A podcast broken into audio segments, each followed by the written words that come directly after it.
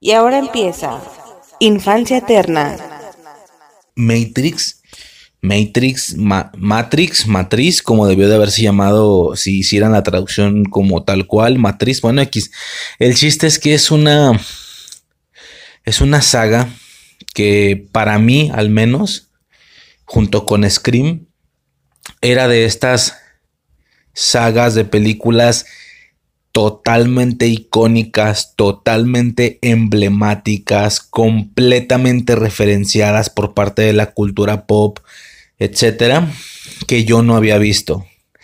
Creo que todos es muy posible que tú tengas una lista, bueno, no sé si una lista, pero que sí tengas en mente esas sagas de muchas películas que todo puto mundo ha visto y que tú no, y que quisieras. Por supuesto, hay conceptos que a veces entendemos que no hemos visto, entendemos que son muy, muy famosos a nivel general, pero no les tenemos las ganillas de verlos. O sea, tranquilamente podemos morir sin verlos, que es lo que me puede suceder con cosas como Star Trek o como a lo mejor se me vienen algunas trilogías de acción, ¿sabes? De, que si el transportador, que si no sé qué.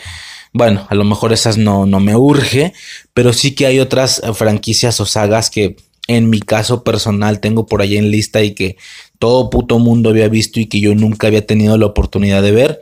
Y bueno, eh, justamente eh, en estos últimos tiempos he restado dos sagas a esa lista porque ya por fin pude verlas, ¿no? Lo comenté en el podcast, eh, en los podcasts pasados, la de Scream, sí, y ahora la de Matrix. ¿Por qué? Porque ambas, bueno, como jodo con Scream, pero es que ambas franquicias o ambas sagas tuvieron esta similitud, bueno, y entre muchas cosas, ¿no? Ghostbusters también, y esto exclusivamente en este punto, porque si lo vamos a nivel general, constantemente se están haciendo revivals y es, es, un año raro, ¿no? Es, es, después del COVID está sucediendo algo extraño porque está pasando toda esta situación de... Eh, como que están reviviendo franquicias, pero no logran no digo, desde Halloween también sucedió, como que no consiguen generar contenido nuevo y que se vuelva completamente icónico y de la cultura pop. Como que no lo consiguen por alguna razón. Claro que sí pueden llegar a, conseguir películas y que tengan éxito y tal, pero a ese nivel, al nivel que lleguen a tener o a pertenecer a como parte de la cultura pop de manera súper icónica, que también esto último uno se da cuenta de ello ya, ya cuando pasaron algunos años, ¿no? Cuando pasaron 5 o 10 años, nos damos cuenta si algo trascendió al colectivo de la cultura pop en general, ¿no? Pero X, bueno, el chiste, el chiste es que esto, este inicio del año pasado y comienzos de este año tuvo la similitud de tener estos dos revivals, como digo, más pues Ghostbusters y tal, pero que me interesara por el momento Scream y Matrix. Dos, dos franquicias, dos sagas que yo toda la vida había querido ver, pero que nunca se había presentado la oportunidad.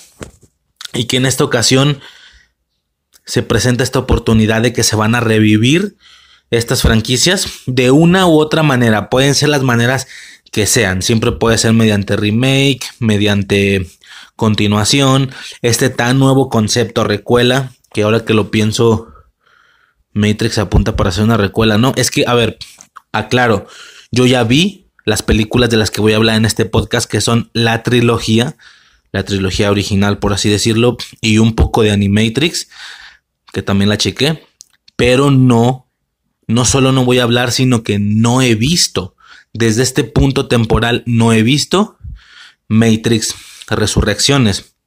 ¿Por qué?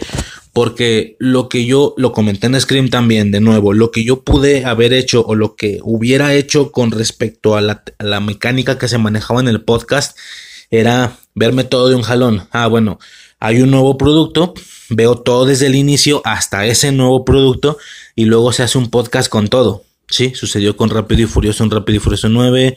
Bueno, aunque ahí no es que no haya visto la franquicia, todo el tiempo la, la iba viendo, pero me explico, ¿no? Es decir, lo junté todo, todo lo que existía más el nuevo producto. Sucedió con Rápido y Furioso, sucedió con Godzilla vs. Kong, que en lugar de hacer como un audio de preparación con películas previas y luego un solo audio para la película principal, lo junté todo, etcétera. Creo que lo he hecho en más de alguna ocasión. De ser ese el caso, hubiera sido necesario hacer un solo audio con todas las de Scream, las cinco de un putazo, las cuatro como antesala y, la, y el producto último o principal como la parte principal del podcast. Y en este caso lo mismo, ¿no? Hubiera tenido que ser todas las películas, una antesala de las cuatro primeras, incluyendo Animatrix, quiero decir. Y ya la quinta película o la cuarta película en este caso, dependiendo de cómo se vea, Resurrecciones, como plato principal del podcast, ¿no? Pero también es un hecho que en ocasiones he manejado la temática de primero prepararnos, incluso antes de que salga el producto. Si sabemos que el producto nuevo va a salir, hacemos primero ese, ¿cómo llamarlo? Esa preparación de todos los productos que existen hasta ese momento. Incluso intentamos todavía darle un tiempo para esperar el producto. No sé si me explico. Un fan de toda la vida se entera que va a salir un nuevo producto de su saga o de su franquicia, se emociona y la espera, ¿no? Si a nosotros no nos había tocado adentrarnos en esa franquicia, bueno, nos adentramos y todavía dejamos un cierto tiempo suficiente para que todavía hasta nos hypeemos de querer esperar el producto porque ya vimos todo lo anterior. Entonces rápidamente en cuestión de días nos volvemos un fan de toda la vida de esa cosa. Bueno, tanto así no, ¿verdad? Pero es más o menos el ejemplo. Sucedió por ejemplo con Chucky, que Chucky sabíamos que se venía en la serie, se hizo todo el especial y todavía tuvimos que esperar un poquito más para que cayera. Total que Scream y Matrix son contenidos que yo hubiera querido manejar de esa segunda manera que hubiera querido cuando sabíamos que se venía Scream 5, cuando sabíamos que se venía Matrix Resurrecciones, inclusive con Ghostbusters también, la verdad, si hubiera tenido tiempo, a lo mejor y lo checo ya pasando todo lo de multiverse, hubiera querido primero, incluso algunos meses o como mínimo semanas antes, hacer la preparación de los audios. Toda la tetralogía de Scream, todas las películas de Matrix hasta ese momento para ya haberlas visto, dejarlas listas y todavía tener que esperar un rato o algunas semanillas para poder ver la nueva de Scream y la nueva de Matrix, que aunque antes de haber visto los productos ni siquiera lo esperábamos porque no sabíamos nada, ahora ya somos fans, no de toda la vida, pero sí de los más adentrados porque ya pudimos ver todo como era. Yo hubiera querido manejar esto de esta manera, ¿sí? ¿Qué pasa? Que se me cruzó todo el tema de No Way Home, una preparación ahí arácnida brutal, brutal. Ahí el capítulo 56 requirió, requirió mm, más de una semana tranquilamente, mucho más de una semana, de dos, de tres, tranquilamente. Entonces, eh, sí fue necesario, o más bien no se me dio la posibilidad de checar estos contenidos y sobre todo de esa manera. Por supuesto, Matrix salía dos días antes de Navidad, creo que salió el 22. La otra salía hasta enero. Me acuerdo haber pensado, bueno, dejo pasar todo esto. Y en cuanto entre el año, lo primero que voy a hacer es checar las franquicias de ambos. Ya no aplicará esta espera o este hiatus porque ya los productos estarán existiendo, los nuevos, pero aún así le voy a hacer al mamón, me vale verga, lo voy a hacer como hubiera querido hacerlo. Voy a hacer primero el audio de preparación, por así decirlo, y luego hasta me espero, o sea, una, dos semanas y ya luego veo el producto nuevo, ¿no? Van a ser tranquilamente los primeros cuatro audios de enero, los dos de Scream y los dos de Matrix, según yo. Bueno, si acaso Cobra Kai tenía que ser el primero, pero iban a ser eh, el segundo, el tercero, el cuarto y el quinto audio del año. Bueno, como ya se puede observar, esto no me salió como se debía. Se cruzaron muchas cosas, muchas situaciones situaciones que ya he comentado en el podcast y que si saben calcular, pues ya, ya ocurrió una situación que, empezó hace algunos meses. Pero bueno, el chiste es que no pude hacerlo ya de esa manera y por mis huevos lo voy a respetar aunque hayan pasado unos meses. Lo comenté, chequé la tetralogía de Scream y todavía me esperé una semana hypeado de, güey, hay una nueva película de Scream, pero no la voy a ver hay una nueva película de Scream, pero no la voy a ver. dejé un rato, güey, dejé un rato para sentirme como fan que, los fans esperaron años o no años como tal, porque pensaba, a lo mejor podían pensar que ya nunca iba a haber nada más, pero al menos sí desde que se hace el anuncio, jodidos aventaron un año esperando. Lo mismo con Matrix, ¿me explico? Lo mismo va a pasar con Matrix, ya vi las películas y no he visto resurrecciones y, y ahí la voy a dejar, güey una semana o dos, no sé. Ahí la voy a dejar, ahí la voy a dejar. Verga, güey, como para, ya quiero ver, pero aguante ese perro para sentir un poquito lo que, sabes, no, creo que ya se entendió la idea. Luego dicen que soy muy redundante y que le doy muchas vueltas a lo mismo. Bueno, para no hacerlo, creo que ya quedó claro, es por esto que se va a estar manejando de esta manera. Poco más que mencionar, eh, muchísimo para hacer intro esta cosa o, pre antesala, no sé, pre antesala, güey, qué imbécil. Bueno, ya podemos pasar directamente. Esto es Infancia Eterna, la primera trilogía de Matrix y un añadido de un, leve añadido de, de, de Animatrix. Y nada, vámonos. ¿Necesitas ayuda? Solo hay un hombre que puede ayudarme. Mr. Satán, me tienes sorprendido. En realidad tú eres ¡El Salvador del Universo! ¿Qué es esto? ¿Una broma? Tantas bromas me están matando. Usted no sabe qué es la muerte. Esto es muy fenomenal. ¡Vengadores! Unidos. Puedes volar, puedes pelear y cacarear. ¡Liberlo! Está bien perder con el oponente, pero no con el miedo. Ya entendieron, ¿ok? Peter 1, Peter 2. Peter 2. Peter 3. Peter 3. Ok, vamos por ellos. Esperen, esperen. Los amo, chicos. Gracias, capitán. Cuando sean mayores ya no podrán volver. Sean bienvenidos a un podcast más de Infancia Eterna. Yo soy Riser y en esta ocasión vamos a hablar de un tema como ya mencioné al inicio, es una franquicia que siempre se ha mantenido ajena a mí durante toda mi vida, pero, por, pero que siempre había querido ver. A diferencia de otras cosas que están por ahí existiendo, pero no me interesa checarlas. Si sucede, pues sucederá, si no, pues no. Eh, pero esta sí quería verla desde hace muchos, muchos años, no sé, desde que reconozco el concepto. Esa es una situación interesante, de hecho, porque siempre cuando una franquicia es muy icónica, así a este nivel, al nivel de Star Wars, al nivel de pues lo que se va a convertir el MCU en un futuro, si es que no lo es ya, porque ya hace más de 10 años, de 10 años que empezó. Este, no sé, güey, no es que no termino, Depredador, Alien, Terminator, eh, qué sé yo, güey, la infinidad de, Volver al futuro, Karate Kid, Halloween y, similares, etcétera, no, no terminas, Robocop, no, no, no termino. Todas estas trilogías o sagas que se han vuelto icónicas en la cultura pop, siempre está la gente que las vio desde el inicio o desde muy morros, pero también está la gente que no las ha visto nunca, pero al ser tan icónicas aún así reconocen y rescatan parte de la esencia de la estética de la franquicia, como mínimo la estética, no sé si me estoy explicando. De hecho, siempre es bien interesante a mí. A mí me resulta interesante ver cómo se perciben algunas sagas desde los ojos de personas que nunca las hayan visto. Porque evidentemente al no haber visto la trama o cosas específicas de la trama, lo que la gente rescate, lo que la gente te puede reconocer es todo el aspecto pues es que de nuevo repito, es tan icónico que te, te, rescatan el aspecto físico, incluso parte de la trama como es como estructura general, muy muy general, ¿sí? Hasta la persona que no haya visto Star Wars sabe que Darth Vader es el padre de Luke por la referencia obvia.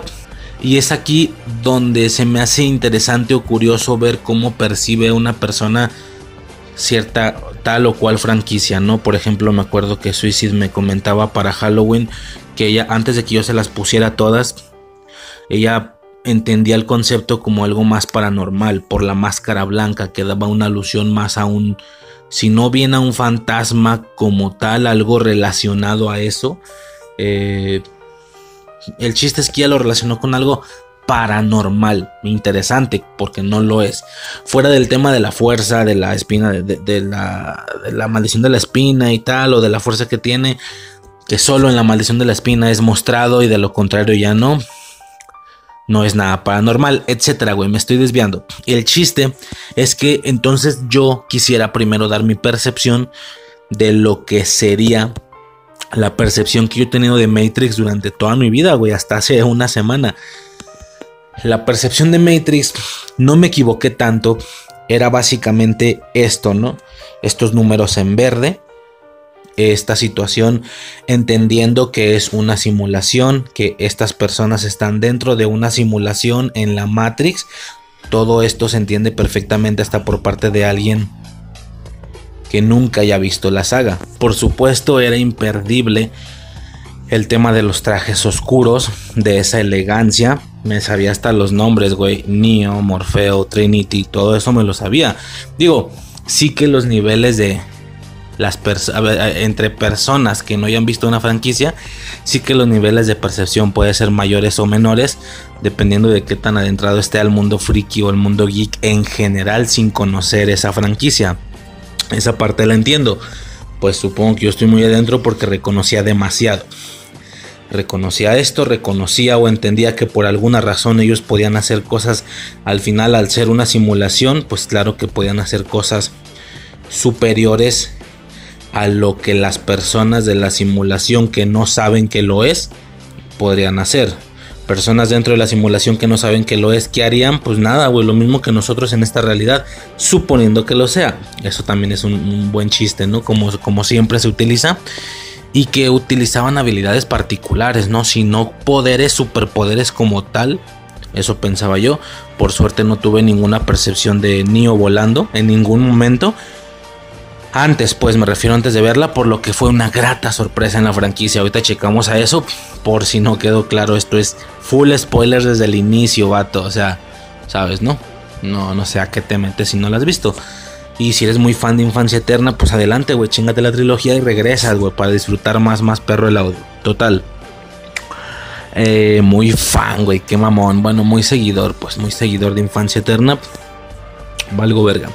Eh, entonces, pues esto, ¿no? Esta estética de trajes negros, de super artes marciales, con habilidades mayores con respecto a brincos, acrobacias, velocidad, fuerza, etcétera, pero poco más. Nada completamente abismal, titánico o superheroico, sino simplemente algo dentro de lo que cabe muy, muy sincronizado y muy coreografiado, ¿no? Esa era como mi, mi estética general, por supuesto, por supuesto, imperdible algunos aspectos específicos de la franquicia que ocasionan que trascienda a, nivel cultura pop a niveles desmedidos, ¿sí? De manera desmedida. Es decir, es hasta hace una semana que yo me chingué esta trilogía, pero referencias de Matrix yo he visto toda mi vida, toda mi vida. Ni siquiera me puse a investigar bien, pero a de bote pronto me acuerdo de ocasiones en las que hayan hecho referencia a Matrix en caricaturas. Me acuerdo de las chicas superpoderosas, por ejemplo, cuando están eh, viendo qué superpoder tienen diferente, tiene diferente bellota, eh, bellota, porque Burbuja puede hablar con los animales y Bombón tiene el lento de hielo y nos hacen una demostración infinita de superpoderes. cada quien con su color, pero el mismo superpoder. Y ya llega un punto como más absurdillo en la competencia donde ya se pueden hacer cualquier babosada. Eh, las monedas y no sé qué, y hacen trucos con monedas y esconder cosas, ya casi trucos de magia, güey, como si eso fuera una habilidad. Y en algunas de esas eh, situaciones hay una ocasión donde Boyota dice la Matrix. O sea, ya, ya se le llama eso hacer la Matrix. Y hacer la Matrix es hacer eh, este movimiento hacia atrás en cámara lenta que hace Neo para esquivar balas. Balas que le pasan muy muy cerca o rozando, ¿no? Y que hacen este efecto que van dejando como ondas expansivas, ¿no? Se ve como la línea sónica que van dejando las balas. Eh, y posteriormente Burbuja y, Bombón hacen esto, ¿no? De, copiar el mismo movimiento, ¿no? Es decir, que ellas también lo pueden hacer.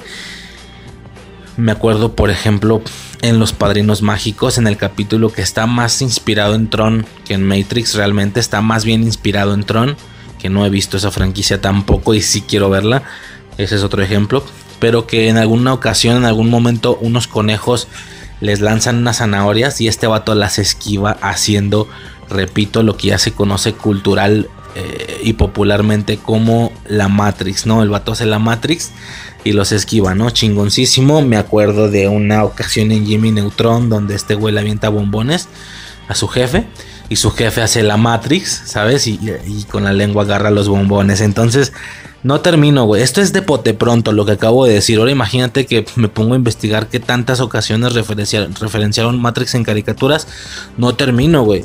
La que dije de los padrinos mágicos, de hecho, está más leve. Creo que posterior. Creo que ya en, situaciones posteriores que yo ya no vi. Creo que hay por ahí un arco de varios capítulos que se llama Wishology o algo así de zoología. Que hacen mucha, mucha referencia a diferentes películas, si no me equivoco. Y en algunas de ellas hacen alusión a Matrix, ¿no?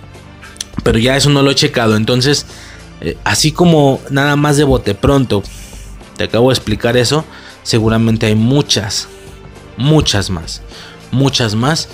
Es, un referente en la cultura pop y por supuesto, no se diga la, eh, la, otra, la otra parte, el chiste este de la Matrix, ¿no? Algo que ya es utilizado en nuestra realidad, por así decirlo. Cada vez que alguien tiene un déjà vu, que es esta sensación de que algo se repite.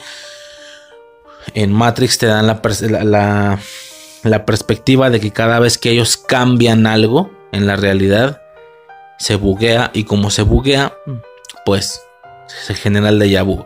Esto significaría que cada vez que tú veas un déjà vu significa que algo se cambió. Entonces se empieza a hacer como este chiste, ¿no? De, de ver bugs en la...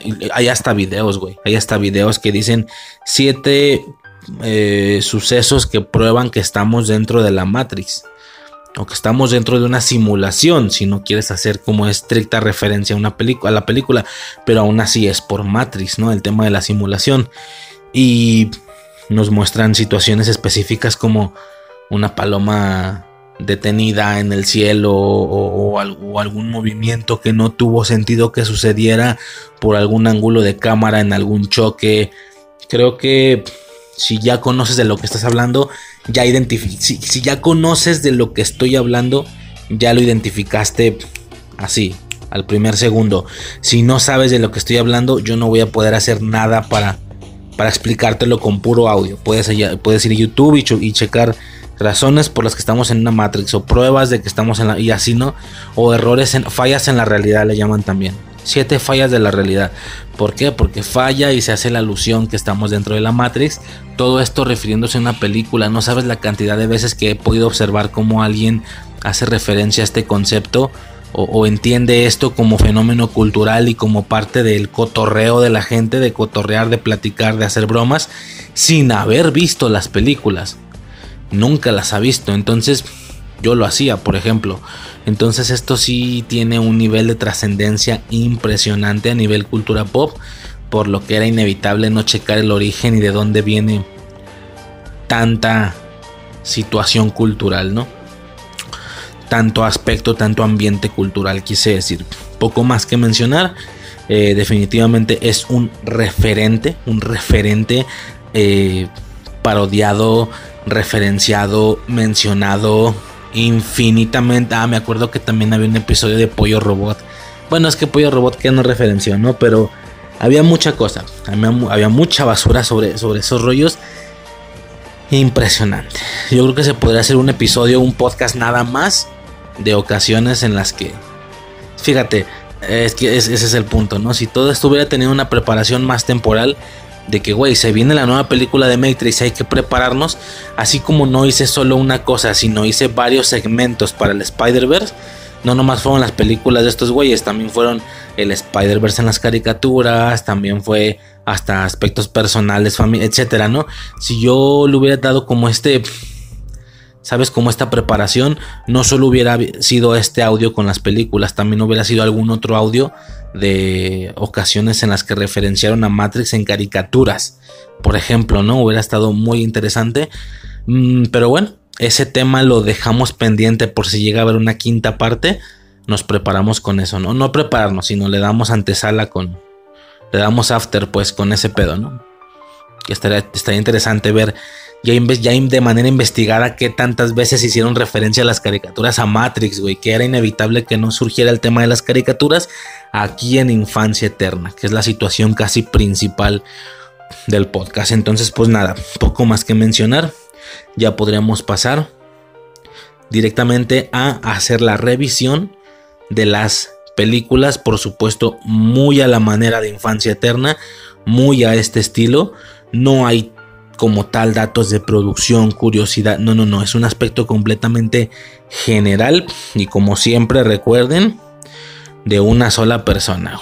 Creo que ya es eh, hasta cierto punto, espero que fuera notable que no es tan sencillo hacer esto. Entonces hay que, eh, como no hay rebote de ideas o no hay quien te esté haciendo segunda, como que hay ciertas situaciones que pueden suceder por naturaleza para poder darle fluidez. Por ejemplo, el tema de darle más de una vuelta a una situación, etcétera. Hay situaciones con las que yo me manejo. Eso sí, eh, quisiera pensar que piensan como yo y que no es para nada aburrido, sino que es más un tema de, de revisionar algo por parte de diferentes flancos o de diferentes puntos, ya que al no haber diferentes perspectivas o diferentes opiniones, tengo que generar yo las diferentes perspectivas de una misma situación.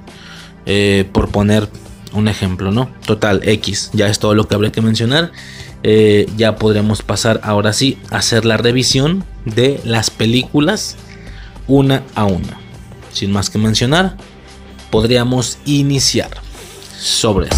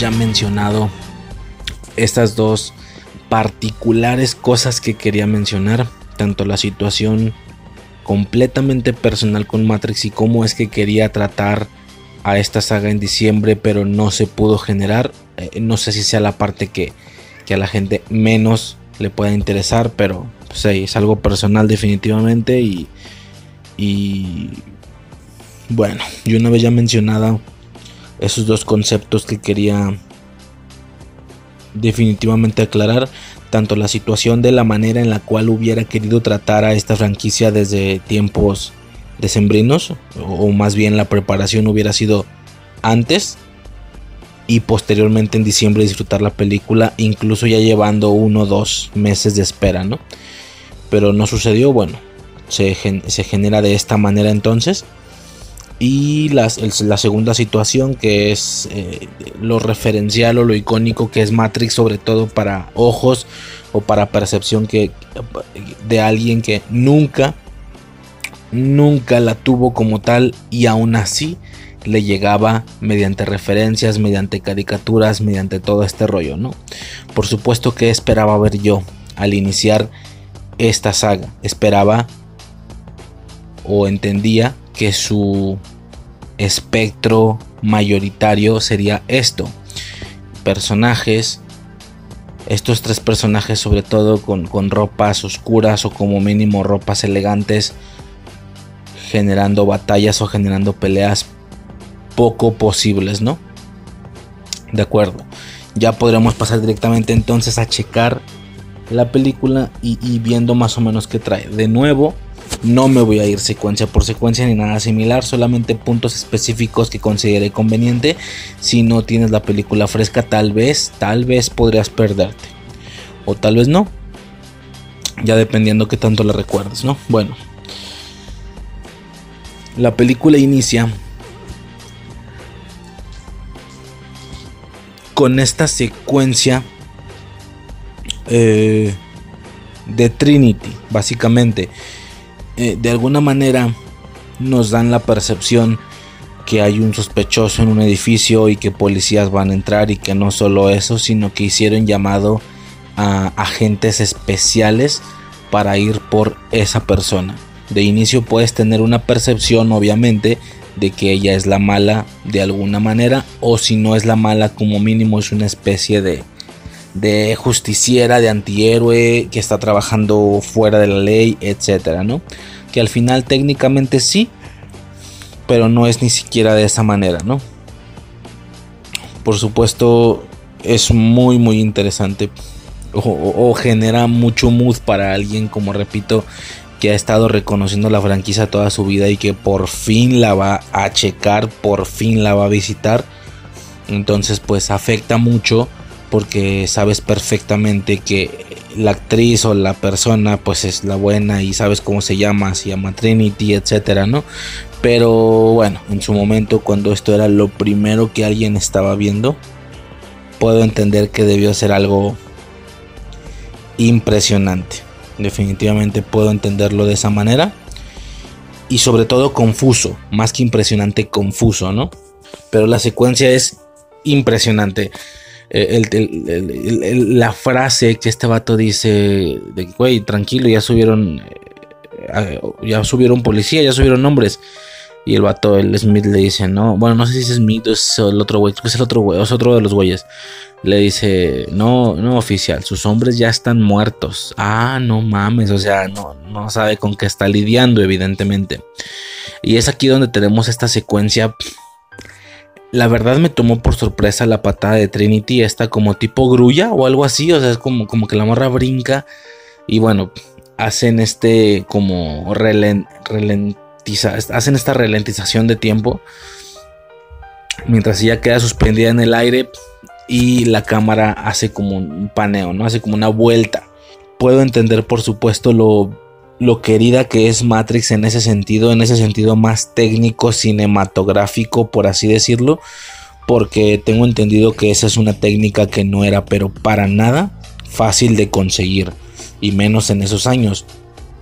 Una situación que estuvo siendo utilizada durante toda la película y que curiosamente el director o directores, eh, ni siquiera me queda claro, güey, son los los Wachowski o las Wachowski. No, no, no cheque nada de eso, la verdad.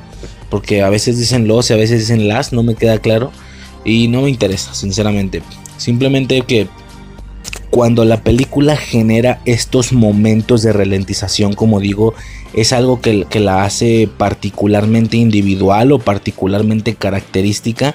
Aún así, eh, se supone que no, no quisieron repetir este proceso durante la segunda y tercera película para no repetirse. Cosa muy rara porque pues definitivamente yo creo que al, ser un sello personal ya podrías impregnarlo en toda la franquicia o en toda la saga y no solamente en la primera película, ¿no? No sé si sea parte de esto también el hecho de que las personas solamente maman la primera película, pero no las secuelas.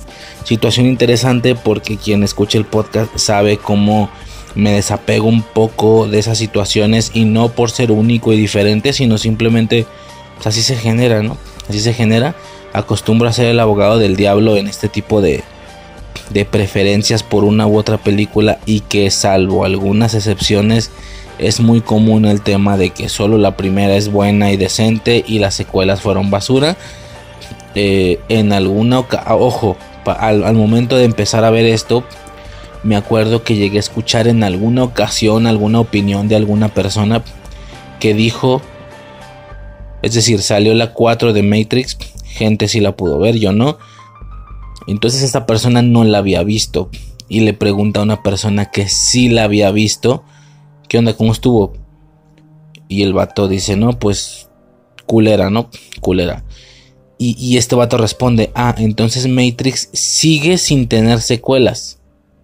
Sigue sin tener secuelas. ¡Wow! O sea, me parece un comentario por demás soberbio. Digo, es que estoy un poquito encontrado porque al mismo tiempo es algo que yo en alguna ocasión sugería. No sé si ya lo había mencionado. Que si tú tienes un producto una franquicia y, después de muchos años van a continuarla o van a rebotearla o, van a eh, van a hacerle recuela incluso, ya lo comentamos en Scream, etcétera. La gente dice, "No, ya no me la toques, ya no me la toques porque la vas a arruinar."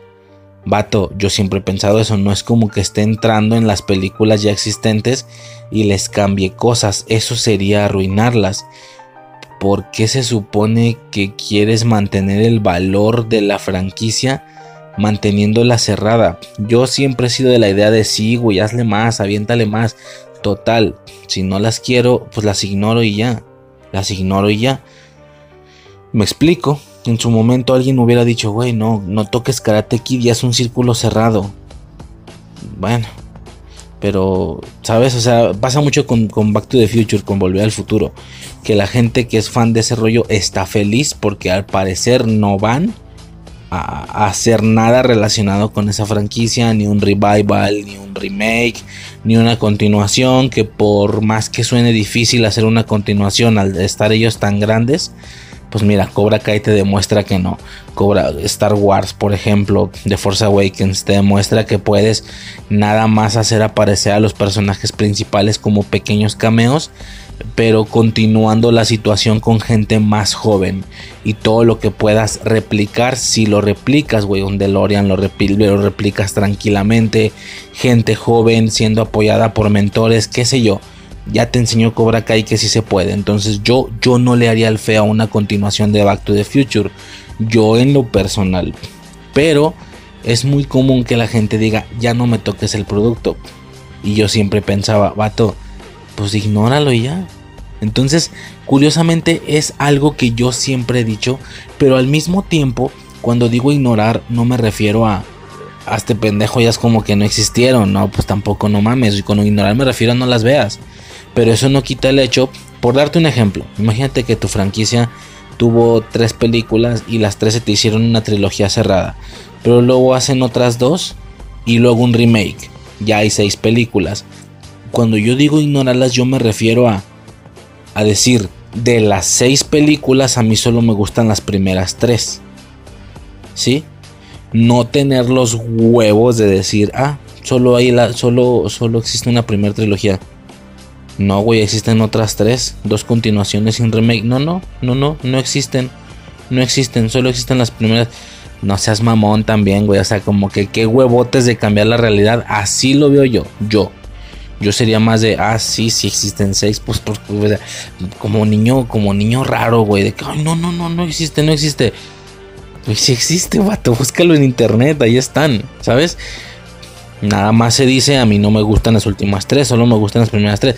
¿Sí me explico? Pero no sé, se me hizo muy soberbio el comentario, pero bueno. Hasta ahí queda. Por supuesto tampoco me arruinó ni la hora ni nada similar, pero sí fue de... Ah, ok. Matrix sigue sin tener secuelas. ¡Guau! ¡Qué huevos! Pues cada quien, ¿no? Cuando la realidad es que hay películas muy, muy buenas, que solo existe un solo producto y por más buena que sea, dime quién la recuerda. O sea, a ver, sí que será recordada, pero me refiero a que lo que genera el impacto y lo que mete un, lo, que mete a la cultura pop un concepto es que tenga saga, que tenga muchas películas, que tenga muchos productos, ¿sí? Todos los ejemplos que acabamos de aclarar hace algún rato respecto a todas estas típicas franquicias es eso que son sagas. Yo no reconozco ninguna película individual que pertenezca a un colectivo o a un sumado friki de cultura pop, ¿sí? Películas como Gattaca, como Operación Swordfish, como no sé, te estoy dando ejemplos de películas como medio de ciencia, no de ciencia ficción, sino de, pues sí, algo así, pero no tan alocado como Star Wars, un poquito más sutil. Eh, y son películas que, no, pero ¿qué pasa si dichas películas hubieran tenido por alguna razón en lugar de una parte hubieran tenido seis partes? O como mínimo tres, una trilogía, estarían más en el colectivo de la cultura pop. Claro, siendo señaladas como que solo la primera es buena y las secuelas son mierda, de acuerdo, pero al final termina siendo algo que pertenece y que es muy notable en la cultura pop. A lo que voy es que si Matrix solo hubiera sido una sola película, definitivamente no sería lo que es.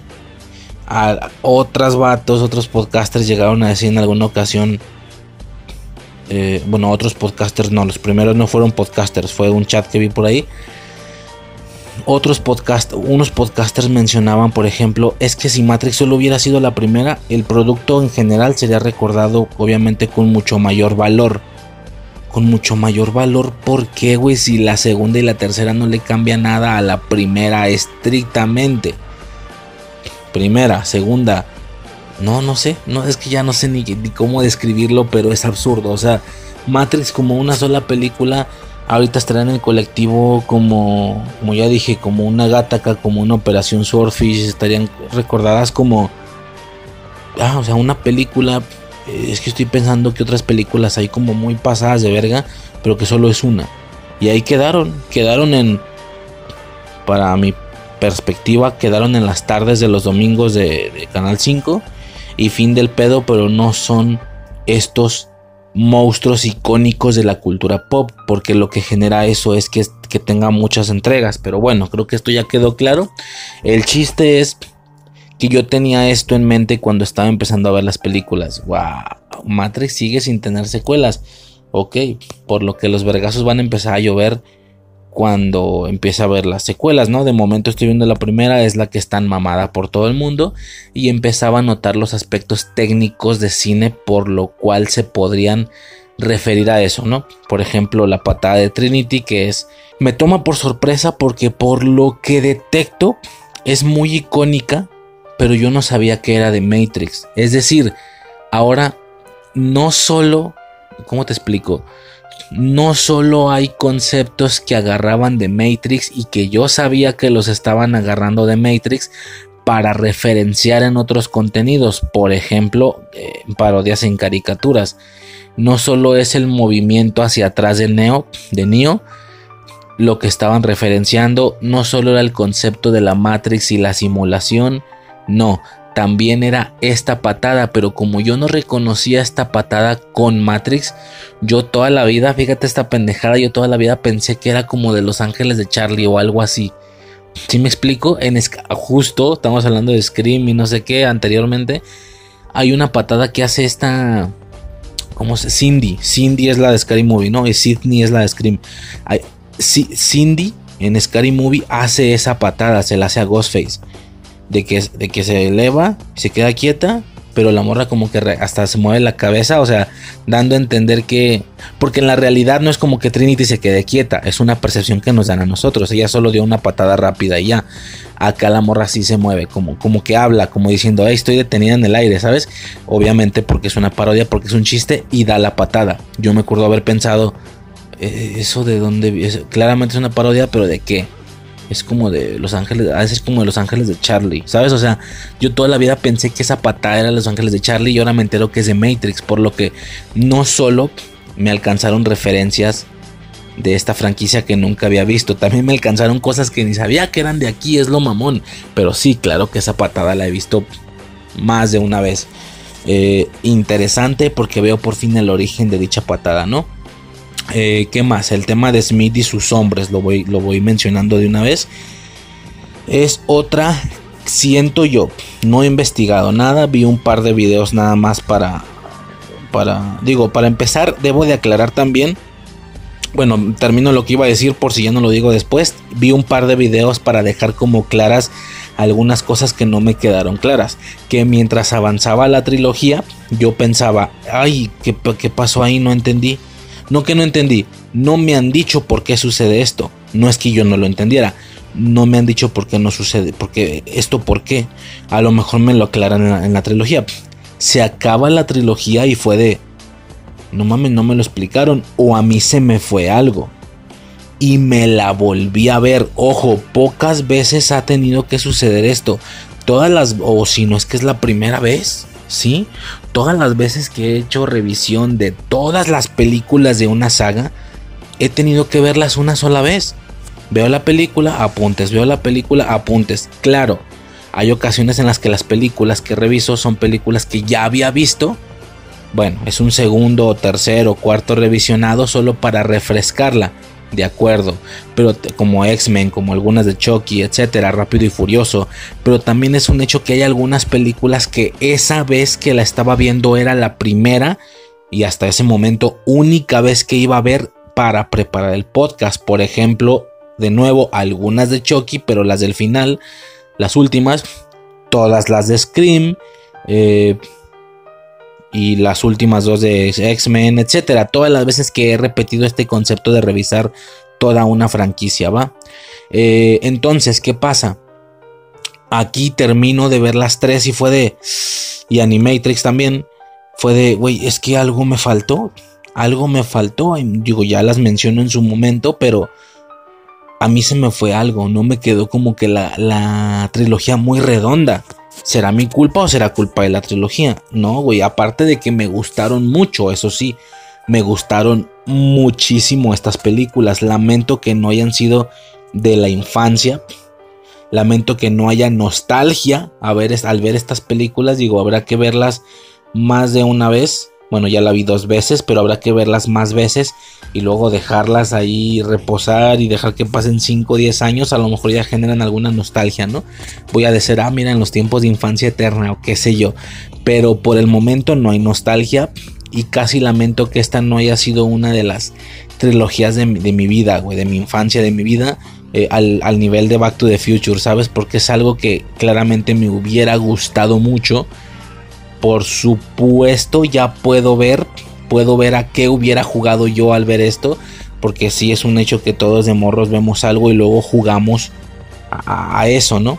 Eh, en lo personal, no sé si fuera algo muy común, yo siempre lo he dicho, yo nunca jugaba a ser el principal, sino que jugaba a ser otro personaje perteneciente a ese mismo universo con similitudes relacionadas con el protagonista. No sé si me explico, en Dragon Ball yo jugaba a ser otro Saiyajin nuevo que nunca habían visto y que llegaba de la nada. Eh, eh, lo comenté en Digimon, yo era otro niño elegido con otro Digimon creado, etcétera, ¿no? Eh, en Power Rangers siempre era un nuevo Power Ranger que según ellos no existe, ¿sabes? O sea, simplemente agarraba un color que no existiera, aún contando el sexto Ranger, por así decirlo, ese Ranger especial que siempre llegaba ah, pues yo soy este, ¿sabes? O sea, si no existía el negro, yo era el negro, si no existía el verde, yo era el verde, el plateado, el dorado, etcétera, ¿no? Siempre generaba algo nuevo, lo mencionaba con el Ranger verde de Dino Trueno, ¿no? Eh, yo era uno verde en Dino Trueno, etcétera. Eh, entonces ya me puedo imaginar cómo hubiera sido aquí, con esta perspectiva de que entran, de que tienen, ¿sabes? O sea, ya me imagino, güey, pero no. Yo, lo iba a mencionar en su momento, pero lo menciono de una vez. Como puedes elegir la ropa con la que entras, güey, definitivamente yo hubiera jugado a que mi mono hubiera entrado con un traje verde. O sea, traje de gala, traje de super gala, así, traje con corbata, bla, ejecutivo, pero verde. Verde, en lugar de un traje negro, un traje verde bandera, güey. O sea, puedes mamonear, mamoneale chido, güey. Hay una personaje por ahí, Switch, que trae ropa blanca, no en todos casos tiene que ser oscuro. Al avanzar la trilogía vemos más variaciones de colores, por ejemplo, la ropa de Nayobi, la ropa de... ¿Sabes? Hay por ahí uno de los güeyes de Nayobi que trae un traje blanco. Porque Switch no trae un traje, trae más como un saco largo y ya. Pero hay una de Nayobi, hay un güey de Nayobi que trae un traje rollo ejecutivo abogado, pero es blanco el traje. Entonces, ya, ya, no sé, güey. Veo muchas cosas, imagino muchas cosas. Pero, pero bueno, lamento que no me haya tocado en esa. Digo, como siempre, la primera película de una franquicia es la que se tiene que, que chingar todos los comentarios más generales de la trilogía y tal. Ni modo. Pero sí, definitivamente así es como hubiera sido, ¿no? Muy, muy increíble. Entonces, pues nada, este... ¿Qué más? Iba a mencionar, güey, valgo verga mal pedo, güey. Eh, el tema de los hombres de negro. Por supuesto, tal vez me faltó investigar un poco más, pero sí es entendido o hasta donde conozco, se supone que esto es un, eh, un misterio por parte de la historia. Eh, algún punto ahí en los... No sé ni qué años eran, vato, la neta, 70s, 80s, 90s, no sé. Donde se decía que, que, que, se podían observar a estos personajes, ¿sí? A estos personajes que eh, tampoco es algo tan destacable en ese sentido. Simple y sencillamente son personas con trajes negros y con lentes negros. Curioso porque la vestimenta técnicamente no, no apunta para pasar de moda independientemente del punto temporal en el que te encuentres. Sí, me sorprende cómo no han sido utilizados para, para viajeros del tiempo, por ejemplo, hasta donde yo sé, porque puede que exista por ahí algún contenido del que yo no tengo memoria o del que no tengo conocimiento, pero bueno, con esto me refiero a, esto, a sagas icónicas. E, es un hecho que este misterio de los personajes, de, los hombres de negro, es algo que, se asoció por supuesto con alienígenas, con, con diferentes posibilidades. Y es un concepto tan general del misterio de la historia que me sorprende o me sorprendía cómo no los habían utilizado para más conceptos claro, entendemos que una de las cosas más eh, también famosillas que hay es Hombres de Negro con Will Smith. Eh, donde va ah, Will Smith, güey, qué desmadre, ¿no? Ese pedo de los Oscars. Bueno, este. Total. El chiste es que. Hombres de Negro era esta, era esta saga que hacía alusión a. Bueno, no explicar, pero te daban a entender, hey, los hombres de negro hacían esto. Los que se veían, los que salen en videos, los que salen en fotos, toda esa posibilidad salen o, hacían esto. Chingón. Pero al ser algo que aún así es desconocido, me sorprende cómo no han sido utilizados para otros conceptos. Bueno, aquí me entero que también aquí son utilizados, dando el alucín que los hombres de negro, dando la alusión más bien que los hombres de negro son los agentes que mantienen todo bajo control dentro de la Matrix. Esto significaría que si estamos dentro de una simulación o dentro de la Matrix, los sujetos que se han visto a lo largo de la historia cumplían o cumplen con la función que en este caso cumplen estos agentes, ¿no? Que así es como se les denomina. Perfecto. Hasta ese punto, ¿todo bien? Ok, perdón, estoy haciendo aquí un pequeño cortecillo porque sí me, me surgió mucho la duda y sí que hay muchos, muchos eh, conceptos donde se ha utilizado esto. De inicio, como ya menciono, de las cosas más emblemáticas, más conocidas, más famosillas sería la, la la saga de los hombres de negro, por supuesto, con, con, Will Smith y todo ese rollo. Pero también me parece, hablando de películas, me parece que los hombres de negro también aparecen eh, ser los vigilantes en la película Dark City. Por supuesto, se hace alusión a la gente Smith y similares en, la, en la trilogía de Matrix. Y Cobra Bubbles de la película Lilo y Stitch, evidentemente daría también ese, esa alusión a los hombres de negro. Esto en cine, va en televisión. Perdón aquí por la por la por la distracción un poco leve, lo quería checar. En, televisión me parece que han salido también en The X-Files, haciendo alusión a los, a los extraterrestres también. Eh, que son los observadores en la serie de Fringe. Ok, esto no me suena. En Doctor Who también aparecen. Mm, en el programa argentino Caiga quien caiga. bueno, no, pero acá es más como una parodia. En Code Lyoko, ok, la serie esta francesa que la me gustaba un chingo de mocoso, Code Lyoko o Código Lyoko. Eh, sí, cierto, sí, cierto, aparecen ahí persiguiendo al padre de Aelita y todo ese desmadre. Y pareciera que son de la CIA, ¿no? También ese es otro concepto, ¿no? Agentes gubernamentales. En la serie Detective Conan aparece una organización criminal, ok. Y en una serie japonesa, ok, bueno, mucho rollo ahí. Pero bueno, sí, es interesante ver cómo tiene más conceptos. Es cierto, hay algunos que no reconocía. Pero pues sí, a nivel completamente icónico, yo creo que nada más esta y Hombres de Negro. De alguna manera, ¿no? Eh, por supuesto hay muchas teorías de conspiración y etcétera, ¿no? Estaría chingón algún día checar esos, esos cotorreos. Y nada, ¿no? Ya, básicamente mencionaba entonces todo el tema de los hombres de negro. Otra cosa, otra cosa es que toda esta película inicial, por el tema de que Neo es un hacker y Trinity aparentemente también es un hacker, eso es lo que se da a entender porque puede entrar a cualquier lado y tal.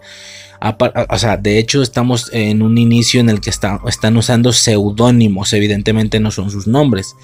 De hecho, Neo se apellida Anderson, algo así, ¿no? Se llama algo Anderson. Este, Trinity, Neo, evidentemente son seudónimos. Y hay mucho rollo, hay hackers, él hablando con una persona que no, no sabe quién es, pero que está hablando con alguien. Esa secuencia de Neo hablando con Trinity por la computadora me recordó muchísimo a una película que se llama Hackers. Creo que se llama Hackers. Todo este inicio, luego con esas, con esas eh, estéticas, tanto en el antro, que es donde Trinity recluta a Neo, como antes de eso, cuando él sigue el, al conejo, sigue al conejo blanco, la referencia a esta Alicia en el País de las Maravillas, que Morfeo le dice, sigue al conejo blanco. Esos vatos que llegan con él, que le compran como un disco, no, me quedó bien claro para qué, a pesar de que lo vi, lo vi dos veces, no me queda claro para qué, evidentemente para algún acto ilícito y ya. Esas estéticas y esa conversación con Trinity me recuerdan a esta película. Sí, eh, es, esta, es una película, no sé si se llama Hackers, donde obviamente se trata totalmente la trama de, hackers y etcétera. Me acuerdo de algunos de los hackers que aparecen ahí. Era Zero Cool, Crash Override, eh, Acid, Acid, Acid, Acid, Burn. Eh, que era esta ruca, era una morra, pues no me acuerdo el nombre de la actriz. Mm, eran varios, eran varios. Y aparte de lo mucho que me gusta esa película, pues es un hecho que llegué a ella por una situación ocurrida en la infancia. Bueno, yo creo que ahí ya a lo mejor no es el podcast para comentar eso. Es una situación, no sé si sea más ruda de lo que parecería. Eh, no, no me quedó muy, muy claro ahí con algunas situaciones, pero bueno, ya es algo muy, muy personal, evidentemente. Eh, a lo mejor algún día se presta la oportunidad para checar ese rollo, pero sí, algo muy, muy curioso que pasó ahí en la infancia con, con algunas, eh, con algunos, algunas personas, algunos morros, pues éramos morros, y que me hicieron llegar a esta película, ¿no? Un no sé si fui víctima de una de una farsa colectiva ahí, no, no me quedó claro, pero bueno, ya luego hablaremos de eso. Eh, y nada, ¿no? Posteriormente ya podríamos eh, pasar a lo siguiente. Como mencionaba, bueno, todo esto se parece mucho a hackers. Eh, toda la secuencia donde le cierran la boca a Neo por parte del agente Smith y compañía. Este, la película empieza churrón, ¿sabes? O sea, cuando veo eso de la boca y luego veo lo del pinche gusano en el ombligo, es como... Ah, no sé, güey, como que no, no sé, no sé. No, no, no estaba gustando, güey, estaba muy acá. Claro que ya después se repone la película, ¿no? Simplemente yo siento que lo del gusano no era necesario, es decir, así como se lo metieron, minutos después o segundos después Trinity se lo saca en el carro con la máquina esta. Entonces no era más fácil nada más no metérselo y ya. Y ya luego hacerlo en la pastilla y todo ese es madre. La verdad es que fue algo que yo consideraría que no era necesario, que se lo pudieron haber quitado por completo. Ahora ya con eso sumaron un concepto que se tiene que estar respetando en la mitología de Matrix en general. Tanto que lo vuelven a replicar en, en, en Animatrix, si no me equivoco. Para mí era innecesario. Pero bueno. Este, ¿qué más? Hay un, hay un diálogo, un diálogo muy interesante que tiene Morfeo con Neo sobre qué es Matrix. Y el vato explica que, bueno, da toda una explicación ahí de lo que se siente, de lo que se huele, de lo que se ve, al grado de llegar a sentirte que eres un esclavo, que naciste solo para que te controlen. Ese es el final de la frase. Sí, una prisión que no puedes ver ni tocar. Wow, o sea, la percepción con la vida real o, la comparación con la vida real es innegable, ¿no? Esa tristeza de decir, güey, yo salvo conspiraciones y lo que tú quieras, lo más seguro es que no estoy en una Matrix, no estoy en una realidad simulada, pero aún así se siente así. La vida, el nivel de la sociedad, así se siente, ¿sí? Se siente que naciste nada más para ser un esclavo de un sistema sin poder hacer particular o específicamente lo que tú quieres hacer, salvo algunas excepciones de algunas personas, pero fuera de eso en general tienes que hacer algo que no quisieras estar haciendo, ¿sí? Que naciste nada más para que te estén controlando de nuevo. Bueno, es una situación ahí que a lo mejor me pegó más de lo que debió de haberme pegado en aspecto personal. También una situación que no he mencionado mucho en el podcast, pero sí, se está cruzando por una situación difícil, difícil en ese sentido de reorientación, de, de que definitivamente a los casi 30 años que tengo ya se siente una una presión, una, ¿cómo, cómo decirlo? Un, un hartazgo por parte del sistema en general, ¿sabes? O sea, una amargura que debería estar sintiendo a los 70 y a los 30 ya se está viviendo, ¿no? Esa, esa depresión de tener que hacer cosas que no quieres hacer, pero que tienes que hacer. Esa sensación de esclavitud cuando otra persona sí está haciendo lo que quiere. Y lo peor es que no te percatas de esto a los 15, a los 20, sino que ya es a los 30, ¿sí? Ya es a los 30, siendo que se le ha dedicado prácticamente una década de la vida desde los 20 a los 30 a algo que tal vez no tiene un fin o una meta. Económicamente sí que la tiene, pero no en aspectos de felicidad, güey. Y al final, ¿qué es la vida, güey? Economía, dinero, técnicamente es felicidad también. Entonces, pasando por unos pedos ahí bien, bien difíciles, justo. Digo, yo poco vengo a hablarles aquí de lo personal, sinceramente, pero esto me pegó horrible, güey. Horrible. Yo vi eso y yo, chinga tu madre, güey. El pinche diálogo con Morfeo estuvo muy culero, güey. Muy, muy culero, la verdad. Eh, ya en algún futuro tal vez actualice de cómo suceda eso o no.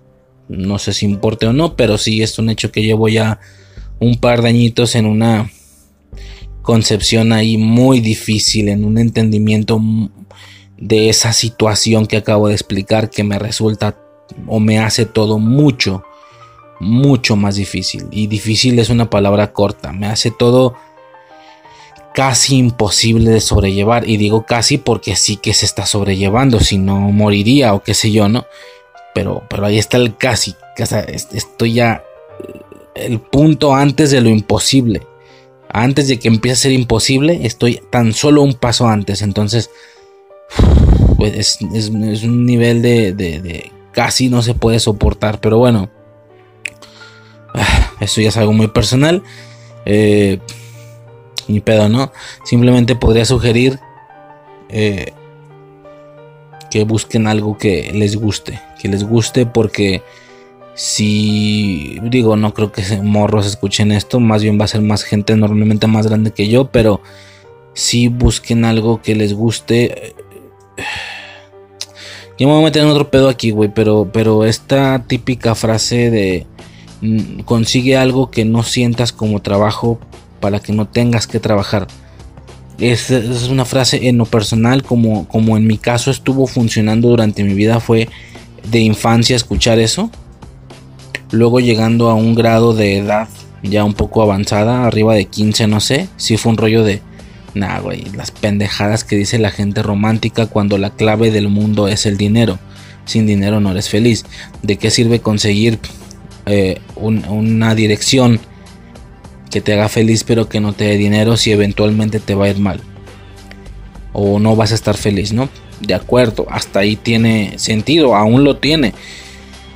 Solo digo que también cegarte los ojos y decir, no, no, no, no, no, no, no, gustos a la verga, puro dinero, puro dinero, puro dinero, ok, va. Eh, esa fue como mi segunda etapa. Y, dando a entender que la gente que quería romantizar el vivir la vida con amor y haciendo lo que te gusta, era la gente que no quería que más gente compitiera por conseguir las grandes cantidades de dinero. Eh, si me estoy explicando que no sé, una situación ahí de, pues de dinero justamente. Mm, es como si una película de Disney te dice, no, no busques el dinero, busca el amor y algo que te guste. Y tú dices, pues sí, puerco, ¿quién está haciendo esto? Disney. ¿Y quiénes son los jefes de Disney? Están podridos en dinero. Vete a la verga, yo no voy a seguir tu consejo. Yo voy a conseguir algo que, me ponga, así no como tú, pues bastante decente en la vida. ¿no? esa era como mi segunda etapa y según yo lo había entendido según yo había entendido la romantización y había entendido que eso era pura basura. Y ahora, llegando casi a los 30, entiendo que no es cierto, que decían la verdad. Decían la verdad. A ver, no al nivel de decir, güey, hago lo que me gusta sin... No, pues tampoco, claro que ocupas comer, pero tienes que ver la manera de cómo encontrar un equilibrio. Es mucho mejor conseguir algo que te guste. Si tú necesitas, por ejemplo, 5 pesos para comer, entonces lo coherente sería que te consigas algo que te guste, que realmente disfrutes para toda tu vida, para toda tu vida. Y de paso ver la y por supuesto casi tan igual de importante que eso, ver cómo te consiga esos 5 pesos, si se puede más 6, 7 lo que sí no sugeriría que hicieras es que pases de lado por completo de esa ideología y digas, no, no, no, no, no, si yo ocupo 5 voy a conseguir algo que me dé 20, pero que no te guste nada, porque eventualmente te vas a sentir vacío. Yo, fíjate, ni siquiera, perdón si me puse ya tan personal, güey, lo siento, ni pedo. Eh, yo estoy en un punto donde todavía no he llegado a la meta de dicho camino, todavía no recibo la bonificación económica y ya vi dónde está el error ya percibí dónde estaba el error de escoger algo que no te gustaba. Y esto va a estar difícil. No, no, no tengo bien claro qué voy a hacer, cuál va a ser la estructuración. Pero es un hecho que te sientes así, como un esclavo. Entonces, eh, es una situación bien, bien demandante. Eh, bueno, X, ya, ya me, ya me Ah, me desvié demasiado. El chiste es que es mil veces mejor algo que te guste, aunque apenas alcances a tener los 5 pesos que necesitas. Y si se puede, y si lo haces con amor, seguramente al rato caen los 6, los 7.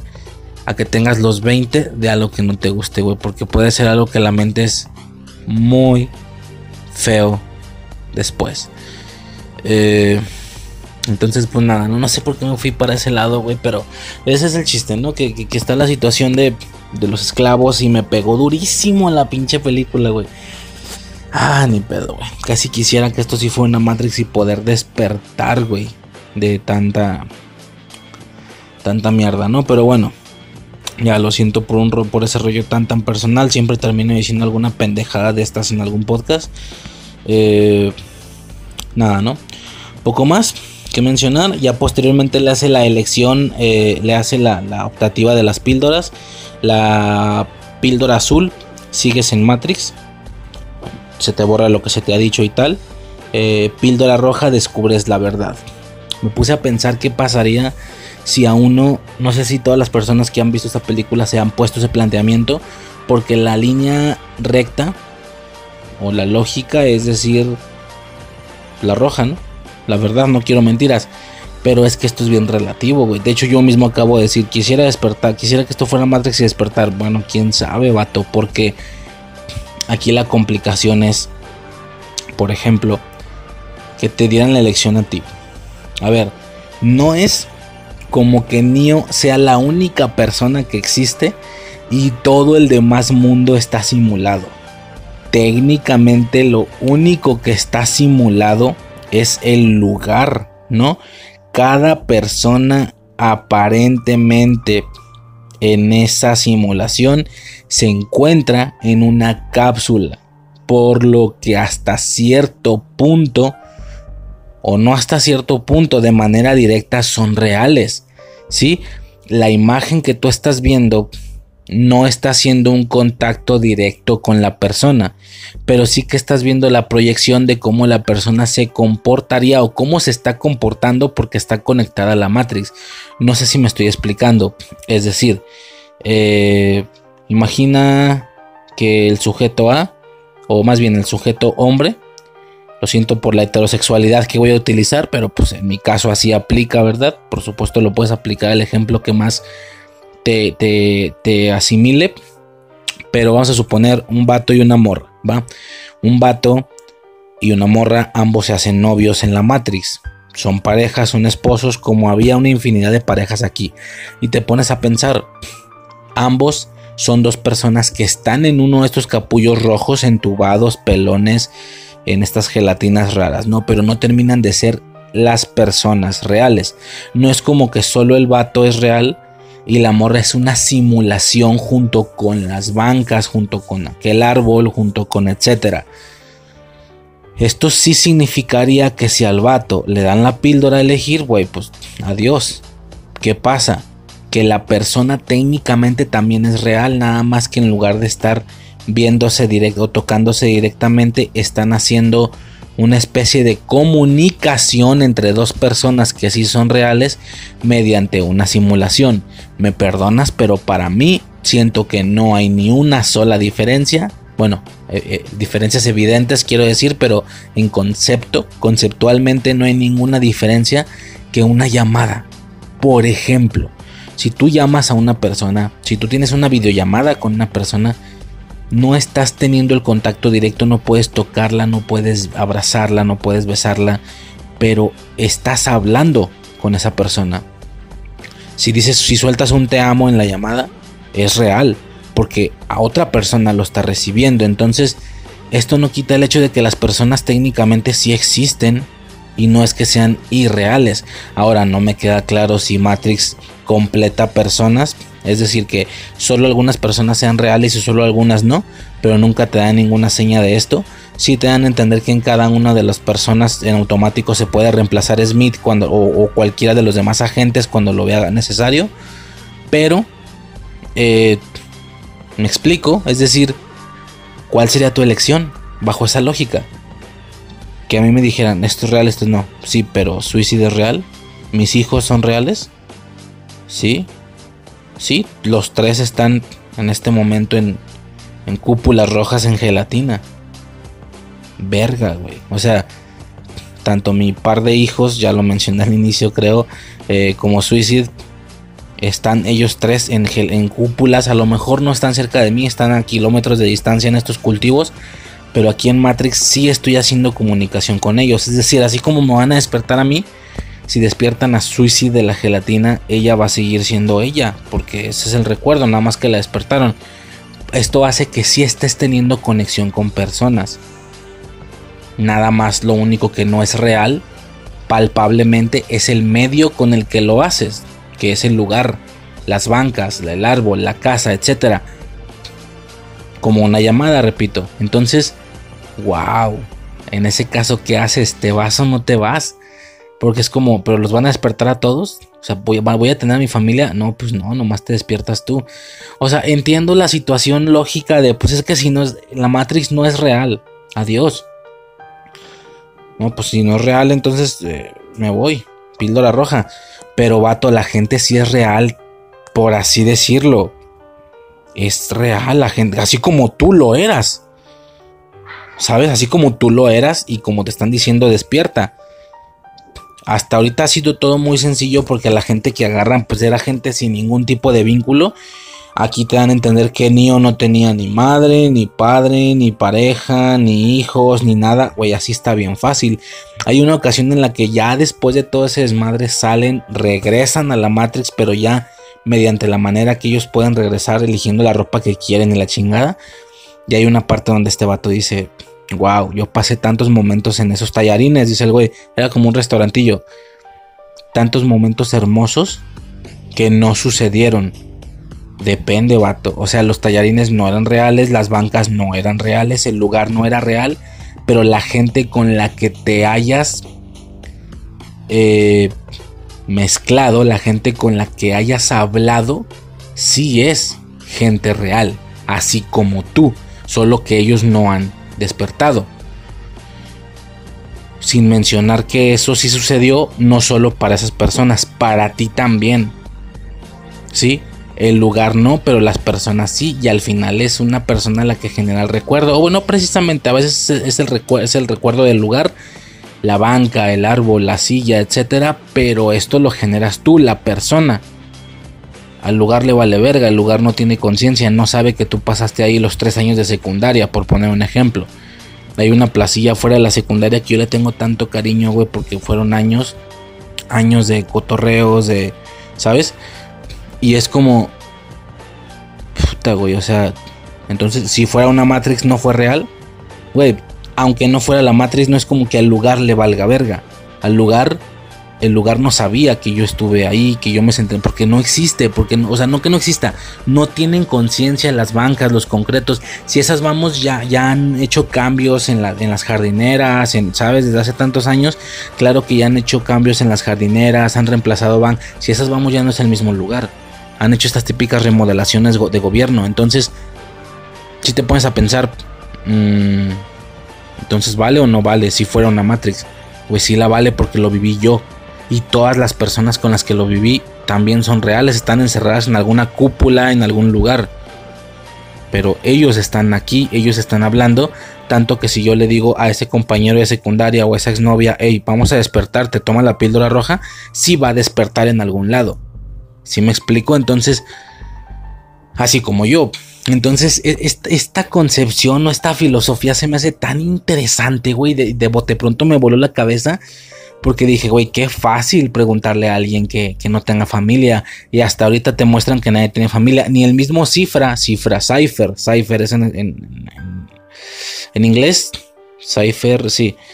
Ni el mismo cipher eh, tenía familia, te dan a entender. Y aún así toma la elección. Digo, me voy adelantando todo el tema de la traición ¿Por qué? Porque claramente, güey, si es una simulación, no se siente, vato. La comida sabe igual, la ropa se siente igual, el aire, todo es igual. Al final termina siendo un tema de decisión, termina siendo algo de, güey, o sea, nada más porque no es real, debo de estar afuera donde me la estoy pasando de la verga. Para mí es real. Es que no estás comiendo realmente. Tu cerebro está creyendo que comes lo que estás comiendo, güey, da lo mismo. De todos modos, en la realidad, cuando comes carne, es el cerebro el que asimila el sabor. Independientemente de la carne que estás comiendo. Entonces, ¿qué más da si es carne lo que entra por tu boca o si es líquido de una manguera cuando el cerebro lo está recibiendo igual y para ti la expresión queda igual? Para ti el sabor es el mismo, el recuerdo queda igual, todo es igual perceptivamente. Esa es mi percepción, ese es mi punto de vista y es, wow, es un dilema impresionante, es un tema filosófico increíble, güey. Pero todo esto resultando en que yo parece ser que me quedaba en la Matrix, pero yo creo que igual que Cypher haría mis, ¿sabes? Si será de, nah, verga, puto, a mí regrésame, pero hazme rico, no mames. Es que no es dinero real, güey, ya entendí, no mames, pero, pero eso no quita el hecho de que, ¿sabes? O sea, voy a comprar la comida, voy a comprar casas, carros para mi familia, güey. Juguetes, no sé, ropa. Así está el pedo. Entonces, yo de bote pronto entendí muchísimo a Cypher, güey. Machín, fue de. yo también lo haría, güey. Y eso que el vato no tiene familia esperándolo. Oye, imagínate eso, que alguien haya despertado, güey. Siento que la película no se tomó ese atrevimiento de poner alguno en la, en la flota, en la. ¿Cómo se llamaba la nave? La Nakubonosor. Na. Nabucodonosor. No, no sé, güey, pinche nombre raro. ¿Te imaginas que se tomaban ese, atrevimiento? Eh, esa osadía de que alguno de ellos tenía familia en Matrix y como decidió despertar hace seis años que no los ve. Y cada vez que regresa a Matrix los ve y siente feo porque no puede estar con ellos. Porque de nuevo, el rollo de no son reales es que sí son, güey sí son porque están encerrados en algún lado igual que como lo estabas tú. Entonces, no, no, no fueron más allá en un aspecto tan difícil porque si te vas por ese lado, güey, yo siento que le puedes tranquilamente sacar la acción a la película, toda la acción, y meterle más conceptos de esto, diferentes casos de qué decides, Matrix o no, no sé, llevar todo de manera que yo no sé, porque yo no soy escritor, ni guionista, ni fotógrafo, ni, ¿sabes? Ni de, de producción o lo que sea pero llevar toda la historia de una manera que la película sea oscareable, güey, súper aburrida y oscareable, porque no aburrida, pues, pero sí me entienden, ¿no? Que, te den todos estos conceptos filosóficos y, y, que veamos el desarrollo de un personaje que al final, al final y de manera aparentemente incorrecta decida quedarse en Matrix por su familia, o sea, wow, es un tema filosófico muy cabrón, muy cabrón. Por supuesto no, se lo toman ligerito, no hacen esos atrevimientos de decir, nadie ha dicho si alguien de los que despertó tenía familia o no. Se van ligeros, pareciera que todos estaban solos en el mundo antes de despertar y pues pon tú que técnicamente sí. De hecho, cuando están comiendo, están comiendo pincha avena con no sé qué vergas. Cuando es un hecho que el Cypher al estar adentro sí siente el sabor de la... O sea, él está comiendo carne, güey, desde su percepción, porque así es. Entonces, bueno, se me hace un tema muy, muy interesante definitivamente. Eh, todo esto por las píldoras nada más. Yo, así como estoy, puta, y ni así, güey, te iba a decir, ¿vas a liberar a toda mi familia? Sí, ah, va, despierto, despiértanos a todos. Pero aún así no sé, güey. O sea, voy a llevar a mi familia a vestir así, a, comer avena diario, güey. No mames, pues si ya lo sé, te chingaste, güey. Ahora vamos a negociar. Me quedo en Matrix, pero hazme rico, güey. Yo creo que es lo que pensaría. Si no, no sé, güey. Pero yo creo que sí soy más pro Cypher que pro todos los demás. Neo, Trinity, Morfeo, etc. Y eso que no tiene familia, repito. Bueno, poco más que mencionar lo de las píldoras y bla, bla, bla. Eh, y bueno, luego tenemos toda la secuencia del despertar de Neo y la explicación de lo que es Matrix. Muy, muy, muy interesante hacen la referencia al, bueno, no voy a explicar todo esto, sí, es que en YouTube, en YouTube los hayas todo, güey, rapidísimo a grandes rasgos es eso, son robots insectoides ahí raros como con formas de pulpos que tienen cultivos de personas por el tema de que de ahí sacan la energía, ya sabes, toda la energía que genera el cuerpo, cinética, eléctrica, qué sé yo, ¿no? Puras cosillas ahí que yo no entiendo, o que no sé más bien, no que no entienda, y o que me vale verga saber. Más bien, esa sería la situación final, me vale chorizo saber. Pero es todo el tema de la energía que genera un cuerpo, que mediante eso es que ellos reciben toda la energía para funcionar. Todas las máquinas, todo ese desmadre son, son baterías. Un cuerpo es una batería.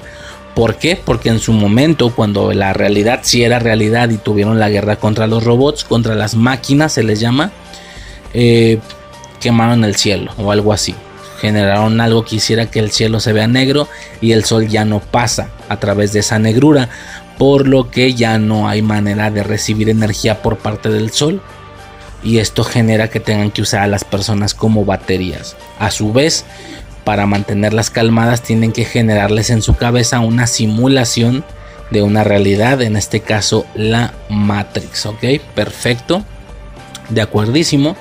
Eh, hacen la alusión de el elegido, que es eh, hacen la mención, perdón, no sé por qué para todo digo alusión y, o, o, alucin y las palabras no están siendo bien utilizadas. Bueno, hacen la mención del elegido que es una persona que es un vato que nació en Matrix, técnicamente, o algo así, o que se generó en Matrix, no entendí que no me queda sin nacer en Matrix se refiere a que nacer en la simulación, o sea, un programa, porque de ser así el elegido nunca podrá ser una persona real. Tendría que ser uno de los personajes que no son personas reales, sino que son programas, como el Verovin, como el Merovingio, como los vampiros, como los pinches esos rastudos blancos, como el arquitecto, qué sé yo. Ninguna persona real podrá ser un elegido. O no sé si se refieren a a que no naciste fuera, que naciste, pero pues todo el mundo nació ahí, ¿no? No me quedó claro, porque de ser así Neo no puede ser el elegido. De hecho, por el tema de que que el elegido destruiría todo Matrix, le quedaría más a Smith. Estaría mamón, ¿no? Que Smith sea el elegido, pero bueno, en este caso es Neo, obviamente.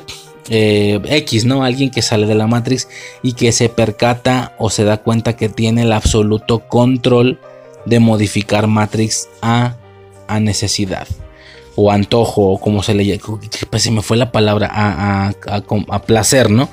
Modificar Matrix a placer, cosa que Neo técnicamente no puede hacer. Sí puede parar las balas, puede volar, la chingada, pero modificar Matrix como tal. No me quedó claro tampoco eso. A eso voy con que conforme avanzaba la, la, la... Ah, no mencioné esto, sí, creo que lo estaba mencionando.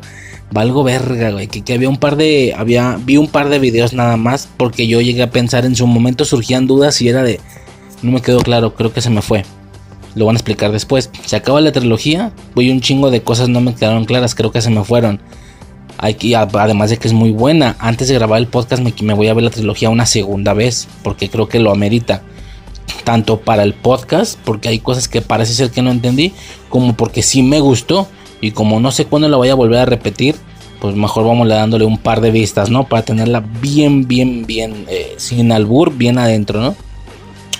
Eh, ¿Y qué pasa? Se acaba la trilogía y por segunda vez y fue de, no, es que no es que se me hayan ido, hay cosas que no explican y no dejan claras. Intento ver un par de videos por ahí en YouTube y bueno, alguna razón dan, pero no terminan de ser teorías, no son como tal contestaciones a lo sucedido, son teorías. Pero bueno, el chiste es que el elegido modifica Matrix a voluntad. Esto hace que él pueda despertar solo Ok, despertar solo y luego despertar a más personas y así se genera o así se origina el Sion. Sí, la ciudad Sion, la ciudad perteneciente a las personas que están despiertas y están o se encuentran en otro lugar del, del planeta, del, lejos de la ciudadela, que es el lugar donde se construyó toda esta ciudad. Y poco más, no poco más que mencionar hasta este momento y con respecto a esta película. Muy interesante. Eh, y por supuesto a lo Jesucristo, él renacería. Como Jesucristo elegido renacería de nuevo. Y se espera o se intuye que es Matrix. Matrix, por mames, güey. Me pasa lo mismo que con Scream y con Ghostface.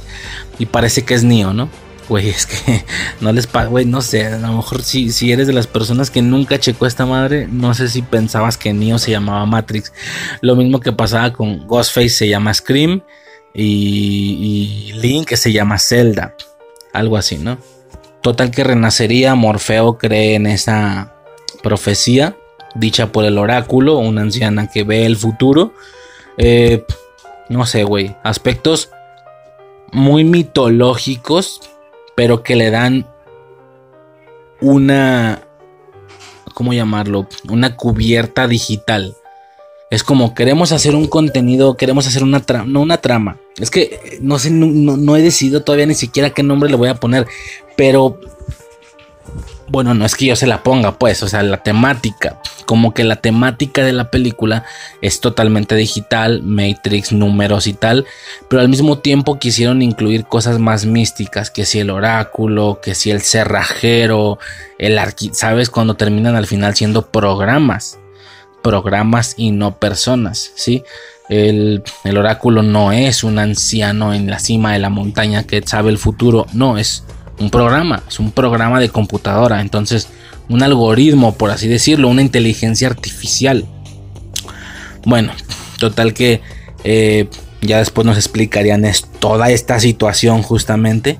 Tenemos toda la escena del dojo que es magnífica, increíble, hermosa, maravillosa. Me gustó un chingo la pinche escena del dojo, Cuando obviamente a Neo ya han estado metiéndole un chingo de disciplinas de esta manera tan tan futurista. Chingo de disciplinas, aprende Muay Thai, Kung Fu, Kendo y no sé cuántas mamadas. Eh, por lo que es bastante creíble que el vato de la nada eh, ya pueda pelear tan vergas, ¿no? A mí no me resulta, ay, no me la creo, güey. Pues es que se los metieron en la cabeza, güey. Y luego el vato está haciendo una combinación de todo, pues por eso es tan bueno. O sea, está usando movimientos que considere necesarios al momento, pues está chido, güey. Por supuesto, él empieza a pelear pensando que es real, siendo que Morfeo sabe que no lo es como tal, o al menos esa imagen pirata, como le llaman ellos. Esto hace que no pueda ganarle. Por eso hay un punto donde, donde Morfeo le dice, ¿crees que mi velocidad y fuerza tienen alguna relación con mis músculos en este lugar? ¿Crees que es aire lo que respiras? Se refiere a, güey, mi fuerza y mi velocidad no pueden tener relación con lo grande o ágiles que son mis músculos. No en este lugar, afuera sí, aquí no. Aquí es lo que quieras hacer con la mente, claro, con un cierto límite. Por eso ponen la premisa de que una vez tú te enteras que estás en Matrix y que no es real, técnicamente tienes el autocontrol por así decirlo, de poder saltar más alto, de no tener que respirar porque realmente no estás respirando. O sea, ciertos aspectos que generarían o que quitarían limitaciones de tu cuerpo físico, haciendo que seas más veloz, más ágil. Y a partir de ahí, todas las escenas que nos entregan de acción por parte de Morfeo, por parte de Trinity, que con, con sus obvias limitaciones que nada que ver con el elegido, estos güeyes sí llegan a puntos bastante decentes, ¿no? Eh, que es un poco como jodo, pero es un poco lo, lo que yo mencionaba con Rápido y Furioso, que yo decía, ok, necesitas una justificación para que puedas tener escenas de acción mamadas, así mamonas, de que pinches saltos en moto y, ¿sabes? Estos, estos momentos tan, tan de puta suerte eh, como, como no sé, me voy a adelantar un poco, la pelea de Morfeo arriba del tráiler, güey. O las batallas que estos güeyes tienen en general, pues las peleas que tienen, ok.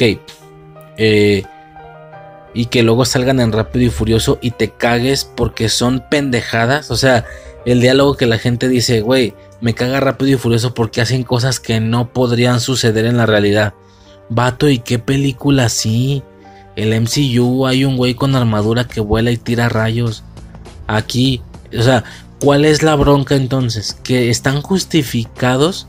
Necesitas que alguien te diga, ah, mira, este güey está haciendo esos movimientos imposibles en la realidad por este motivo. Porque está dentro de una simulación. Ah, ok, una vez justificado ya puedo disfrutar las artes marciales mamonas, las volteretas, los esquives, todas, todas, todas las coreografías de pelea que son increíbles. Por eso, y si no te lo justifican, ¿qué? Es una película, güey, no vas a disfrutarlos. O sea, es lo que no me queda claro por qué Matrix podría ser, podría ser tan mamada. Y un rap, y lo siento por la comparación. Hablando solo de las escenas de acción quien me diga, no, es que Matrix también tiene un mejor desarrollo de personajes, mejor fotografía, mejor trama, mejor guion, de acuerdo, de acuerdo, pero no vamos a negar que hay gente que mama Matrix por sus escenas de acción y que le... No sé si me estoy explicando, imaginen a un mono que no reconoce todos esos otros aspectos que Matrix puede tener bien hechos y que solo le gusta por las mamoncísimas escenas de acción. Y esa es la palabra, mamonas, escenas de acción mamonas que no pueden ser en la realidad, que por eso le gusta. Y que sea la misma persona que te dice, güey, rápido y furioso son pendejadas. Voy a ir a ver la nueva nomás a ver qué pendejadas hacen ahora. Voy a nomás a ver qué cosa irreal va a hacer el Toreto. Vato, no tiene sentido. O sea, quien me diga, no, no, no, vato, cállate lo con Matrix es mejor, pero por los aspectos técnicos. Ah, no, pues sí, güey, no lo dudo en ese sentido. Pero hablando de las escenas de acción, para mí no hay diferencia, güey. No es porque está justificado. Ya por eso no se a gusto. Bueno, X. Ya estoy definiendo aquí a Rápido y Furioso. Nada más daba el ejemplo. Que una vez te lo justifican, ya. Ya te podemos poner escenas de acción que digas, se mamaron. Se mamaron. Incluso al grado de que hoy en día la gente espera una película nueva de Rápidos y Furiosos cada tres años no porque la trama importe, de hecho ni hay una trama lineal como tal. Si acaso con lo de Cypher agarró ahí una cierta línea, pero no la hay. Eh, ¿A qué va la gente? Nada más a ver qué escenas tan mamonas se avientan. Que yo también lo soy, repito, pero a nivel épico, no al nivel de burlarte. Bueno, no veo, no veo por qué no hay una Matrix cada tres años trayéndonos eso, trayéndonos como la gente quiere estar viendo secuencias de acción mamonas. O sea, me sorprende cómo no había habido más Matrix, cómo no es una franquicia de 7, 8 películas. Me sorprende, francamente. Bueno, total. Pasando ahora a lo que sigue, ¿no? A lo que continúa. Básicamente, eh, vemos todo el desarrollo y toda la situación de Cypher que como ya mencionaba, primero hacen la preparación de dicha situación con la plática con Neo, que le dice, güey, yo si hubiera elegido la pastilla azul y tal, pero luego lo llevan todavía más allá. Y para que nos quede claro y rápido, eh, nos dan la, la, imagen de él comiendo carne, ¿sí? Él explica que la carne no es real, sino que es Matrix haciéndole creer a su cerebro que la carne es jugosa, que está buena y bla, bla, bla. ¿Qué puedo pensar ante esto? Y se echa la carne a la boca. Mm, bendita ignorancia. Porque es cierto, güey, lo que ya explicaba anteriormente. la carne sabe igual que afuera. Entonces, realmente, ¿cuál viene a ser el problema? Comer en la realidad y no están viendo que estoy haciendo eh, esto, el símbolo este de eh, los dos dedos, no sé cómo se llama, como como entre comillas, o, comer de esa carne diario en la simulación de Matrix, una simulación tan buena que prácticamente es la realidad. No sé, o sea, ya, ya expliqué todo este concepto y de qué lado podría estar yo de la verga. Para nada sería el héroe de la película, ni de la franquicia, ni mucho menos. Pero para absolutamente nada. Eh, pero es interesante, ¿no? Y por supuesto tenemos este remate con él traicionando a toda la tripulación, ¿no? Que es un punto muy específico en la trama para que todo avance de, esa manera, para que pueda avanzar de esa manera. Total, eh, después de una infinidad de entrenamientos, de muestras, de lo del salto y todo eso, todos entran a Matrix. Esta vez es la Matrix real. La Matrix real, interesante porque podemos ver este, este rollo de que aunque ellos están todos vergueros en, la percepción de afuera, tienen unas ropas impresionantes, güey. Así de que... Pues a elección obviamente, yo originalmente pensaba que tenía que ser ropa oscura, pero no, ahora veo que puede ser cualquier ropa siempre y cuando es lo que tú decidas. Y qué curioso que nadie está decidiendo llevar un pants, un, ¿sabes? Por estar más cómodo, ¿no? Todos se visten de maneras muy, muy elegantes. La mayoría de ellas, en su mayoría, es ropa oscura, pero me llamó mucho la atención que, por ejemplo, la ropa de Switch era blanca. Era ropa blanca completamente. Eh, no sé, como que, como que, y luego, como te digo, y luego después de ver el vato de traje trajeado, pues traje rollo como el de Smith, pero todo blanco que es uno de los güeyes de, de, de Nayobi, pues sí fue como, ah, chido, chidote, güey. Yo, yo, yo, agarré un traje verde, güey, una mamá así, por mamonear, güey. Por saber que no es real, por saber que voy a entrar a hacer desmadres, a golpear gente y. Dice que puede ser así, entras y mueres y te cargó la chingada, pues, que, que, feo, ¿no? Por ese lado, pero. Fuera de ese aspecto, o más bien. No, olvídalo. Si fuera ellos, no. Pero si fuera niño y supiera que voy a entrar a ser inmortal, no, güey, yo le mamoneo y me voy en boxers o qué sé yo, Estaría perro, güey. Este, total, pasa eso. Nos muestran lo de Switch. Eh, ¿Y qué más? Bueno, vemos el tema del déjà vu, del déjà vu con el gato. Eso significa que Matrix cambió algo y sí, fue que cubrió toda la casa con paredes de ladrillos para que no pudieran salir. Eh, y nada, no vemos toda esta secuencia de acción donde Morfeo se se sacrifica. Para esto, pues ellos entraron para llevar a, a, Neo, iba a decir a Matrix, güey. Es que es lo que pasa por, por tener la conciencia de esta franquicia durante toda la vida. Vemos toda esta secuencia de acción donde Morfeo se sacrifica por lo que le dijo el oráculo. Eh, bueno, más bien eso se lo dijeron a Neo, que él se iba a, a sacrificar por él y que su vida iba a estar en sus manos. Y bueno, ya, ya, ya te percatas después que son comentarios muy específicos clavados a todas las personas. Es decir, a Morfeo le dicen sobre el elegido. A este güey le dice lo de Morfeo. A Trinity le dice lo de que se va a enamorar del elegido. Entonces una cosa tras otra que ocasiona mm, que todo surja de una manera en específico, una cosa curiosa incluso, un rollo como un rollo como los horóscopos, güey, que los horóscopos te dicen, ah, es que vas a tener que cuando llegue el momento indicado vas a tener que tomar una decisión, güey, pues todo puto mundo, o sea, no sé, como que está muy mamón, porque es algo muy general, siempre. O te dice, es que tú eres muy bueno con las personas que quieres, pero que se cuiden las personas que no quieres o que te tratan mal, güey, pues todo mundo, no mames, o sea, dan cura pues, pero sí. Eh, Morfeo se sacrifica por Neo, sí. Y posteriormente, posteriormente, Trinity y Neo toman la decisión de volver a entrar para rescatar a Morfeo. Esto genera que tengamos toda la última secuencia, toda la última seguidilla de escenas y de secuencias de acción principales de Matrix, de la película Matrix. Si tenemos diferentes secuencias, tenemos la escena en la sala de los pilares, que es donde empieza después de cruzar el arco y ver, ver que tiene un chingo de armas. Sobre se empieza la rafaguiza encabronada, güey. Pero rafaguiza mal pedo. La libran, pues por supuesto la tienen que librar. Y luego posteriormente tenemos el, eh, la escena de la azotea. Llegamos. Por fin. Güey, ¿estás de acuerdo que yo mientras veía todo esto? Era... A ver, hasta aquí hay unas cosillas que tengo que decir. De inicio, se estaba cumpliendo parcialmente mi percepción de la franquicia. Ya acabo de aclarar que para mí, sin haberla visto, la percepción de la franquicia era estas personas con ropas oscuras. Eh, dentro de Matrix haciendo cosas mamonas, disparando lo pendejo y haciendo movimientos ahí mamones.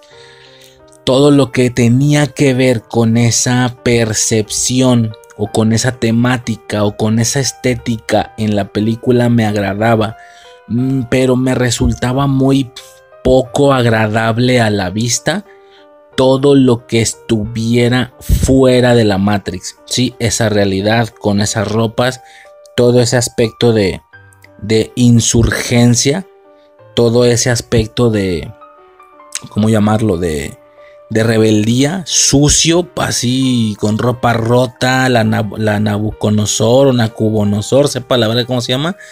Eh, todo ese aspecto sucio a mí me estaba molestando de sobremanera.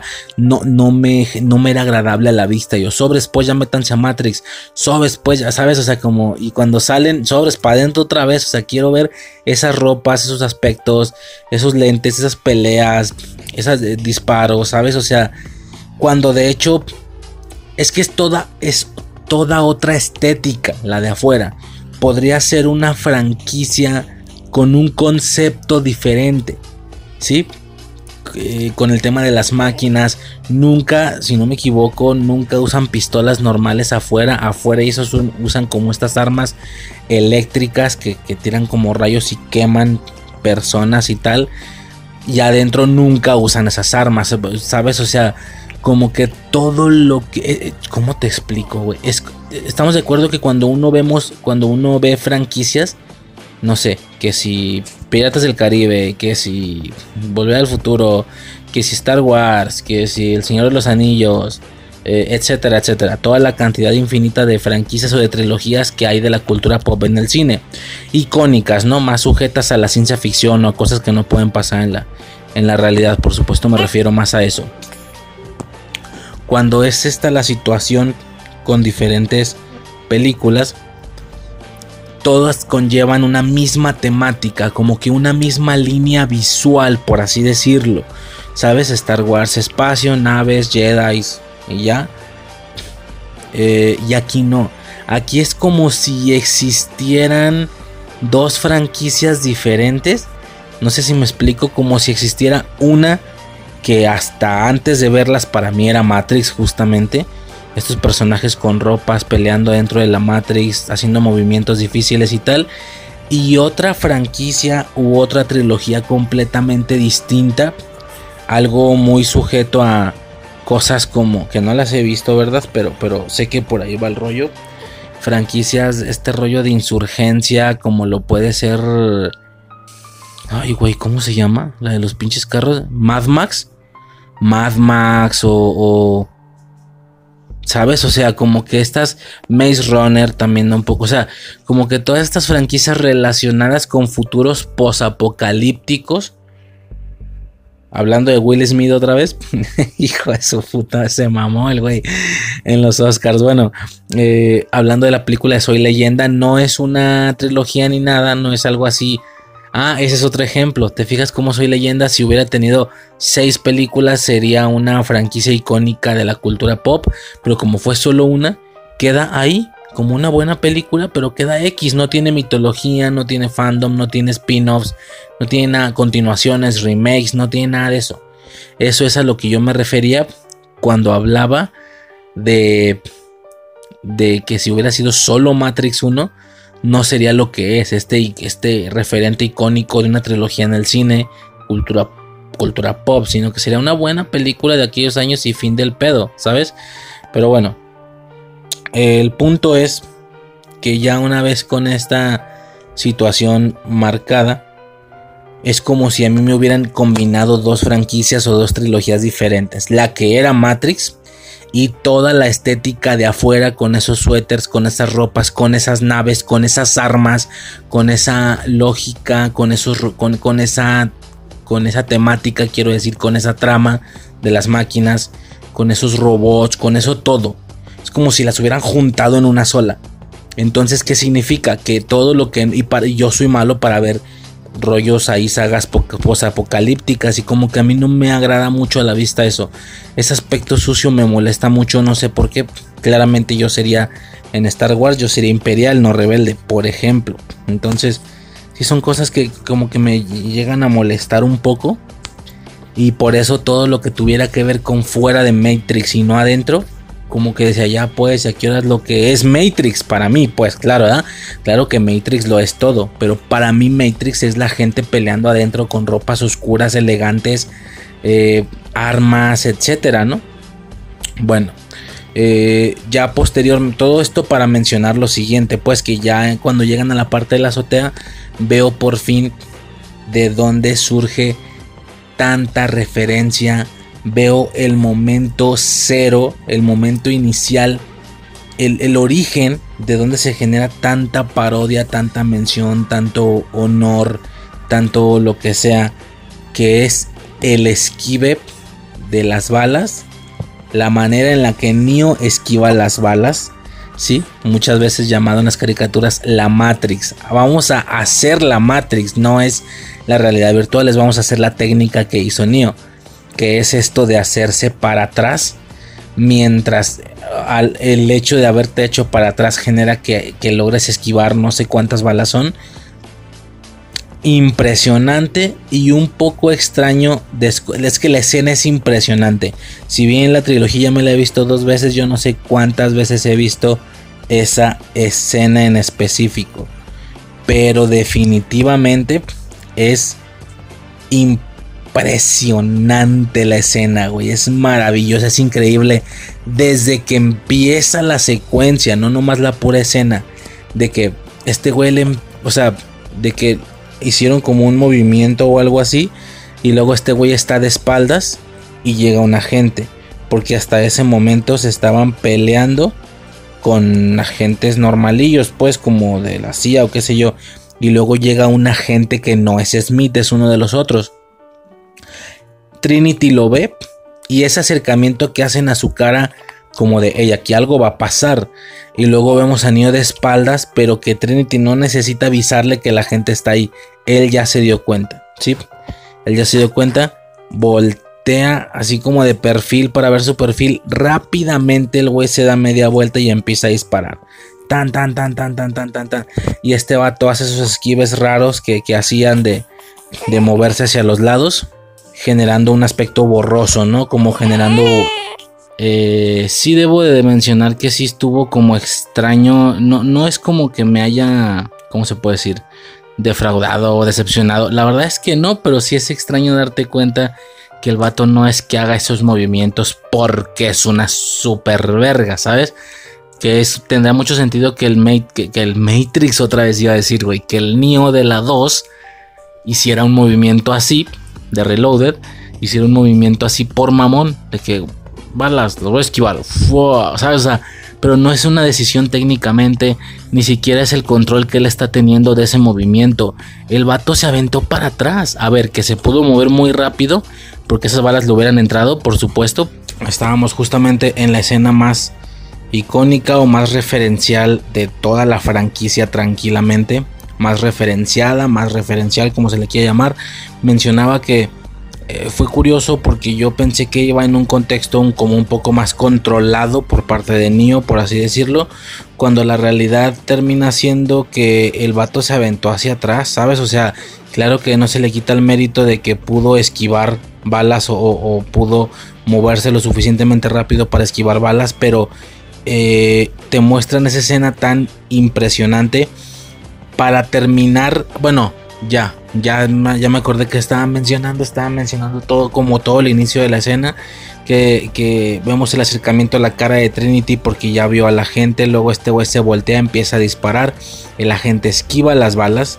Y posterior a esto es cuando sucede el movimiento, ¿no? Este vato se le acaban las balas, tira la, la pistola y dice, y le dice, Trinity, auxilio. O el vato le grita, Trinity, auxilio. Este vato empieza a disparar, hace el movimiento tan icónico, tan referencial. Y ya posteriormente, al terminar el movimiento o la ralentización de la cámara, el güey se cae. O sea, el vato se aventó hacia atrás, pero no a un control en el que vaya a poder pararse de nuevo después de haber hecho ese movimiento. No, el vato cae de espaldas. Cae de espaldas y no solo eso, una vez que cae de espaldas, las balas le rozan, porque le rozan. Es decir, sí le pegaron. Cuando lo referencial y lo icónico del movimiento es el control que puedes hacer hacia atrás sin caerte. No sé, creo que, creo que ahí estaba el chiste del movimiento o la manera en la que lo referencian. Cómo te puedes hacer hacia atrás sin caerte y luego volverte a parar, no sé cómo decirlo. Y, y que no te peguen las balas, esquivar las balas y, ambas cosas suceden. O sea, es como si cualquier persona se avienta hacia atrás intentando simular eso y luego va a caer de espalda a una colchoneta, pero si tú ralentizas, no sé, o sea, me refiero a que no está tan cabrón porque es, son esos segundos previos a caerte hacia atrás, ¿sabes? Es como si uno quisiera este hacer un movimiento peligroso posteriormente caer en una colchoneta, por supuesto, pero eso no quita el hecho que que puedas grabar los segundos previos a la caída y que se vea muy cabrón. Entonces como que siento que le quitó mérito. Como que yo toda la vida había pensado que la escena estaba relacionada con eso, con el control de hacerte hacia atrás a esa altura sin caerte, un poco lo que se hace con el baile este de la de la de la vara o no sé qué, que tienes que como hacerte hacia atrás lo más abajo posible sin caerte y cada vez la van bajando más, ¿sabes? Pensé que iba por ahí y por supuesto el tema de esquivar las balas y no hizo ninguna de las dos. El vato después de que se acaba la, secuencia o la escena se cae hacia atrás de espaldas porque el güey iba en caída hacia atrás pero vimos los segundos previos a que la espalda toque, toque el piso, me explico. Y aparte que las balas sí le pegan, no de manera directa o contundente, por eso no queda dañado, tal vez ni tocó la piel, pero sí que le rozan la ropa, entonces no hizo ni una cosa ni otra termina siendo como extraño. Aún así, repito, eh, todo esto se puede olvidar o todo esto queda diluido con el hecho de por fin ver el producto origen de tal escena tan referenciada y tan icónica que vi tantas veces durante toda mi vida en caricaturas, ¿no? Gran detalle. Eh, ¿Qué más? Posteriormente tenemos este... El movie, bueno, se me hizo muy curioso el tema de que, de que Morfeo rompe la cadena.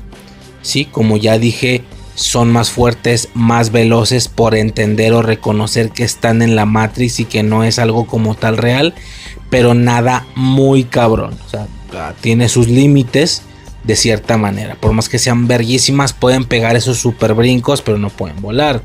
Pueden tener esa super fuerza, pero no pueden eh, ganarle a un agente. Y por supuesto, no, no creo que puedan levantar un carro o alguna mamá así, ¿no? Pero sí que rompió la cadena. ¿Ok? Curioso porque pudo haberla roto desde antes, ¿no? No sé bien.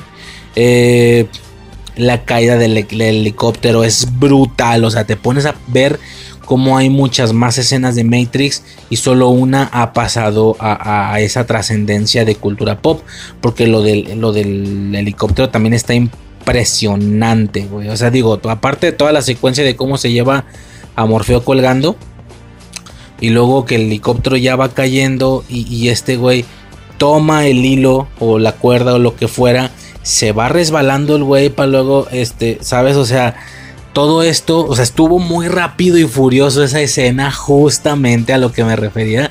Digo, yo sé que rápido y furioso viene después, o al menos esa esencia, ese rápido y furioso como después de la 4.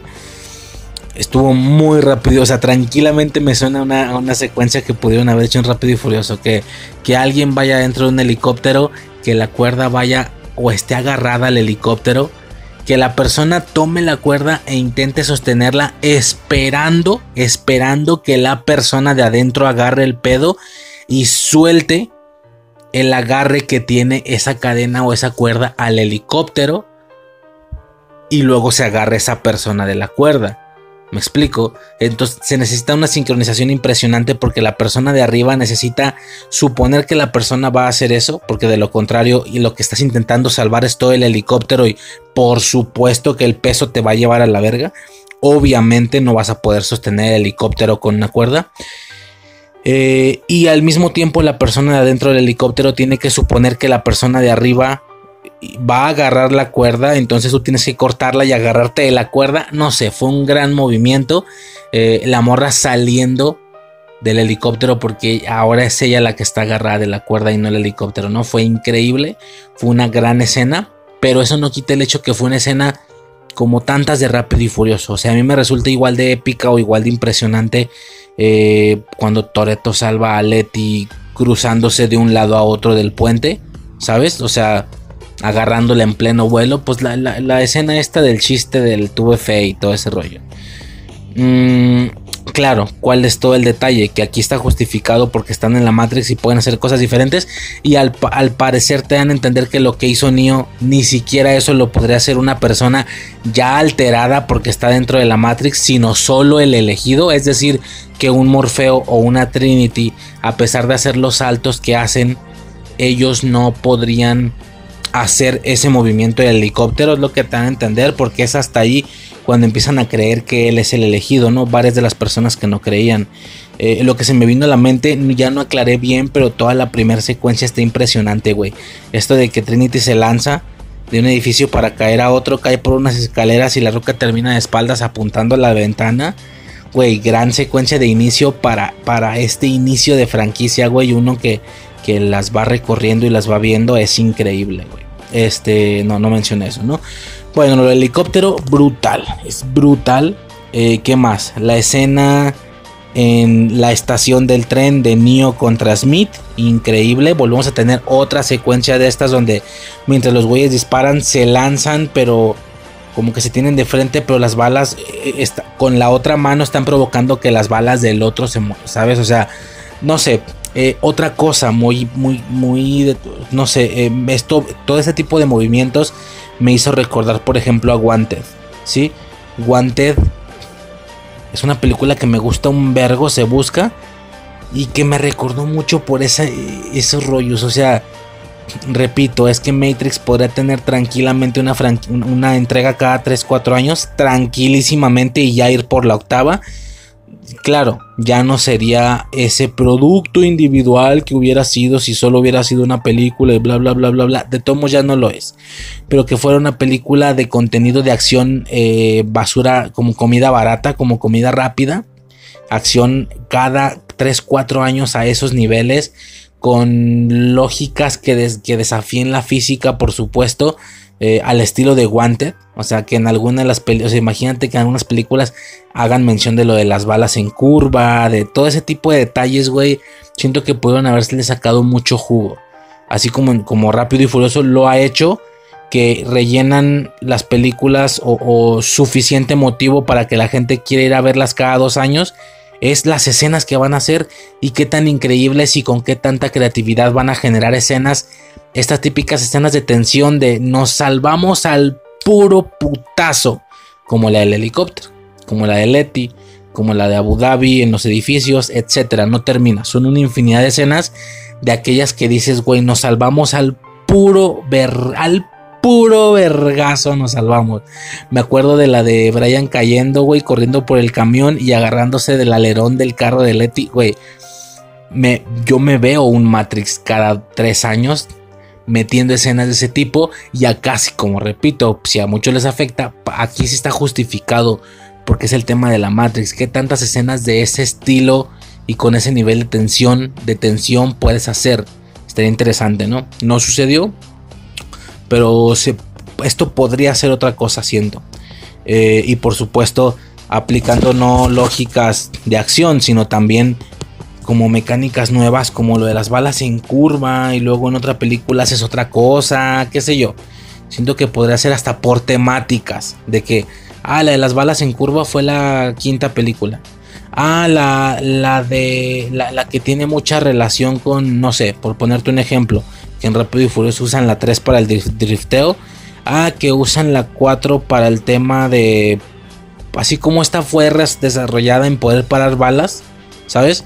Ah, que la 4 sea. Digo, para esto necesitarías no haber vuelto a Neo inmortal y superpoderoso. Sino que se mantuviera en el mismo nivel o en los mismos niveles que se han estado manteniendo en esta primera película para poder hacer algo así, una franquicia de un chingo de películas donde en cada una sea lo mismo, pero, pero generando nuevas escenas de acción, eh, con ese nivel de tensión, como digo, temáticas, temáticas diferentes, donde en algunas sea las balas, o sea, que no hubiera existido una Wanted y que en lugar de Wanted fuera la quinta de Matrix o qué sé yo, donde las balas hacen curva, que en otra, que en la 7 la temática fuera este.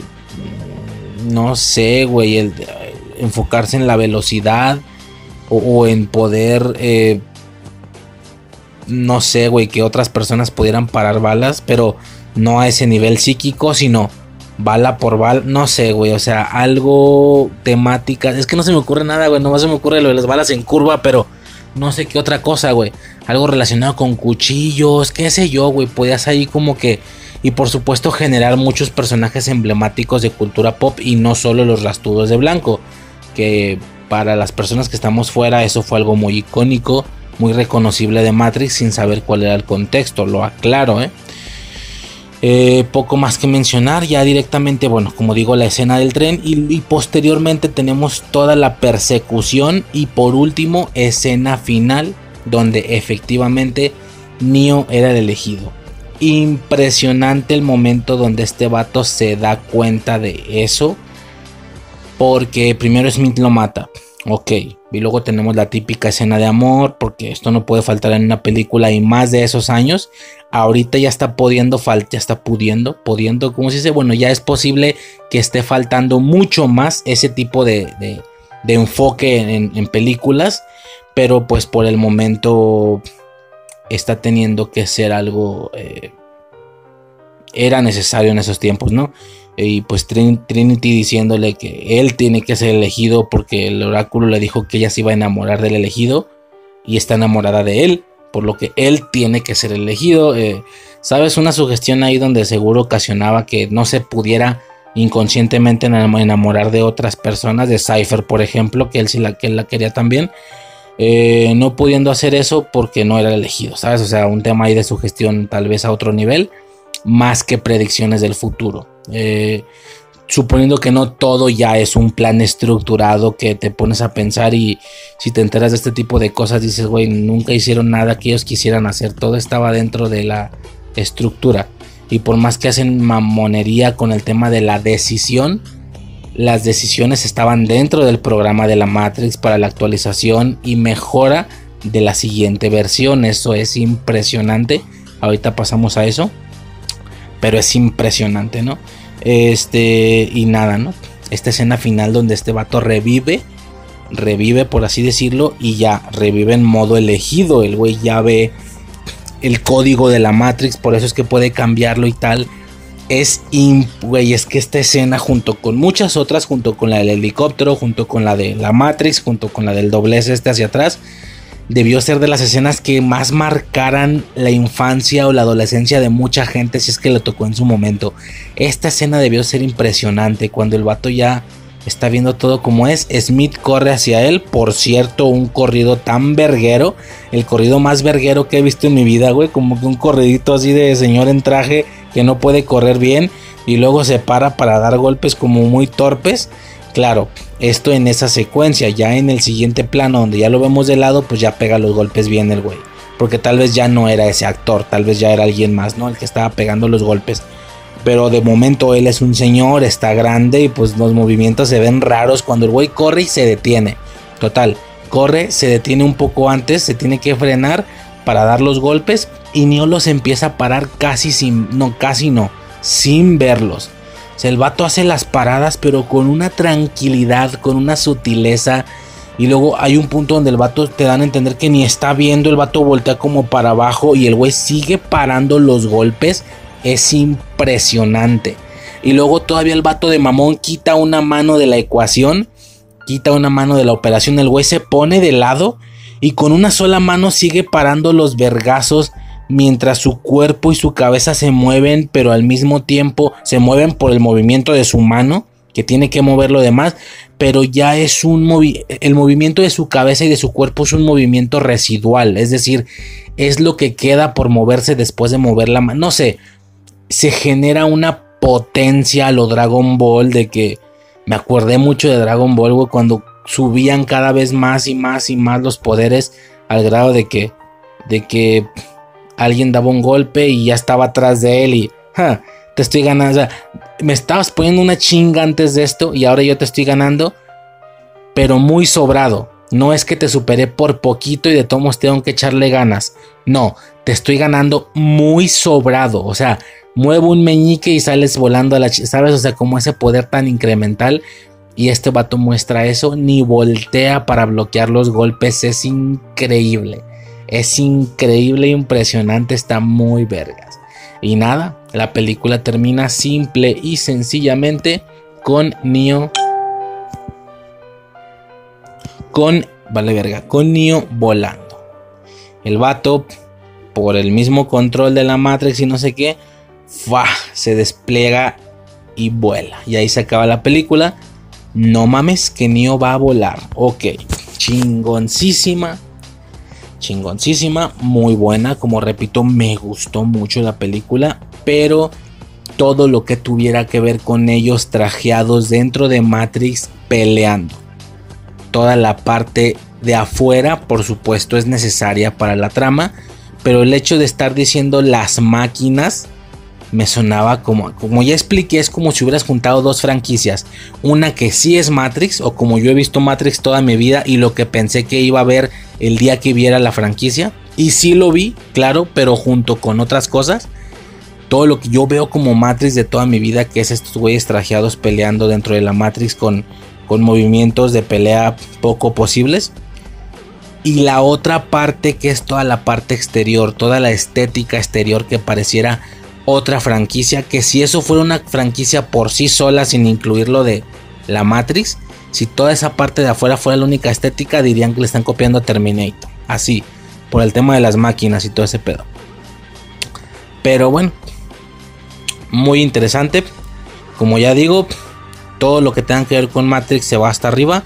Todo lo de afuera no es que sea malo, nada más es poco agradable a mi vista, a mi percepción visual, ¿no? Como que no me agrada ver esos aspectos sucios, eh, ese rollo como submarinesco, pero pedorro, lleno de mecánicos, como que no. Me gusta ese aspecto pulcro y bien pulido de fineza, de ropa, de pelea, de coreografía de Matrix, toda la parte más falsa, básicamente. Porque para mí eso era Matrix durante toda mi vida, güey sin haberlo visto. Repito, esa percepción que te llega residual sin ser fan o sin estar dentro de la franquicia es una cosa muy extraña. Eh, poco más que mencionar por parte de la eh, primera película. Hubo una situación que no mencioné muy muy interesante. Las fechas ya porque ahorita voy a hacer una pequeña pausa con Animatrix, pero las fechas son interesantes porque Matrix sale en 1999. Matrix Reloaded, Reloaded, recargado como se le llame, sale cuatro años después. Suficiente tiempo para que la gente se emocionara al ver una nueva entrega o esta evidente continuación de Matrix. Y la tercera parte sale el mismo año.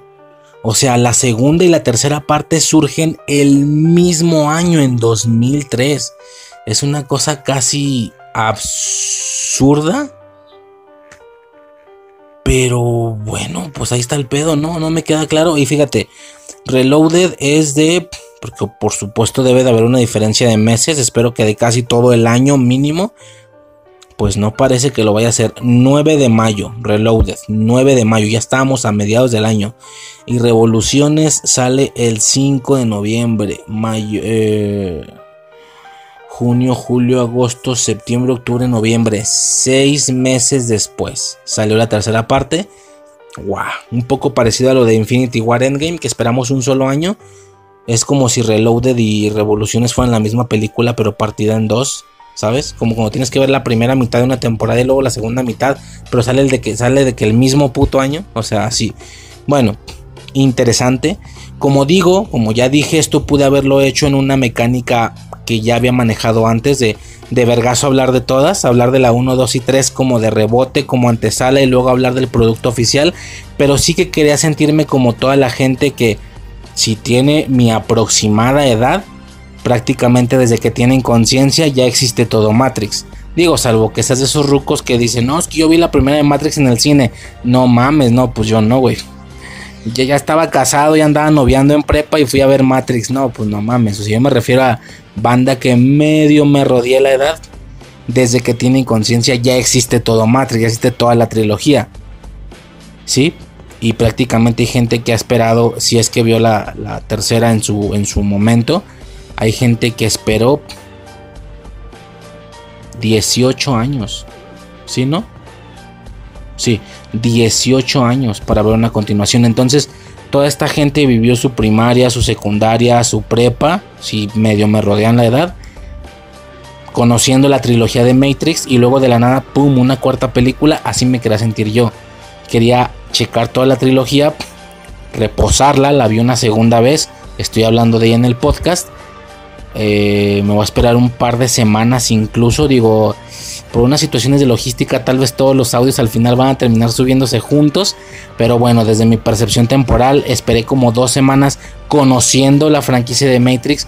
Viendo el tráiler, así aguantándome nomás para que aguantar, para que pasara un ratito de hype y luego ver la cuarta película esperándola, como mucha gente aseguró sucedió, que no se la creía que estaban reviviendo su trilogía de toda la vida y que por fin iba a ver lo que siguió después, si es que se llega a ser el caso. Porque más que lo que sucedió después, esto apunta para ser recuela también. Pero ahorita checamos eso. Bien, ya podremos pasar a Animatrix y posteriormente a las dos secuelas. Y hago esto por el orden en el que tienen que ir estos contenidos, ¿no? ¿Sí, no? A ver un momento. Enero, febrero, marzo, abril, mayo, junio. Ah, pues no, mira, Animatrix sale el 3 de junio del 2003, un mes después de Reloaded. Eh, interesante. No, entonces vamos a checar primero Reloaded. Digo, para mí, para el caso da lo mismo. Yo vi Animatrix después de haber visto toda la trilogía. Yo la vi después de la tercera. Pero sí que creo que es importante. Fíjate, ahora tiene más sentido algunas cosas. Yo pensaba que era después de la primera y no me concordaba que cómo era posible que ibas a ver algunas cosas primero en Animatrix y luego en Reloaded. No tenía ningún sentido porque debían de ser mostradas primero con live action, siento yo. La primera vez que tú veías algo tenía que ser en live action y no... No, X, pues X, me equivoqué. Animatrix sigue después de, de Reloaded. Entonces vamos a checar primero Reloaded y luego nos vamos a Animatrix y posteriormente a Revoluciones. Y nada, podríamos pasar entonces, como ya mencionaba, a Matrix Reloaded. Chobres.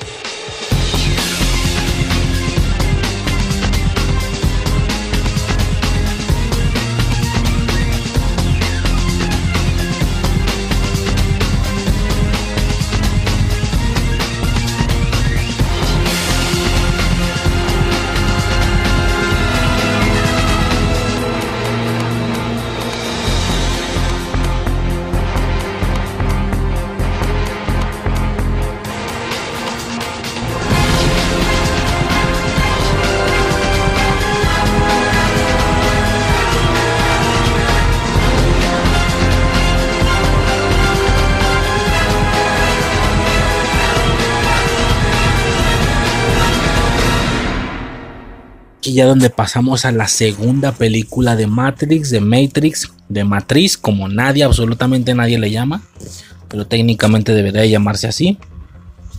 Eh, Matrix Reloaded, sí, yo lo comenté al inicio en algún punto de la primera película, que estas dos estéticas de la franquicia, que para grandes rasgos y para resumir es lo que vemos dentro de Matrix, eh, que viene siendo las batallas coreografía, coreografiadas, los disparos, etcétera, sobre todo las batallas coreografiadas y la parte de fuera, en este caso el Nabucodonosor, ¿no?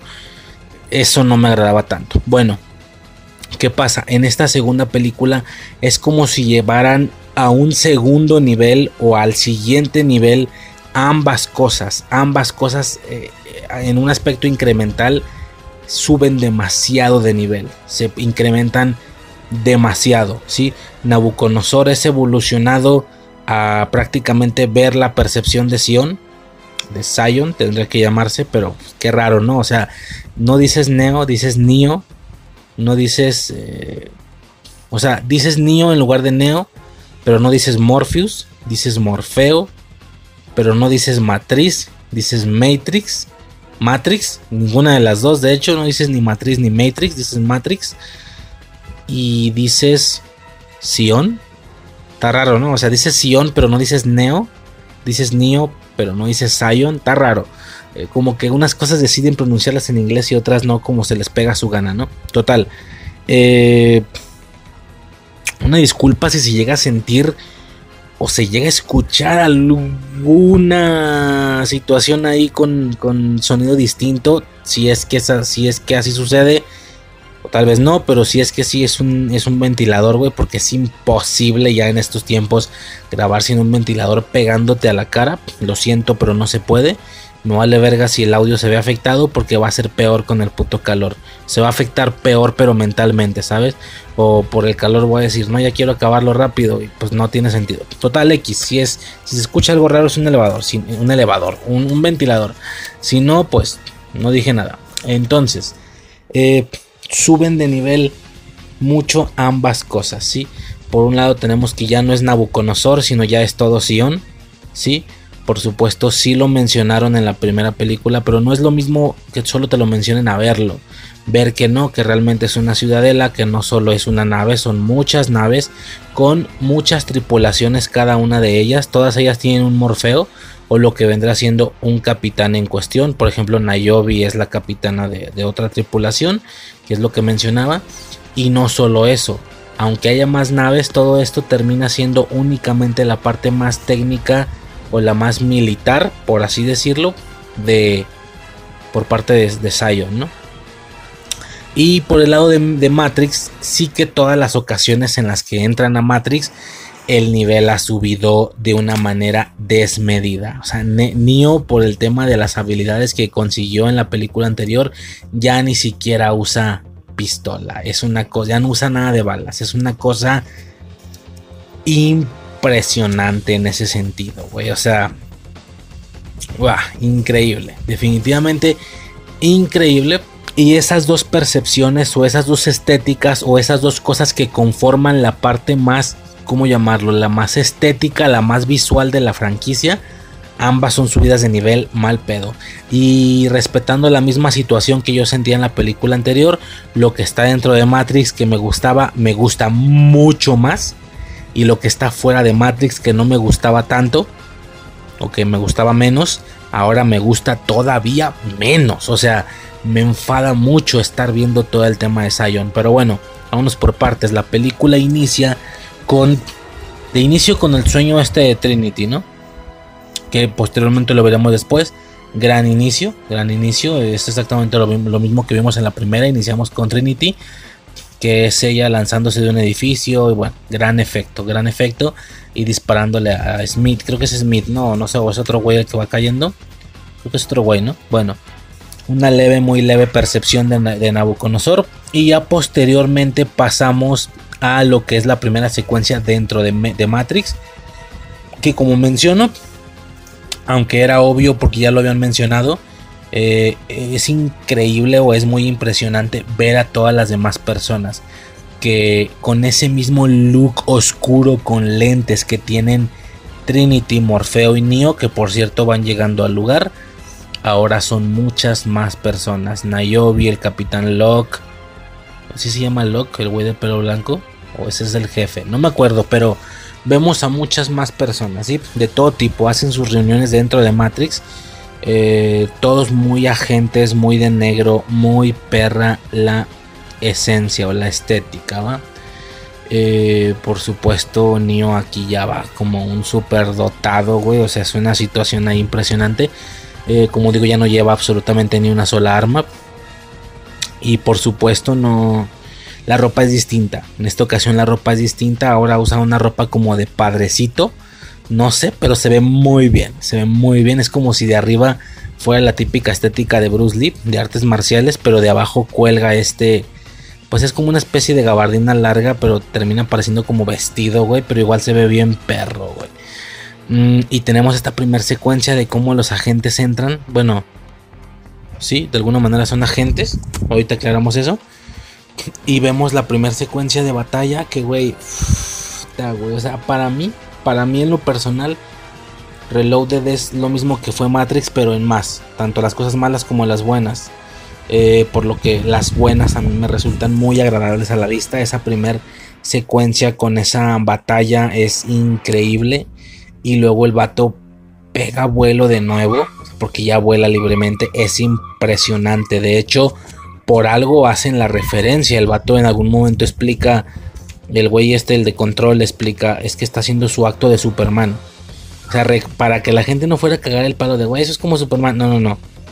Lo dicen ahí. Es impresionante la manera en la que vuela, cómo despega, güey. Yo siento que de ahí se copiaron de la película de Matrix, se copiaron la escena de Smallville, ahora que lo veo, la de la cuarta temporada, porque vuela increíble, güey. Esto de que todo se dobla a su alrededor, las ondas expansivas.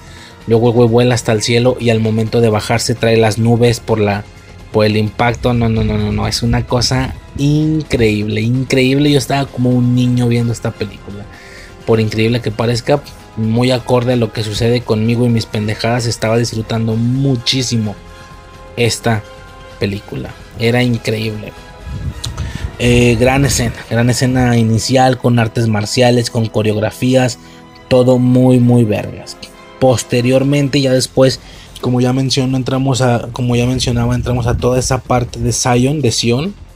Que eso está raro también, güey. O sea, algunas cosas las mencionan en inglés y otras no no dicen Zion, dicen Sion en español, o leído más bien, pero no dicen Neo, dicen Neo. Cuando si estás diciendo Sion, deberás decir Neo. Eh, no dicen Morpheus, dicen Morfeo. Esto es en español. Entonces, Morfeo, Sion, pero no dices Niobe, dices Nayobi. Entonces, igual que Neo, Neo, o sea, Neo y Nayobi entonces, si dices Neo y dices Nayobi, también tienes que decir Morpheus, no Morfeos, ¿no? No Morfeo, perdón. Está raro ahí el pedo. Pero bueno, Sion. Puta, güey, esta secuencia, después de haber visto tanta increíble batalla, tan impresionante coreografía, algo que me estaba gustando mucho a la vista. Toda la secuencia de Sion con el momento en el que Trinity y este vato se pueden acoger. No, bueno, una cosa cansada por demás, güey. Yo decía, güey, cuando lo que sigue sobre, o sea, tan vergas que estuvo el, inicio, como para que ahora, no, bueno, yo estaba como enfadadillo de toda esa percepción de Sion, percepción de Sion. Eh, y bueno, un otro detalle, empezamos a ver cómo Smith está convirtiendo a otros en él, aunque sean otro tipo de agentes o mismas personas normales, ¿no? Y hay una ocasión en la que convierte a una de las personas que estaban fuera, a uno de los agentes básicos, bueno, de los de Sion, por así decirlo, de un, de, una, de un escuadrón, lo convierte en él, pero al mismo tiempo él sí logra salir. Lo que deja una percepción de que el otro güey va a salir con su cuerpo de siempre, pero con la mente de Smith. Hasta ese momento aquí las cosas ya perdieron por completo la situación digital, digital como tal. Entiendo que la, la imagen pirata, porque es una imagen pirata de la, de la persona, del, del, guerrero, como se le quiera llamar, lo conviertas en ti, pero al salir lo sigues trayendo en la mente. Es un tema raro, güey. O sea, hasta qué punto Matrix, que es única y exclusivamente una, una simulación eléctrica digital, en qué momento pasa a poder afectar la vida real y de qué manera. O sea, así te queda extraño este rollo del, tema de pasarse de un cuerpo a otro y va a salir peor. Va a quedar, todo esto va, se va a poner mucho peor, pero por el momento está, está mamón y no le veo como mucho sentido, ¿no? Eh, ¿Qué más? Se tiene todo un discurso por parte de Nio y el concejal con el tema de las máquinas. Que si las máquinas nos quieren matar, pero también nos controlan porque no podemos apagarlas y no sé qué. Nio menciona que igual es su decisión, que no, no puede comparar porque apagarlas es su decisión. Y el vato dice, pues es una decisión que no podemos tomar de todos modos, porque donde la apaguemos o si podemos, pues, pero donde lo paguemos nos morimos, güey. Eso es otro tipo de esclavitud. Hay mucha filosofía aquí. Yo me acuerdo que en alguna ocasión tuve algún roce de opiniones con alguna persona eh, con el tema de la esclavitud y todo eso. Que técnicamente tienes que trabajar si no, no la libras y tal. Y una persona me dijo, entonces técnicamente, ¿qué es lo que esperas? Que la comida aparezca sola. Y si fue una situación de, ok, no, pero es que es justo ahí donde está la falla tú dices, ya no eres un esclavo, tienes una decisión, ya no eres un esclavo como los de antes. Tú tienes la decisión si quieres eh, servir a la sociedad, si quieres jalar o no. Pues sí, güey, pero técnicamente la decisión no la puedo tomar porque donde yo no puedo elegir que no y dejar de tragar. Tengo que empezar a trabajar. O sea, aunque, aunque técnicamente me tienen de manera voluntaria y que no me tienen como esclavo, eso no quita el hecho que de una manera menos más indirecta sigue siendo algo obligatorio. Tú puedes decir, pues si no quieres no jales, pues sí, vergas, pero si no jalo no como. Entonces es un poco ese rollo, ¿no? Es un poco ese rollo filosófico de decir, güey, pues nos podemos apagar si queremos. Ay, sí, vergas, ¿las vas a pagar? No puedes, o sea, nomás por saber que puedes hacerlo en cuanto tú quieras, ya es libertad. Cuando técnicamente no puedes tomar una de las dos opiniones o una de las dos opciones más bien. Y si tú no puedes tomar una de dos opciones, entonces no es libertad. No, que sí puedes, pues sí, pero si depende de tu muerte una de las dos, entonces no es una verdadera elección de dos decisiones que ambas sean viables. Entonces no es libertad, es esclavitud. Lo que yo mencionaba con el trabajo, pero bueno, es una situación ahí mucho más filosófica, por supuesto, pero es por demás interesante. Eh, ¿Qué más? Eh, bueno, ya después, posteriormente tenemos toda esta secuencia toda esta situación con el merovingio, el merovingiano, el merovingio, el hombre francés, tiene diferentes nombres según la película, pero es muy interesante porque... Eh, no, no es cierto, perdón, un me estoy adelantando muchísimo.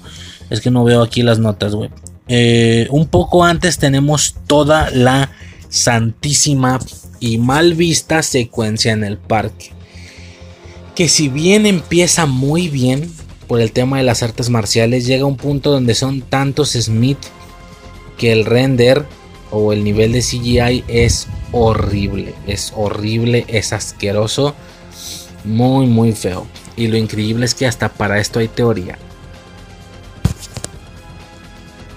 Hay una teoría que dice que al ser una, una Matrix, una simulación digital y tal, que por supuesto tiene un cierto nivel de gráficos, hay tanto que procesar, tantos Smith, tanto movimiento, que la misma Matrix decide bajar la resolución y por eso tú la ves de esa manera. Digo, hasta para eso hay un contexto real. Digo, la realidad es que simplemente el, pues el no estuvo tan chido y sí quisieron hacer bastante con todo este tema del tubo y todo el vuelo, toda la pelea aérea. Cuando la realidad es que lo del inicio lo hiciste bastante bien. O sea, ¿por qué tienes que meter a tantos Smiths para hacer la aclaración del tema de que el güey se estaba propagando como un virus? Pues con unos 10, güey, y sobres y empieza la, coreografía, creo que quedaba suficiente. Y una buena coreografía, igual que la del inicio, e igual que una coreografía posterior que vamos a ver con, los, con la gente del Merovingio. Entonces, por muy buenas escenas de batalla, de lucha, de artes marciales tanto la primera como la del Merovingio. En la casa del Merovingio, después de que su esposa lo traicionó, ahorita pasamos a eso. Entonces, ¿por qué hacer esto, güey? O sea, por eso es tan mal vista Reloaded, siento yo. Porque de lo contrario y fuera de esas escenas es una gran película. Ahora, gran parte de la pelea está bien hecha en coreografía. Yo sé, solo digo que para nada es toda la pelea. No es ni un 30%. Yo digo, pero sí que hay una parte donde el render baja, los, se pone horrible el CGI. Y bueno, no, no sé cómo alguien decidió dejar eso en una película que iba a haber tanta gente, tantas personas. ¿no? Total, una cosa ahí curiosa. Gran pelea.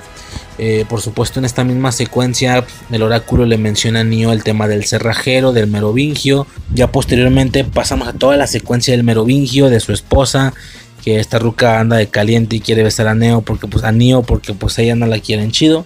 Este nos hacen toda la explicación, de hecho eso lo dice desde el oráculo, creo, de todas aquellas cosas que no han funcionado bien en la Matrix, pero que igual asimilan una figura, una imagen, pero que no tienen ninguna función en el sistema y que son fallas, y que es de ahí de donde se generan varios programas eh, sensibles o varios programas de conciencia, pero que no tienen ninguna función y esto los hace ser como hasta cierto punto ahí dañados.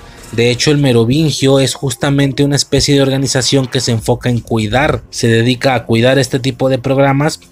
Y bueno, nos hacen la mención de que cada vez que algo no funciona bien, básicamente un bug de la realidad, son justamente los vampiros, los hombres lobo, los ángeles, los fantasmas. Eh, son programas fallidos. Güey, esto es una explosión abismal en aspectos filosóficos si nos clavamos lo que debamos de, clavarnos. Por supuesto voy aclarando, con el merovingio vemos por ahí en alguna ocasión algún vampiro por los, por los colmillos. Los güeyes blancos rastudos que están con él, que como repito, gran, gran esencia estética de la segunda película, al menos yo que no había visto la franquicia, aún así me llegaban y sabía que esos monos salen en la segunda película y se veían chidotes, se ven muy vergas. Estos vienen siendo que como fantasmas, ¿no? Cuando se ponen en este modo intangible, vendrán siendo como los fantasmas que a veces uno ve, no sé, vampiros, hablan hasta de hombres lobos, cabrón. Repito, aquí hay mucho para hacer más películas que no están haciendo. Así como Neo tuvo que, o, más bien los otros güeyes tuvieron que eh, aguantar toda la situación con estos dos cabrones Imagínate un hombre lobo, güey, una, una, algo más mítico, algo más místico, como dije, un hombre lobo, un fantasma, vampiros, increíble, güey, increíble. Y esto me lleva, sin haber visto Matrix, increíblemente, alguna ideología que yo ya le había explicado a alguien en alguna ocasión, ¿sí? Me explicaban el tema, se, discutía el tema conspiranoico. Todo lo que tenga que ver con lo que no está comprobado científicamente, así de sencillo. Que si existieron los vampiros, que si realmente hay duendes, que si realmente hay brujas, que si realmente existen los, eh, qué sé yo, estos güeyes, ¿cómo se llaman? Los que se transforman en animales. Ay, verga, se me fue, güey. Bueno, ni pedo. Pero yo explica, me acuerdo que estaba con una especie de debate para toda esta situación relacionada con con si soy conspiranoico o no, si creo que los fantasmas existan, que si los duendes, porque hay gente que los han visto, que si las brujas, que si la gente que hace trabajos, que si los fantasmas, que si los demonios, como tal, este aspecto satánico de que alguien pueda ser poseído, que se te pueda aparecer un diablo, todo, todo, todo lo que no pertenece a la realidad, al menos de manera comprobada y científica que por más razón y estudiado y académico que uno intente ser, es un hecho que alguien llega, alguien que no tiene ningún motivo de, de mentirte y que te lo dice realmente, llega alguien y te dice, es que a mí yo vi esto, o a mí, o, yo fui con esta bruja y sí funcionó el trabajo, o yo esto, o yo lo otro, o bla, bla, bla. Entonces, los duendes, por ejemplo, los, el, los como elfos, que si, que si hay videos de monitos así en el bosque, que si mucha, mucha basura de esa, ¿no? Y tú dices, bueno, nada es real, fríamente. Pero entonces, ¿por qué hay gente jurando que sí lo es? Bueno, yo me acuerdo haberle dicho en alguna ocasión a una persona, pues es que mira, yo me puedo poner muy, muy realista diciendo que esas cosas no existen. Pero ¿qué pasa? Vamos a, vamos a sobrellevar toda esta situación como algo científico y algo mágico, vamos a llamarla así, ¿no? Güey, la ciencia, soy pro ciencia, todo lo mágico no, no tiene cabida de existir, según la ciencia. Bueno, ¿qué pasa? Por el lado de la ciencia sí que existen cosas. Eh, por ejemplo, realidad virtual, eh, simulaciones de ciertas cosas, que si las inteligencias artificiales se pusieron a hablar ahí, no sé qué, no se supieron ese desmadre, que unas inteligencias artificiales se pusieron a hablar y a crear su propio idioma y tuvieron que desconectarlas, bueno, ya no sé si sea real todo ese desmadre o no, pero es interesante, muy interesante de hecho, toda la situación o concepción de que el grado máximo, o sea, imagínate que también te pones conspiranoico pero no en el aspecto mágico, en el aspecto ciencia, que no sé por qué me da para que se sienta más real. Como aliens, por ejemplo, los extraterrestres, los aliens, siempre son metidos en las mismas casillas, por así decirlo, o en las mismas agrupaciones o en los mismos sectores que las brujas, que los, que los zombies, que sabes en los fantasmas, vampiros, demonios, el chupacabras y junto con toda esa gama de diferentes eh, celebridades, también los, los aliens. Güey, a mí los aliens y los extraterrestres no me parece, pero para nada algo de ciencia ficción. Sí el tema de los posibles encuentros que hemos tenido, pero piénsalo de esta manera, aunque suene cliché la frase es casi imposible, no, no es casi, es imposible que seamos los únicos seres vivos en todo el universo. Por pura lógica, por pura situación común, tiene que haber más planetas con seres vivientes. No te estoy diciendo esto como una conspiración o como una posibilidad, como en el caso de los vampiros o las brujas. Te estoy diciendo esto como una realidad. Ya seguro, y no es mi punto de vista. Estadísticamente tiene que haber más vida en otro planeta. Que somos los únicos de los planetas de este sistema solar. Ok, pon tú. Pero si así nos vamos, entonces un planeta de cada sistema solar debe tener algo. O sea, no sé y dale para donde quieras darle. Dale para llegar a un lugar donde hay puros animales. O sea, nada a civilización me refiero. Y más terrorífico aún, que haya por ahí algún planeta donde verdaderamente haya una civilización. Imagina una nave de astronautas o qué sé yo, no sé, da cuando podamos movernos a esos lugares acercándonos a la atmósfera de ese planeta y alcanzar a ver desde lo alto las construcciones, las ciudades de un planeta abismalmente lejano al nuestro, ¿te imaginas el terror de bajar, de cómo son, de que es muy similar a nosotros, güey? Wow. Piénsalo bien y dimensionalo bien. Pero no sé por qué me fui con los aliens. Total, que sí hay ciertas situaciones que si te quieres poner conspiranoico, es el grado principal o el grado extremo donde por parte de la ciencia siempre va a ser más creíble que por el lado mágico. A lo que voy es que me... Yo, yo me acuerdo que... Güey, ¿por qué me fui a los aliens, güey? Perdí mucho tiempo. Total, yo me acuerdo que en alguna ocasión yo le explicaba o le mencionaba a una persona, güey, imagínate, ok, no crees, esa persona era altamente conspiranoica, pero en el aspecto ciencia, no en el aspecto mágico por lo que esta persona tranquilamente te aseguraba lo de los aliens como lo acabo de explicar. Decía que lo de la simulación, pero por supuesto se la creía. Si es que llegaban a alguien decirle, güey, esto es real, por supuesto que le hacía bastante sentido. Y por supuesto cobraban sentido muchas otras cosas. Pero no te creía un vampiro, una bruja, un etcétera, ¿no? Yo sin ver Matrix, yo me acuerdo haberle dicho, güey, es que sabes qué pasa. Imagina que estamos en una realidad digital, en una realidad virtual, en una, una Matrix, ¿no? Está siendo programada por alguien más. Y luego alguien me dijo, pero es que es imposible porque significa que lograron hacer una simulación exactamente igual a la realidad. Cosa que es un pedo. Y yo me acuerdo haberle dicho, ¿y cómo sabes tú que somos cercanamente similares a la realidad? Es como si desde nuestro punto de comparación ves Grand Theft Auto. El más cabrón que hayan hecho, el último, el mejor con, el mayor, con la mayor cantidad de detalles. O el Red Dead Redemption, o el que sea que simule o que sea un simulador muy muy bueno con gran cantidad de detalles. Ok, ¿cubre ciertas cosas muy realistas? Sí, pero si tuvieras que seleccionar un porcentaje de nuestra realidad, cuánto está logrando clonar o asemejar un gran tefauto, el mejor. Está asemejando el tema de los carros, del aspecto de solo esa ciudad. De... Ojo, en aspectos del lugar, de diámetro, solo esa ciudad.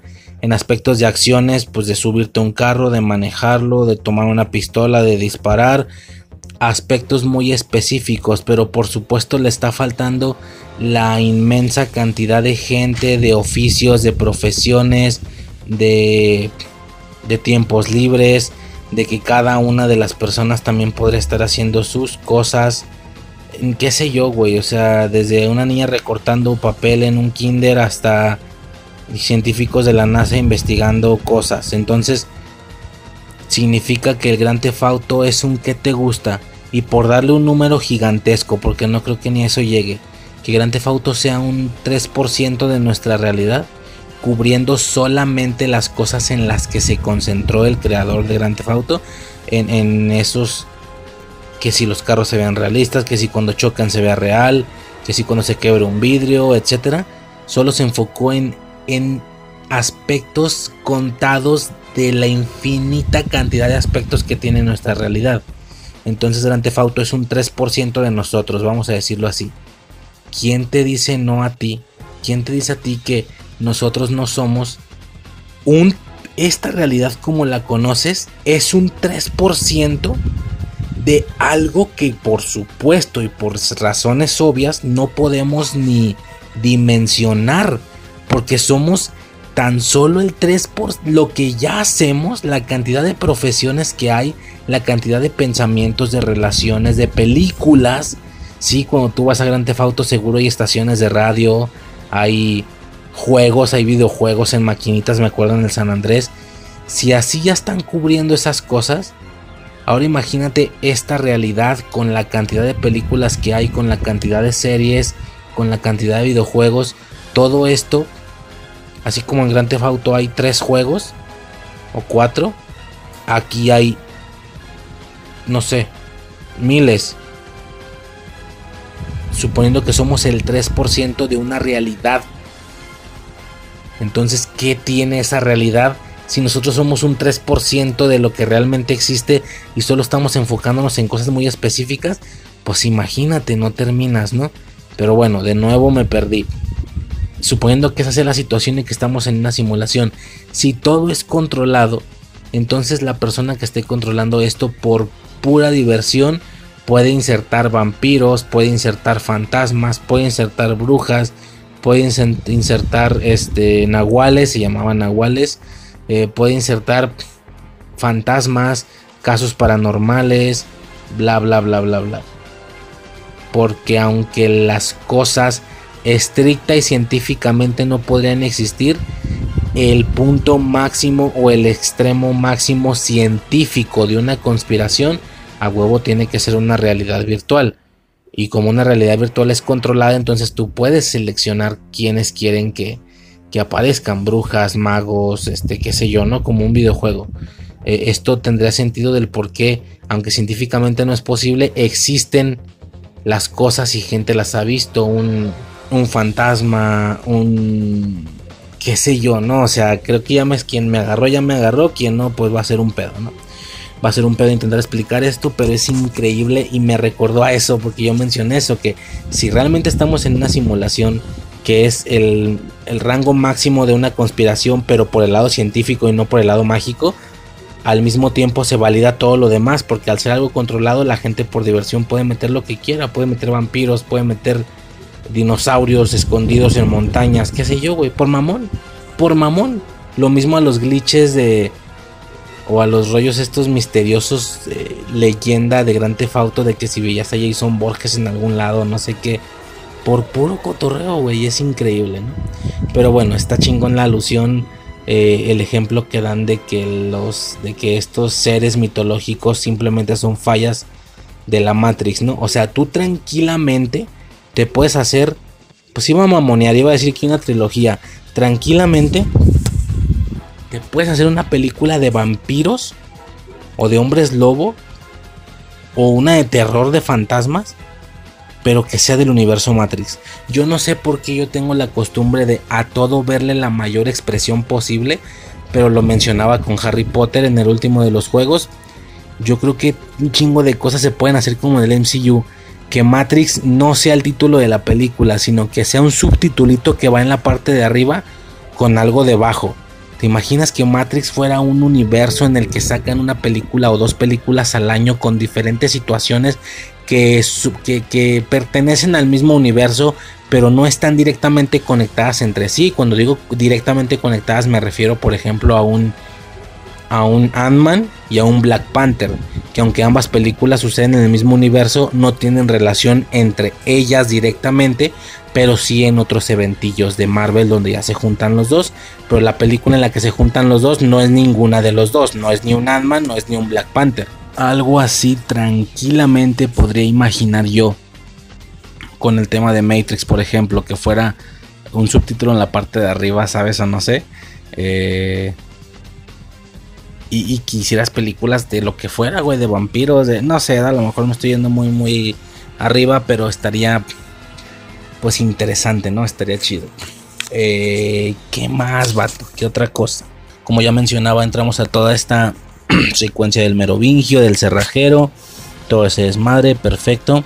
Dan a entender que Neo infectó a Smith de alguna manera con ese primer movimiento que se le metió a Smith en la, en la primera película. Lo explotar, específicamente esa gente, sigue habiendo más, pero ahora es una especie de virus.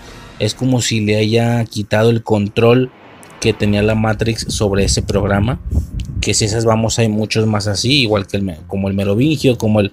Pero pues en esta ocasión este resulta ser muy destructivo, muy invasivo, etcétera, ¿no? Este... Dan como esa... Dan, dan a entender esa situación. Eh, bueno, mencionaba lo de la escena del Merovingio, todo ese rollo. Eh, y de hecho desde ahí vemos, lo, lo chequé o, lo, me percaté obviamente hasta el segundo revisionado, vemos al padre hindú, al padre este de la primera secuencia de la estación del tren de, de revelaciones, de revoluciones de la tercera entrega. Eh, lo vemos aquí, por lo que es al parecer aquí donde él pide el permiso al merovingio para que puedan eh, no destruir a su hija, por así decirlo, ¿no? Eh, incorporarla a la Matrix, por así decirlo, y la única manera pues es llevándosela al oráculo. De acuerdo, si lo checamos en aquella película, este. ¿Qué más? Muy interesante el tema, ya lo mencioné, el tema de las estéticas, que, que son negros, pero todos de diferentes maneras. Eh, Trinity es un negro muy, muy brillante, me recuerda al de Gatúbela de la, de Michael Keaton. Mencionaba ya la situación esta del, eh, las texturas, sí, son texturas distintas, aunque todos son colores oscuros, pero la de la de Morfeo es una textura como muy como piel de serpiente. La de Neo es muy lisa, es un negro muy opaco, nada brillante, como digo, de padrecito. Y la de Trinity es un negro raro, es un negro brillante. Este, no sé, me, llama mucho la atención la estética de los atuendos, como ya mencioné, güey, lo del traje blanco del, del, personaje de Nayobi, impresionante, muy, muy perro a la vista. Eh, el de la misma Nayobi, que es como un tinto, como un café oscuro rojizo, está, está chido. Este, ¿qué más? ¿Qué más? Eh, poco más que mencionar. Bueno, ya directamente tenemos la escena de acción toda la escena de acción de Neo con los personajuchos estos, los, los, los esbirrillos del merovingio. Mientras a su vez tenemos toda la persecución de los fantasmas. Son como fantasmas los ghosts. Eh, persiguiendo a Trinity y a Morfeo, ¿no? Aquí inicia una secuencia impresionante. Impresionante, güey. Eh, eh, ah. Ha de ser media película incluyendo todo, pero desde que entran, desde que Neo les dice a estos güeyes, váyanse, yo me encargo del merovingio. Tú, ¿cómo que tú te encargas, vergas? Te sientes bien que desde ahí le dice el vato, desde ahí le dice, tus predecesores nunca fueron tan tal, ¿no? Tan groseros conmigo. ¿Cómo que predecesores, no? Desde aquí te pones como que esa duda. Y nada, güey, la batalla esa en las escaleras, como las escaleras, que son un par de escaleras para subir al mismo lado. Muy, muy bonito la vista. De nuevo, muy buena batalla. Yo no sé por qué tuvieron que hacerlo del parque, por qué no hicieron algo similar. Incluso interaccionando con, con, o sea, teniendo interacción con ciertos aspectos del parque, bancas. No sé por qué tuvieron que eh, generar esa, esa pelea, ¿no? Bueno. Eh, es una secuencia imperdible, güey, donde este güey logra ganarles a todos, pero como le están moviendo el código de las puertas y no puede seguir a Trinity o a Morfeo, aparte de que ellos ya se abrieron a la ciudad, él termina en una especie de monte muy, muy lejos del lugar y tiene que irse volando, ¿no? ¿Dónde están? A 700 kilómetros, no sé qué. Sobres, pues me voy a tardar menos y me voy directo. El vato vuela y va a alcanzarlos, ¿no? Mientras vemos, y desde ahí se nos olvida Neo, ¿no? A partir de ahí tenemos toda esta secuencia de persecución, primero en carro, luego en moto, por parte de los agentes, por parte de los fantasmas, hacia, hacia Trinity y hacia Morfeo. Güey, es que podría redactar la escena por escena, es una secuencia increíble, a mí me tenía al borde del sillón, fue una cosa tan emocionante, güey. Es que repito, esta franquicia de más. O sea, no estoy diciendo que no me gustó por no ser morro, pero de más morro hubiera tenido una magia todavía mayor, algo más increíble. Hubiera sido algo impresionante, definitivamente impresionante. Gran secuencia de acción se pasan de carros a motos. Posterior a ello tenemos la secuencia de pelea de Morfeo arriba del tráiler. También una cosa imperdible, increíble, maravillosa, güey. Verguísima, güey. Yo estaba muy feliz, que tal vez como que no soy mucho de películas de acción, pero sí me estaba gustando mucho esta película, güey. Y posteriormente tenemos...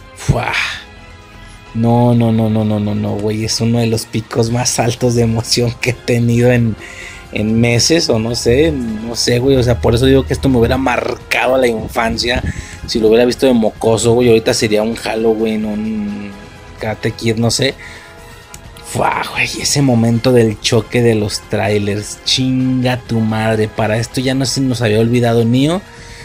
De alguna manera, se, por supuesto vieron la manera de deshacerse de los Ghosts y de alguna manera que no por el tema por supuesto del reemplazo de las personas que ellos quieran terminan dos agentes montados en, dos trailers encontrados entre ellos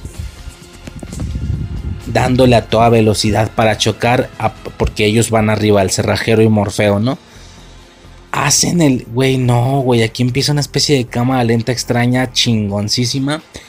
Hacen el choque, güey. Esto, el impacto hace que ellos salgan volando hacia adelante.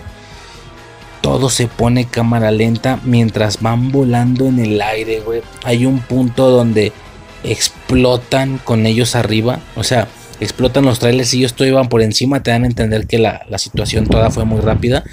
Chocan y luego, luego explotan. Y cuando están cruzando por encima del fuego del humo eh, antes de caer, justo en ese momento iba llegando Neo, güey. Todo es tan impactante. Eh, el vato que le. Que, o sea, Neo, si, o sea, el Morfeo le dice: Neo, en este momento tu ayuda me vendrá muy bien. Y el otro vato, ¿qué, qué, qué es eso? ¿Sabes? ¿qué, ¿qué, chingos es eso? Y madres, güey, el vato llega volando y los agarra in extremis. In extremis y vámonos para arriba No, cabrón. Yo estaba como el vato, así de que cuando yo estaba viendo la película había mucha gente en la sala, pero nadie estaba viendo la película conmigo, estaban mandándome la verga. Yo hasta llegué a pensar, güey, este pedo está tan emocionante que los va a hacer voltear y va a hacer quedarse. Había, los va a hacer quedarse, ¿no? Había mucha gente, estaba mi jefa, mi carnal. Nada, güey, les estaba valiendo verga, impresionante. Entonces, este momento casi me, me hace tener ganas de gritar, pero al mismo tiempo no, porque había mucha gente en la sala y y nadie estaba como compartiendo el, momento. Y fue lo que yo sentí fue tal cual lo que hace el vato de control, de que sin hacer ruidos de no mames y levantando las manos y ah, no puede ser y el vato se avienta hacia el teclado, güey. Así, así me sentí yo de, güey, qué puto escenón. Qué puto momentazo de, güey, reloaded culera, ¿de dónde? ¿De dónde? Pero para nada. No tiene ningún sentido, güey. Estuvo berrísima. Chingoncísima, güey, la pinche película. Bueno. Qué momento, güey. Qué puto momentazo, la verdad. Yo estaba que no cabía, güey. Por suerte no. No me spoilearon esos momentos durante toda mi vida sin conocer la franquicia, güey. Increíble. Este. Y ya, Posteriormente pasaríamos a toda la secuencia, digo, me voy rápido, toda la secuencia final, eh, donde a pesar de que Neo le dijo a Trinity que no entrara, le vale verga y la ruca entra. Eh, y de alguna u otra manera, eh, Neo logra llegar con el arquitecto, que es el programa que se está encargando de generar la Matrix, y nos revelan el impresionante secreto de que la Matrix no es más que la sexta versión de la Matrix. Ha habido cinco versiones anteriores donde absolutamente, tristemente, todo está controlado. ¿Sí? Generan una versión de la Matrix donde se elige, tal cual, se elige un elegido. O sea, toda la vida habían dicho el elegido, pero nunca habían dicho por quién pues el elegido está elegido por el arquitecto, por los, las máquinas, por Matrix. Qué absurdo. ¿Por qué? Para dar una, una esperanzación y ver qué es lo que podría salir mal para constantemente estar mejorando la versión de la Matrix. Eh, que pertenezcas a ese plan manda a la verga todo el tema de las decisiones tan, tan tristemente. Porque si es una situación tan triste en ese sentido que no tenga ningún tipo de, de, decisión propia, por así decirlo. Este, está muy cabrón ese, ese, concepto filosófico. Pero sí, es la sexta versión de la Matrix. Ha habido cinco Matrix más. En todas ellas, bueno, no sé si en la primera, pero en la mayoría de ellas ha habido un elegido que les ha dado la esperanza, que ha logrado llegar a la fuente, en este caso el arquitecto, y simple y sencillamente él tiene que intercambiar el siguiente trato, ¿no? Salvar a toda la gente de Sion que no sea atacada por las máquinas. Eh, a intercambio de que él se sacrifique. Pero la realidad es que no termina sino entregando una especie de código para poder actualizar o guardar esa información de lo que ha salido mal, de lo que ha salido bien y generar la siguiente versión de la Matrix. Simple y sencillamente prueba error es algo tan básico que cualquiera conoce, sobre todo quien trabaje con ese tipo de conceptos de máquinas, de programas o lo que sea. Simple y sencillamente es una lógica de ingeniería, prueba error, ¿sí? La prueba error es hacer prueba, sujeto a errores, la siguiente vez lo hacemos mejor, vuelven a salir errores, ¿sabes? Hasta que se genere una situación, si no perfecta, cada vez de menor falla. Prueba error.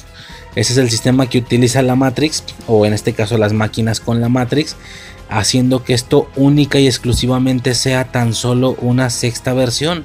Ha habido más elegidos, más personajes. No queda claro si todos han lucido igual a Neo. No tiene mucho sentido. Porque tendrían que volver a recrear un humano igual con las mismas. No sé, creo que ni cultivando personas pueden controlar eso.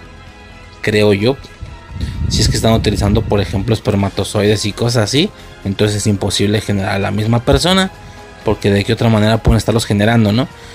En base a que tú tienes hombres en la Matrix o en las cúpulas estas de, la, de, los cultivos, le saca los espermas para generar un nuevo ser eh, simulando las eh, condiciones de un útero femenino, etcétera, ¿no? No pueden ser la misma persona, por lo que al parecer todos los elegidos han lucido diferente. O no, porque el tráiler, ah, es que no he visto la 4, güey, justo por eso quería hacerlo de esta manera, teorizar sin verla como lo que hubiéramos hecho con este audio, si se hubiera preparado, este audio se hubiera hecho de que en agosto, septiembre, octubre, noviembre, en algún punto de esos, para luego ya estar listos y ver la nueva película, ¿no? No sucedió de esta manera, pero pues es divertido, ¿no? Es divertido cómo se puede estar generando de esta manera. Eh, y pues sí parecía una especie de reboot, pero no. Tiene toda la esencia de una recuela. A ver qué pasa con Resurrecciones. Ya la quiero ver, puerco. Me estoy esperando, güey, para, tener esa sensación de que estuve esperando, ¿sabes? Bueno, como pasó con Scream 5, de hecho.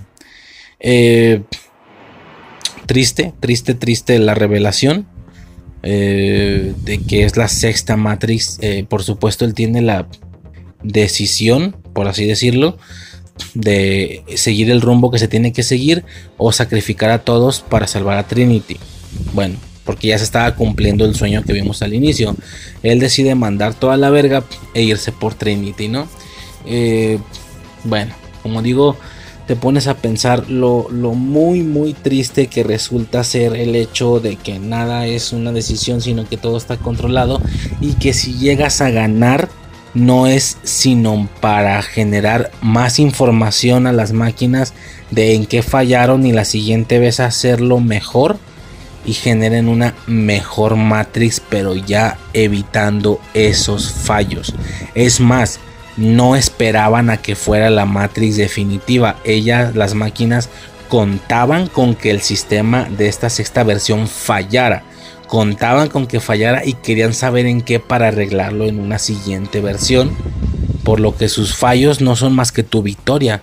Pero contaban con ello. Entonces, eh, después de esta revelación, por supuesto es inevitable pensar que el final de la saga tenía que ser una guerra contra las máquinas fuera del tema de Matrix, pero lo suficiente para que no fuera un ciclo más, sino que este sexto ciclo justo fuera el último y viéramos cómo con qué sé yo Arsenal destruyeran la ciudadela, destruyeran el cerebro principal, qué sé yo y generar una guerra monstruosa externa para que ya no solo se tratara de ganar dentro de Matrix, sino también ganar afuera. Esto ocasionaría que ya no hubiera una siguiente versión de Matrix, destruir a las máquinas por completo, abrir todas las cúpulas y abrir todos los cultivos existentes y nada, ¿no? El renacer de una nueva,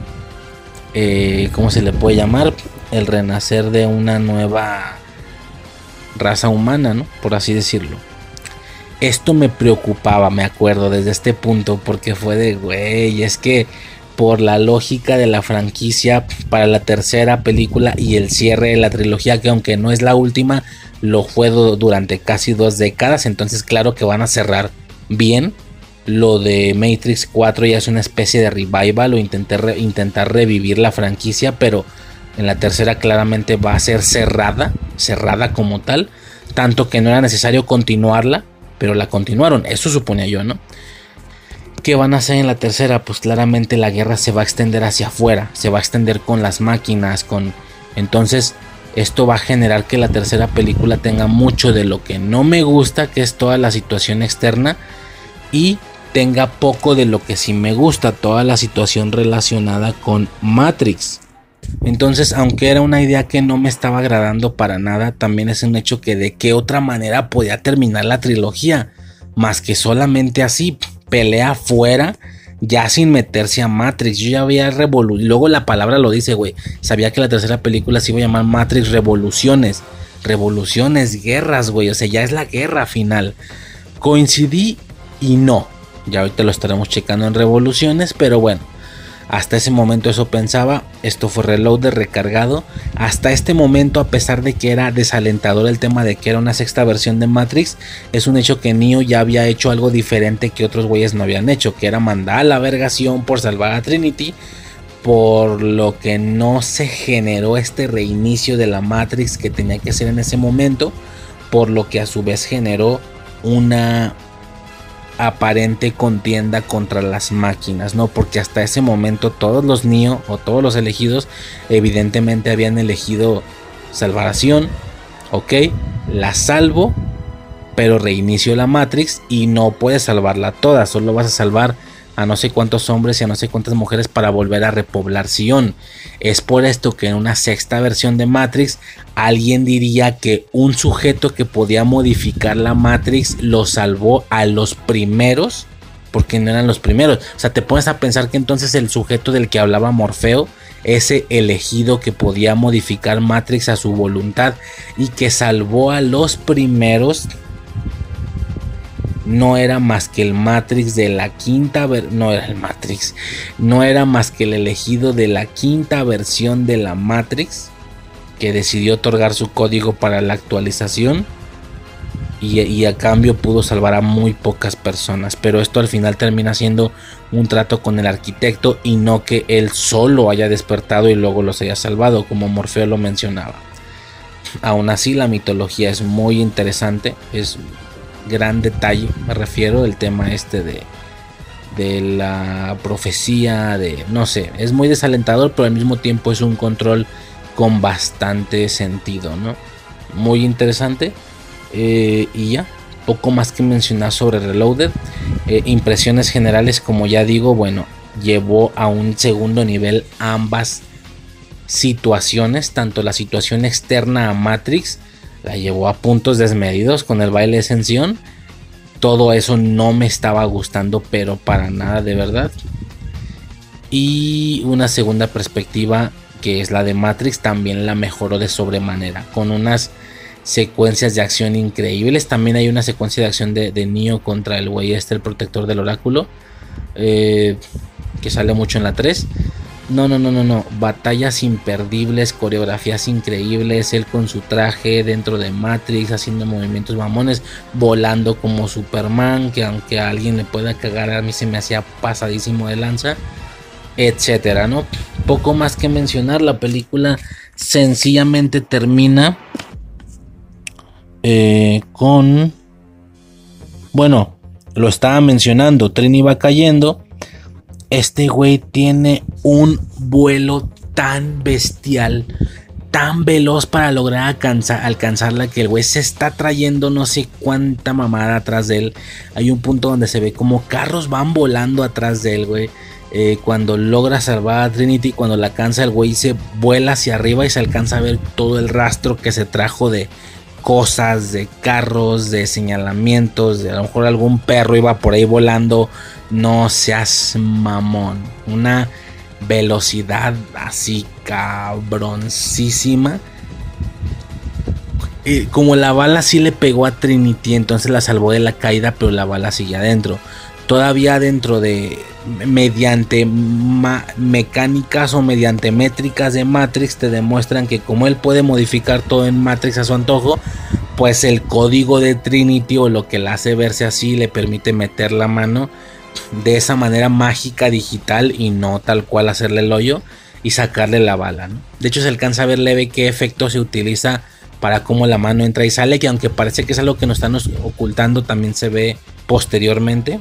Que aunque dan como, bueno, mencionaba que dan como esa alusión de que no te lo van a mostrar y solo te muestran el código de Matrix, levemente sí se ve cómo le saca la mano y está traspasando la piel, evidentemente.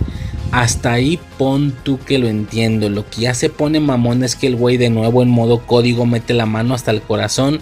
Literalmente lo toca, lo reactiva, le inyecta como más información, más no sé qué.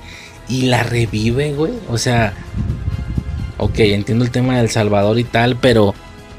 Mm, ok, o sea, grandes poderes aquí por parte de Neo. Aquí con este señor ya nadie puede morir.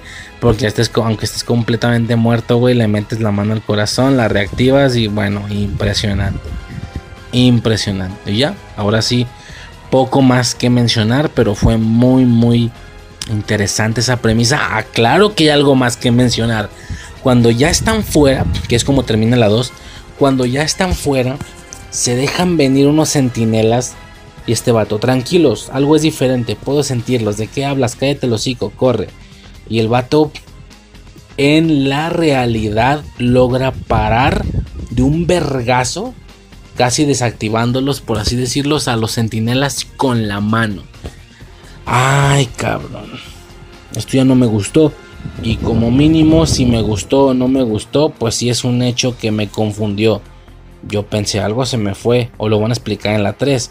Lo explican en la 3. Más bien, veo la 3 y no lo explican. Es simplemente una situación de Creo que lo dicen rápidamente con aquel que es el elegido, sus poderes trascienden más allá de este mundo de la Matrix y alcanza a recibir algo de eso en el otro mundo. Por ahí mencionan que en algún momento este cabrón logró hacer la conexión con Matrix a nivel Wi-Fi sin estar conectado. Es por eso que se conecta de hecho sin estar conectado después.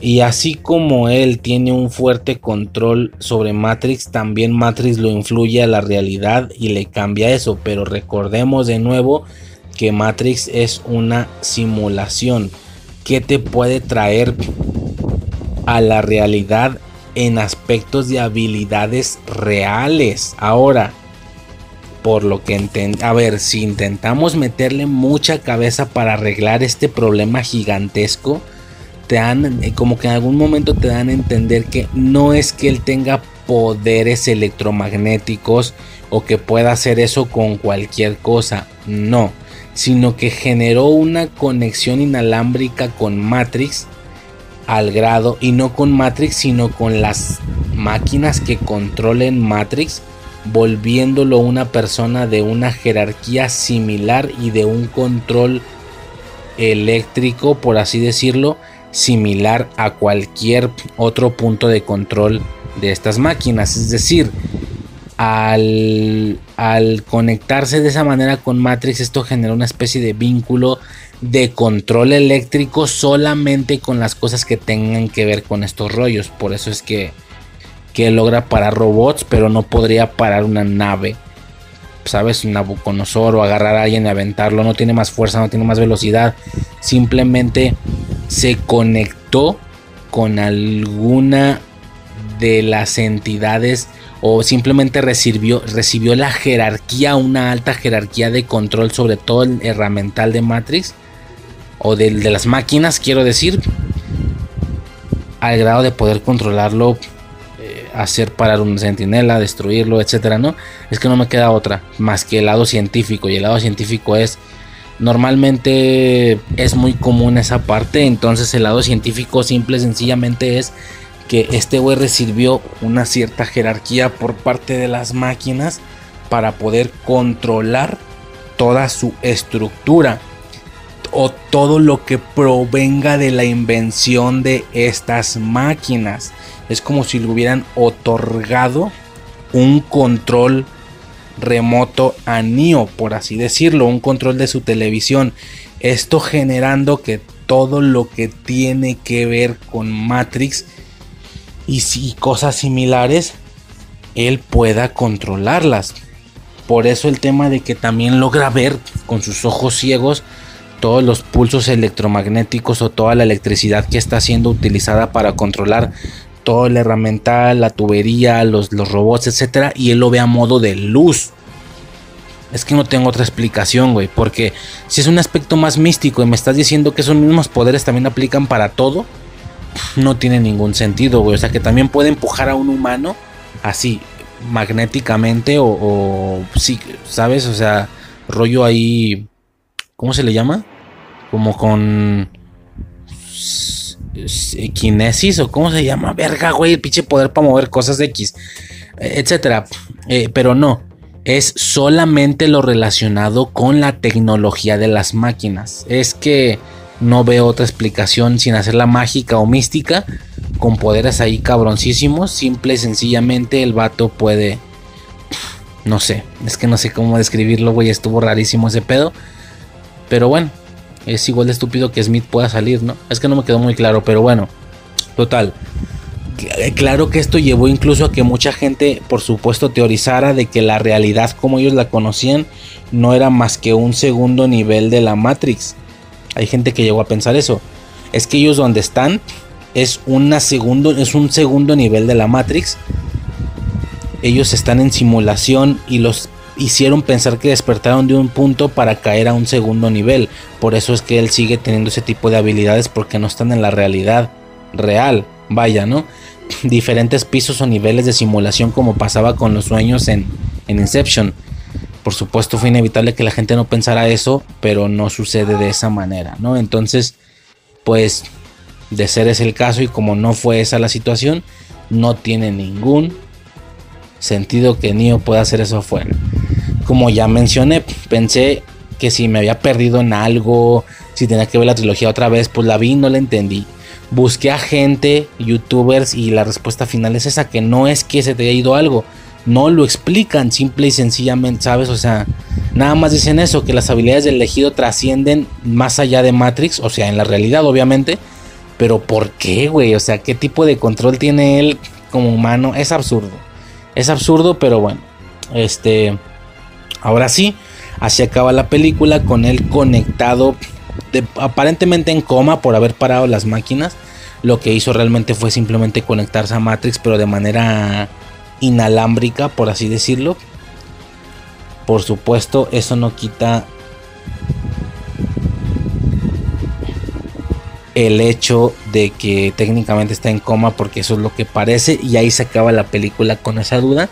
Termina también con una apariencia de que el güey al que se le metió Smith y que luego regresó a la realidad va a despertar evidentemente con la conciencia de Smith, ¿no? Por eso le dan como ese acercamiento a la cara.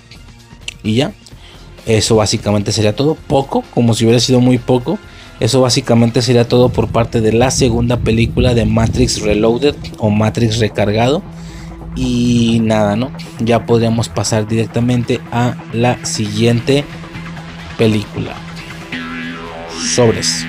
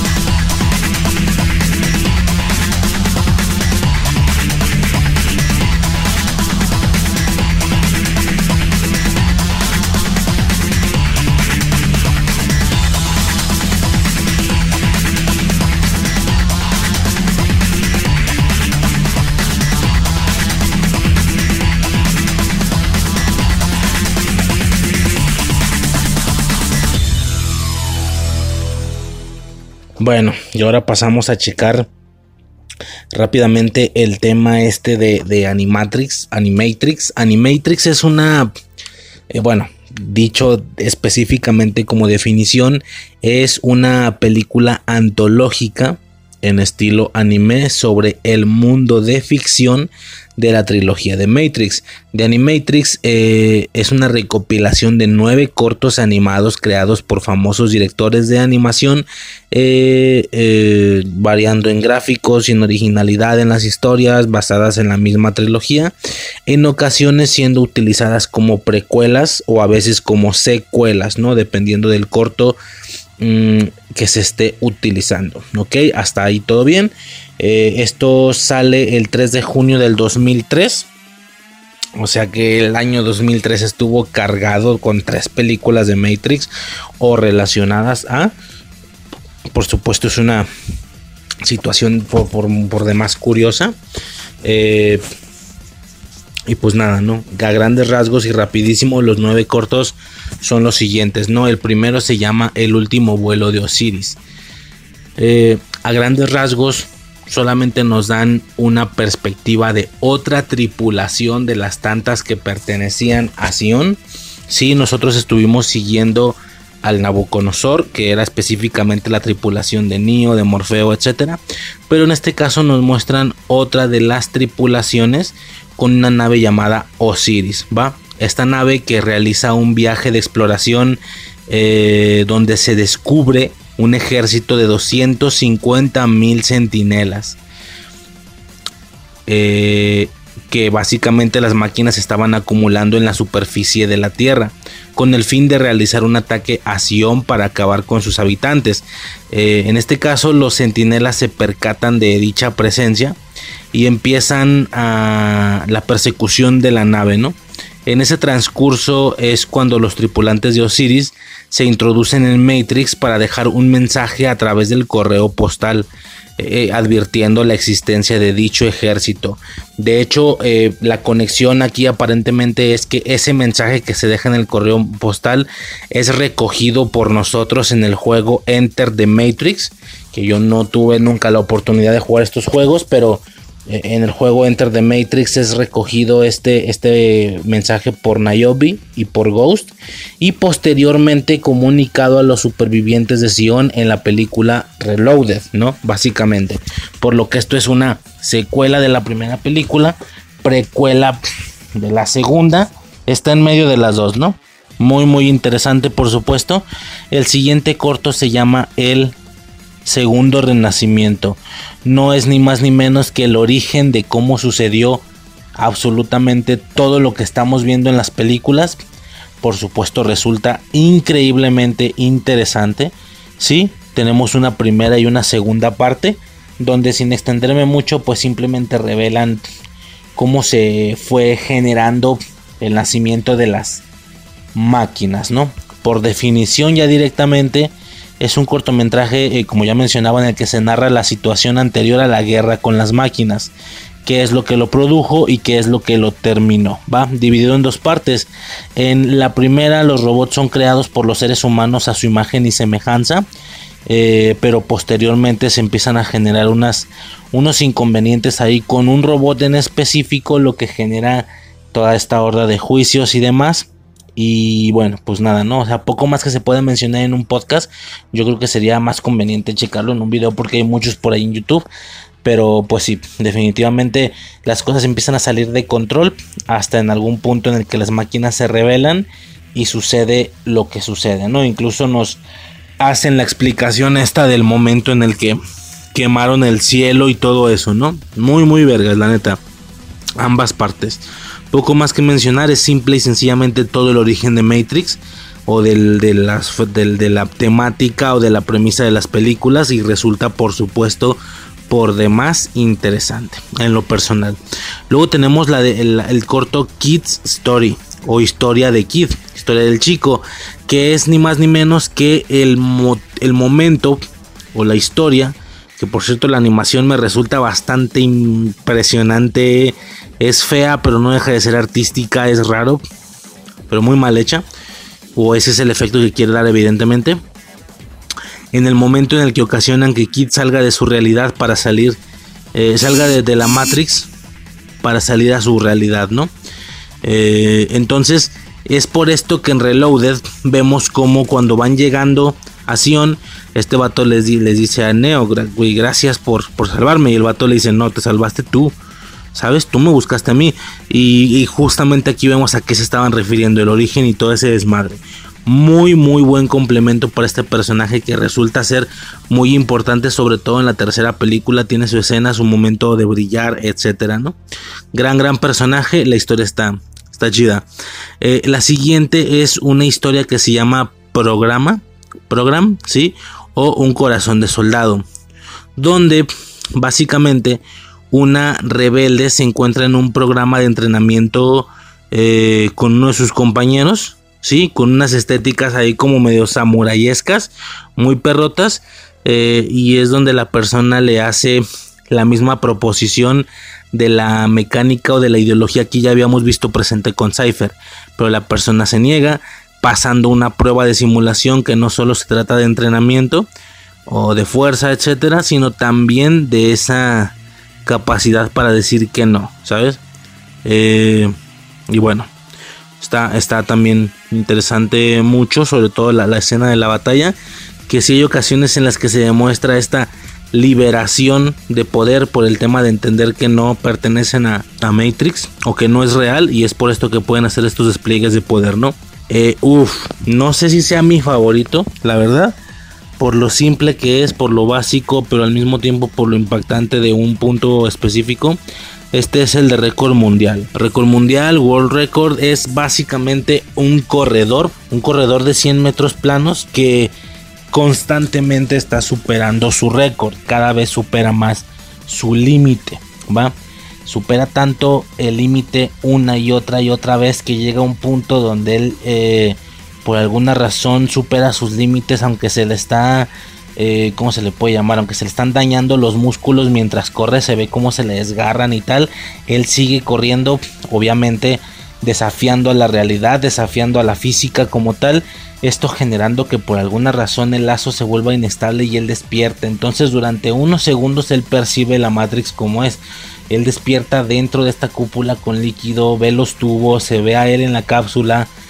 Él quiere salir, pero al mismo tiempo eh, la Matrix lo regresa y lo reconecta de nuevo de manera muy muy forzada.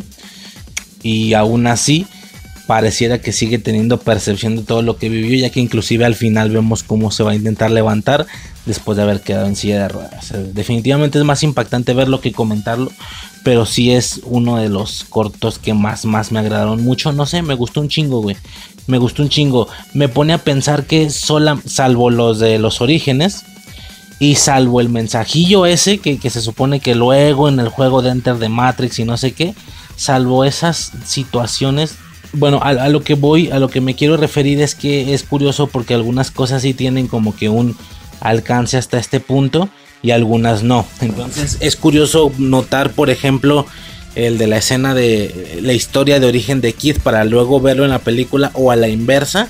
Entonces estaría chido que todas las demás historias se conecten con algún punto de la trilogía, ¿no? Que este personaje también sea alguien que eventualmente sale o algo similar, pero estaría, siento yo, interesante, pero no queda como una historia completamente aislada, ¿no? Eh, algo que sucedió y que nadie de Sion, por ejemplo, se enteró de que esto sucedió, pero está, está muy vergas. El siguiente, el siguiente corto se llama Beyond, que es como más o algo así, más allá o en el futuro, qué sé yo. Eh, bueno, por Batman Beyond, güey, Batman del futuro, no sé, es como más allá o lo que sigue, pero aquí le pusieron eh, más allá de la realidad. No es más que un grupo de mocosos jugando en una, lo que ellos le llaman casa embrujada, una casa abandonada que está encantada. Eh, y ellos creen eso porque ahí se producen diferentes fenómenos extraños como falta de gravedad, discontinuidades temporales, eh, no, esto no es más que una falla en la programación de Matrix. Evidentemente Matrix tiene algunos lugares bugueados y esto genera un efecto como si fuera una casa encantada, ¿no? Muy similar a lo que yo les mencionaba hace rato. Nunca sabemos si, si la distracción, por así decirlo, no la distracción, el concepto puede ser real o no, pero está muy muy interesante que haya lugares que no cumplan con ciertas leyes de la física por ser bugs de Matrix y que generen estas características, ¿no? O estas propiedades es muy muy interesante. Pero bueno, en general es muy muy buen muy buen corto el tema este, todo el tema o todo el rollo este del de la casa embrujada, de que hay zonas como bugueadas, muy interesante. Eh, el corto siguiente es historia de un detective, sí, que es eh, básicamente un detective que está como aferrado a atrapar a Trinity y no lo logra, ¿no? Eh, incluso Trinity en algún punto intenta como que liberarlo, pero la misión sale mal y al menos momento tienen que tristemente abortar la misión, ¿no?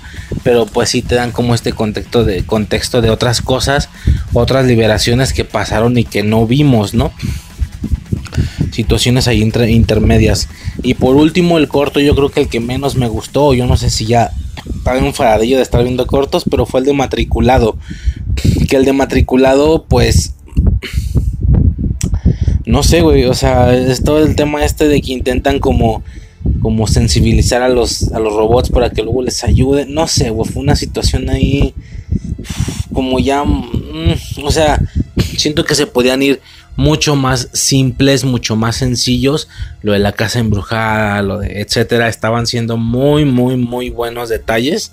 Sí, este, pero no sé, como que ya este se me hizo muy rebuscado. No me gustó mucho el último, es el chiste ya, ¿no? Eh, y ya, güey, poco más que mencionar. Esa es la película de Animatrix. Como digo, es un buen complemento para la trilogía. Te ayuda con algunos detallitos o con algunas cositas. Por ejemplo, como ya mencioné, el tema de, de Kid y del origen. Sobre todo la historia de Kid y del origen. Y a lo mejor un poquito más allá, el último viaje de Osiris. Por aquello del mensaje este, ¿no? Y esto para quien esté completamente conectado, quien haya jugado el videojuego y todo el desmadre, pues en mi caso nada. Pero bueno, poco más que mencionar por parte de esa película como tal, de Animatrix. Muy buen complemento, la verdad está bien. Y ya por último podríamos pasar con la película final de esta franquicia, de esta saga, Matrix Revolutions o Revolutions o Matrix Matrix Revoluciones, ¿va? Ya pasaremos a las siguientes sobres.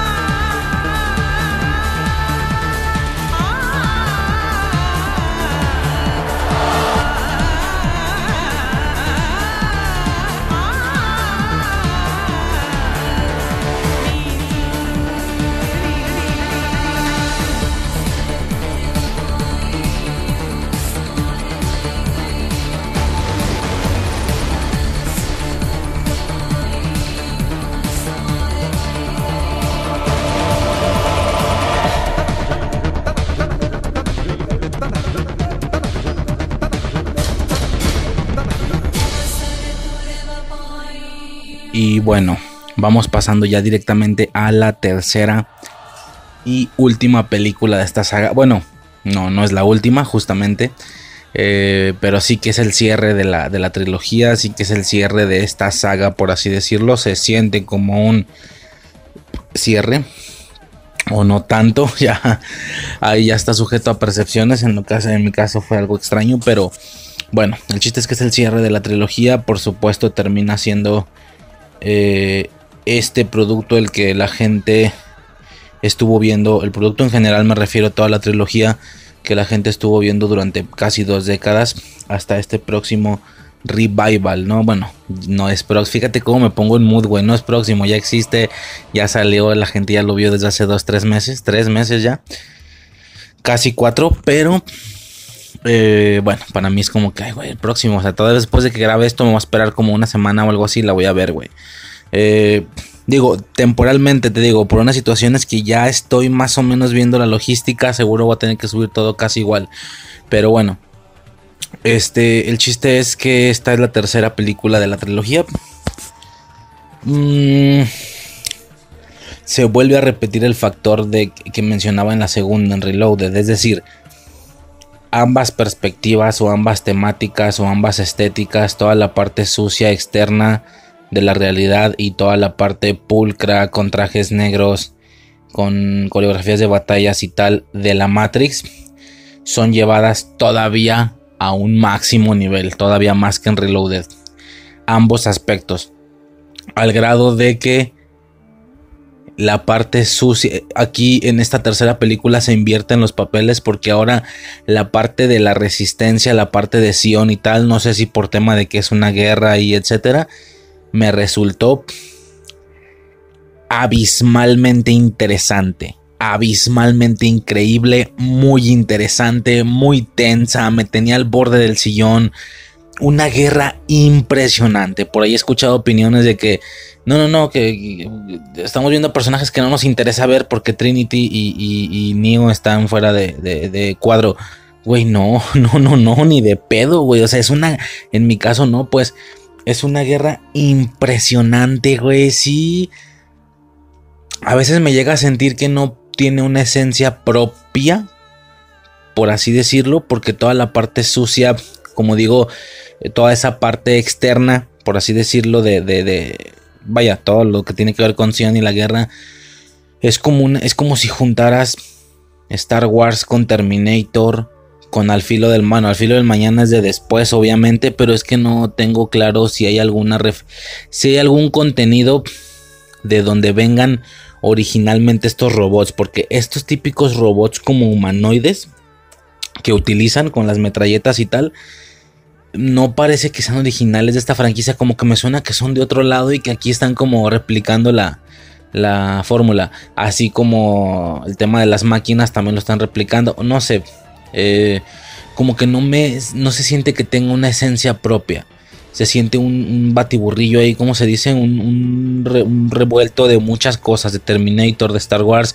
de Star Wars por las partes en las que se ven los pilotos, en las veces en las que les dan la, perspectiva a los pilotos con su diadema puesta y la chingada, y, estar maniobrando y tal, sobre todo Nayobi pasando por la línea mecánica, es como, esto está muy Star Wars, ¿sabes? Eh, pero lo de las máquinas está como muy Terminator, y... Eh, no, no sé, no sé ni cómo escribirlo. A veces siento que por increíble que parezca hubiera sido mejor no meterle tanta perspectiva de Matrix en esta ocasión, que es como suponía que iba a suceder, que en la tercera ya no iba a haber nada de perspectiva de Matrix, ya iba a ser todo externo. Y ver a Neo luchando en alguna de las naves o qué sé yo, ¿no? Pero sí es un hecho que a Neo y a Trinity le dan como que otra línea, otra variante ya al final de la película, que esto genera una... Eh, pues algo extraño porque no, no sé, se siente muy irreal. A diferencia de lo real y emocionante y tensa que se siente la guerra. Y no se diga ese remate con, bueno, pero ahorita vamos pasando eso, ¿no? Ese remate con la pelea contra Smith, que eso técnicamente es la parte que me gusta, la parte de Matrix.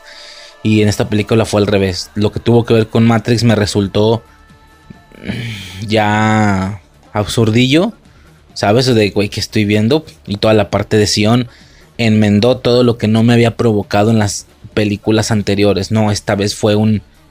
Uh, fue un, fue un vaivén de, de emociones, de un sube y baja, fue increíble, güey. O sea, disfruté esta película como si hubiera sido un niño, güey. O no un niño, un adolescente, punto de que, güey, o sea, yo estaba viendo la guerra y, güey, ¿qué va a pasar? O sea, y lo interesante era eso, que como no era la perspectiva de Neo ni bla, cualquiera podía morir. Sí, todo el tema de Kid y Nifune, impresionante, cabrón. Bueno, ahorita pasamos a eso. Vamos pasando la película por, eh, secuencia, no secuencia, secuencia, pero sí en orden, ¿no? Iniciamos con esta secuencia. Eh, ay, cabrón, se me fueron las notas. Eh, toda la secuencia del tren, va. Toda la secuencia del tren con Nio, el vagonero, la, la familia esta del hindú con su hija y no sé qué. Toda esa parte me resulta por demás aburrido. La primera vez que la estaba viendo yo pensaba, ¿y esto hacia dónde va a ir? Ah, ok. Ya se acabó la película, no fue hacia ningún lado. O sea, sí, pues entiendo lo de la mocosa y lo del programa creado y lo de las máquinas que sienten, que, tienen sentimientos y tal, pero se me hace como, no sé, güey, como que no me agradó visualmente. Algo no me, no me agradó nada. Y la segunda vez me fue peor, me aburrí todavía más. Porque ya sabía de qué iba. Entonces, uff, uff, uff, uff, no, no, no, nada. O sea, e, externo, o sea, saco por completo toda esta parte de, Matrix Revoluciones, güey, que me resulta innecesario. A lo mejor entiendo como que este este rollillo ahí sentimental del oráculo con la mocosa, que por ese lado ya era necesario. Hay hasta teorías que era la mocosa la que era, iba a ser la sucesora del oráculo y no sé qué. Bueno, quién sabe, pero no sé toda esta parte de que Neo evidentemente está dentro de la Matrix pero sin estar conectado. La misma conexión esta Wi-Fi de la que ya comentamos que no tiene como mucho sentido, pero bueno, él está dentro de la, de la Matrix. Eh, posteriormente, lo que sí es un poco más entretenido es Trinity, Morfeo y el guardián del oráculo, no recuerdo el nombre, intentando rescatar a Neo, porque pasan por una serie de secuencias muy interesantes. Tenemos, por ejemplo, una secuencia de disparos, pero donde los otros vatos se ponen al revés, o sea, como que invierten la gravedad y caminan por el techo. Muy innovadora, siento yo. A eso me refiero con que si no fueran tres películas, si fueran ocho, cada una de las películas tendríamos una variedad infinita de ricas escenas de acción con diferentes temáticas, algunas tensas y emocionantes como la del helicóptero o la de en la 1 o la del choque de trailers en la 2, por ejemplo. y algunas de disparos, pero con por, por el tema de que están en la Matrix, aquí sí pueden hacer cosas irreales. Digo, lo de rápido y furioso es irreal, yo entiendo. El tema de dar un brinco, de dar una maniobra donde todo pasó justo como lo querías que sucediera. No, pero me refiero a aspectos así más irreales visualmente. Como eso, ¿no? Como estar peleando en el piso, como estar... ¿Te imaginas alguna escena en alguna película que no existió? Como tipo... ¿Te acuerdas en la película de Inception? No sé si la llegaste a ver. Que el cuadro, el cuarto, es como si tomaras el cubo, el cuarto es un cubo, es como si lo tomaras y le empezaras a dar vueltas. Entonces, lo que es tu piso y lo que es tu pared derecha se empieza a mover, entonces tu piso se vuelve tu pared izquierda y tu pared derecha se vuelve tu piso y así, o sea, va, empieza como a girar. ¿Te imaginas una secuencia de disparos pero con ese ambiente? Hubiera sido en alguna otra película, sería increíble, güey, si logran ahí, ¿no?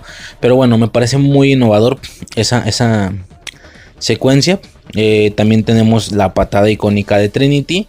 La hizo en las tres películas, si no me equivoco, nada más que ya no repitiendo este efecto de, como de ralentización. Por supuesto, salvan a Neo. Y ya, básicamente te dan la premisa esta o te confirman lo que ya sabías desde la película anterior, que Smith está infectando a la gente a lo cabrón. Incluso ya infectó al oráculo, ¿va? Que el oráculo al momento de infectarse de Smith y convertirse en Smith pasa a ser como el como el Smith principal, por así decirlo, ¿no? El del cuerpo del oráculo, porque supongo que a diferencia de todos los demás Smiths es el único que puede ver como el futuro, ¿no? Algo así. Bueno, este, el, al güey al que se le había metido una copia de Smith despierta y pues efectivamente podemos observar lo que ya había mencionado, que Smith de alguna manera extraña está fuera de la realidad. Es que aquí, mira, aunque se le da el tratamiento a Matrix de que es otro mundo, o sea, dicen constantemente las frases mi mundo y el tuyo. Es que cuando algo pasa de mi mundo al tuyo, es que tus poderes trascienden más allá de este mundo. O sea, si, se refieren como a diferentes mundos. En ese sentido lo entiendo, una cosa se mueve de un mundo a otro, pero quiero pensar yo, porque es lo que te describen también, que las cosas no son tan místicas como parecen. El otro mundo, Matrix, no es un mundo, simple y sencillamente es una simulación. Es un programa de computadora con gráficos. No veo la manera en la que algo salga de ahí. Entiendo que por supuesto una inteligencia artificial generada en la Matrix puede externarse, puede salir y siendo incrustada en un robot, por ejemplo. Y el robot tiene dicha inteligencia artificial y de esta manera saliste a lo Ultron, ¿no? Pero meterte cerebralmente en la cabeza de es que no me queda claro. Bueno, a lo mejor hasta eso tiene un poco de sentido porque pues sí, tienes ahí cierta, afectación en las neuronas y lo que tú quieras, pero lo de Neo sí fue una pendejada, güey, los superpoderes que el vato tiene. Bueno, este, interesante. Eh, por supuesto, Sion, Sion está preparando, está preparándose para la guerra tenemos un, desarrollo de personajes muy interesante porque por supuesto va a ser necesario para después todo el desarrollo que tenemos entre Nifune y Kid. Kid, que es el mocoso que ya había mencionado, que sale en la de que vemos el origen en, Animatrix, ¿no? Muy, muy vergas. Y por supuesto tiene todo este eh, desarrollo donde... De hecho, antes de esta escena hay una parte donde él está hablando con los concejales Nifune y el vato explica que la guerra es la guerra, igual vamos a terminar todos muertos. Si por él fuera, él le daría un arma a las mujeres, él le daría un arma a los niños y sobre los envió al frente de batalla, porque de todos modos al final van a terminar muertos. Pero así como quiera tenemos más disparos en, en campo, ¿sabes? Y los concejales le mencionan, güey, pues vete a la verga, qué bueno que no, eh, que no estás a cargo y que no puedes controlar esa decisión. Este comentario lo hacen claramente para posteriormente sobrellevar el desarrollo de que aunque no lo diga, tú entiendas que simpatiza rápidamente con Kid, porque Kid le dice, señor, déjeme intentarlo, por favor déjeme intentarlo. ¿Cuántos años tienes? 18. Si hubieras dicho 16 te creería. 16, señor. O sea, no queda claro si sí tenía 16 y latino o tenía mucho menos. Sabes de que 14 y así, pero como él le dijo, si tuvieras 16 te creería. Ah, pues entonces 16. O sea, no, no, me quedó claro ahí. Pero evidentemente, aunque no quede claro, aunque no te lo expliquen, tú entiendes por la secuencia anterior con los concejales que Nifune simpatiza muchísimo con Kid, evidentemente. eh, esto ocasiona, porque el vato le dice, señor, es que déjeme intentarlo, aunque sea un niño, por favor, déjeme, no puedes estar en el programa, eres un niño. Y el vato le contesta algo muy cabrón, le dice, a, los, a las máquinas no les importa si soy un niño o soy un adulto, igual me van a matar. Güey, frase de campeón y frase que por supuesto no había otra manera más no, no, había otra manera más contundente de llegarle al corazón a Nifune, evidentemente, porque el vato, eso no lo discuto, o sea, tienes razón, eso es lo que yo estaba peleando con los concejales, bien, todo, obviamente generan todo este desarrollo entre ambos personajes, por supuesto para escenas eh, fundamentales que vamos a tener en la guerra, ¿no? Que como repito, como me, me gustó esa guerra, me gustó muchísimo. Eh, bueno, tenemos ahí la, como la conversación entre que, que Neo pide una nave. Nadie sabe para qué chingados y tampoco les dice, nada más pide que confíen en él, cosa que realmente sí parece un acto suicida.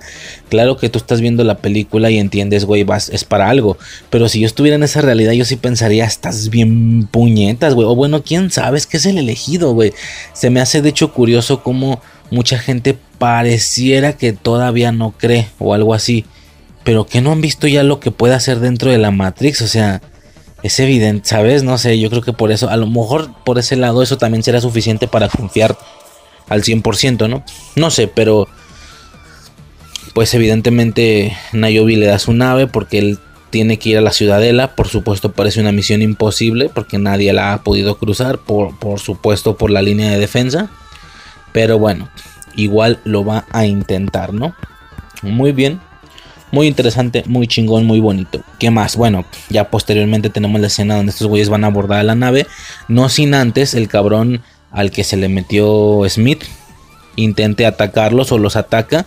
Eh, tenemos una secuencia ahí de acción, por supuesto, y me suena muy, me, resulta muy curioso porque es una pelea tan mortal. Es decir, de ver las peleas de, de adentro de Matrix, luego vemos cómo pelean tan tontamente que independientemente de que no están en Matrix, se supone que en su cabeza quedaron los, los aprendizajes de las artes marciales, ¿no? Hasta donde yo tengo entendido.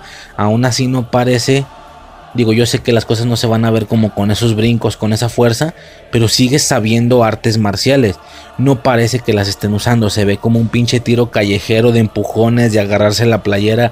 Pero bueno, me agrada esa, esa sensación de que no estás dentro de la Matrix, que todo es tan real, tan, tan tonto en ese sentido, tan, ¿sabes? O sea, de que así es en la realidad.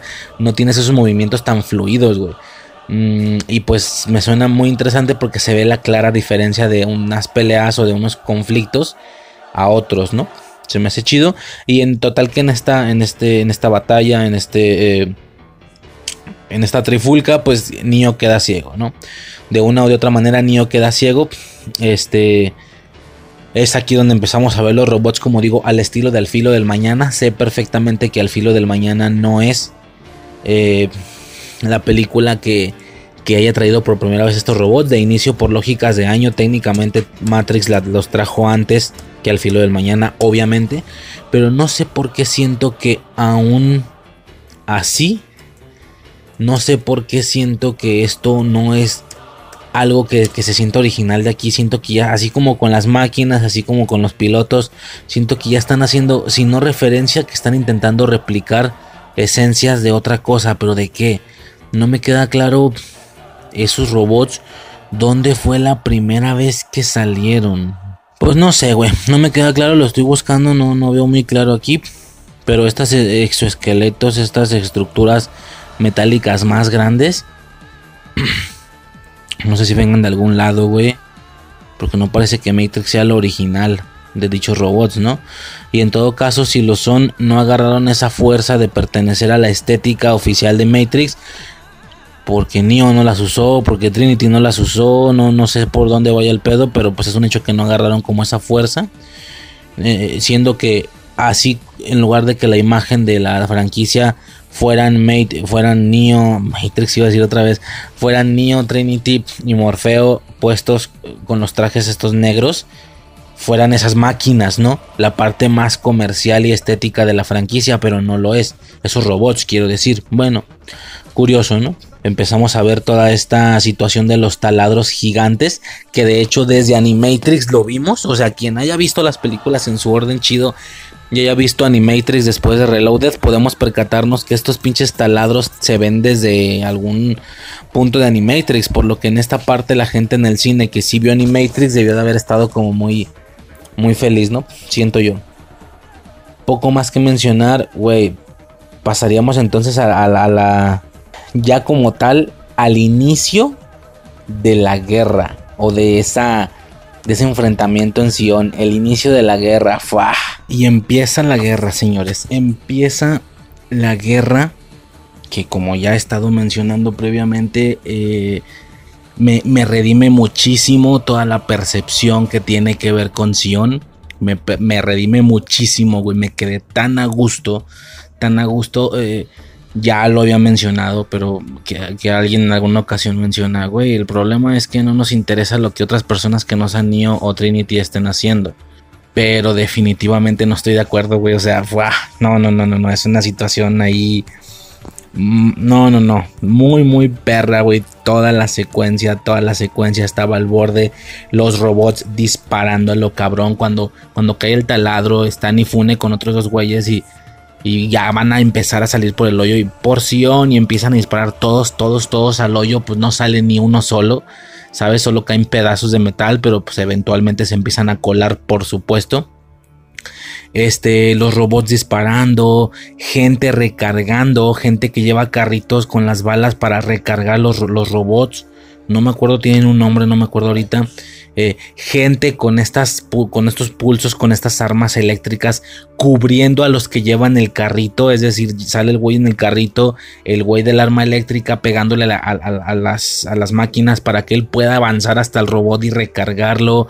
Eh, hay, hay, también otras personas que, están haciendo duplas, que utilizan bazucas, que una persona se encarga de cargarla y de disparar, la otra de recargar las armas, eh, bueno, las balas o como se le llame a la munición, vaya de estas bazucas impresionante, güey. Por por otro lado y por otra percepción, pero de, pero de nuevo fuera de Matrix. Por, bueno, todo está fuera de Matrix en este punto, pero otra percepción es la de la de Nayobi con Morfeo.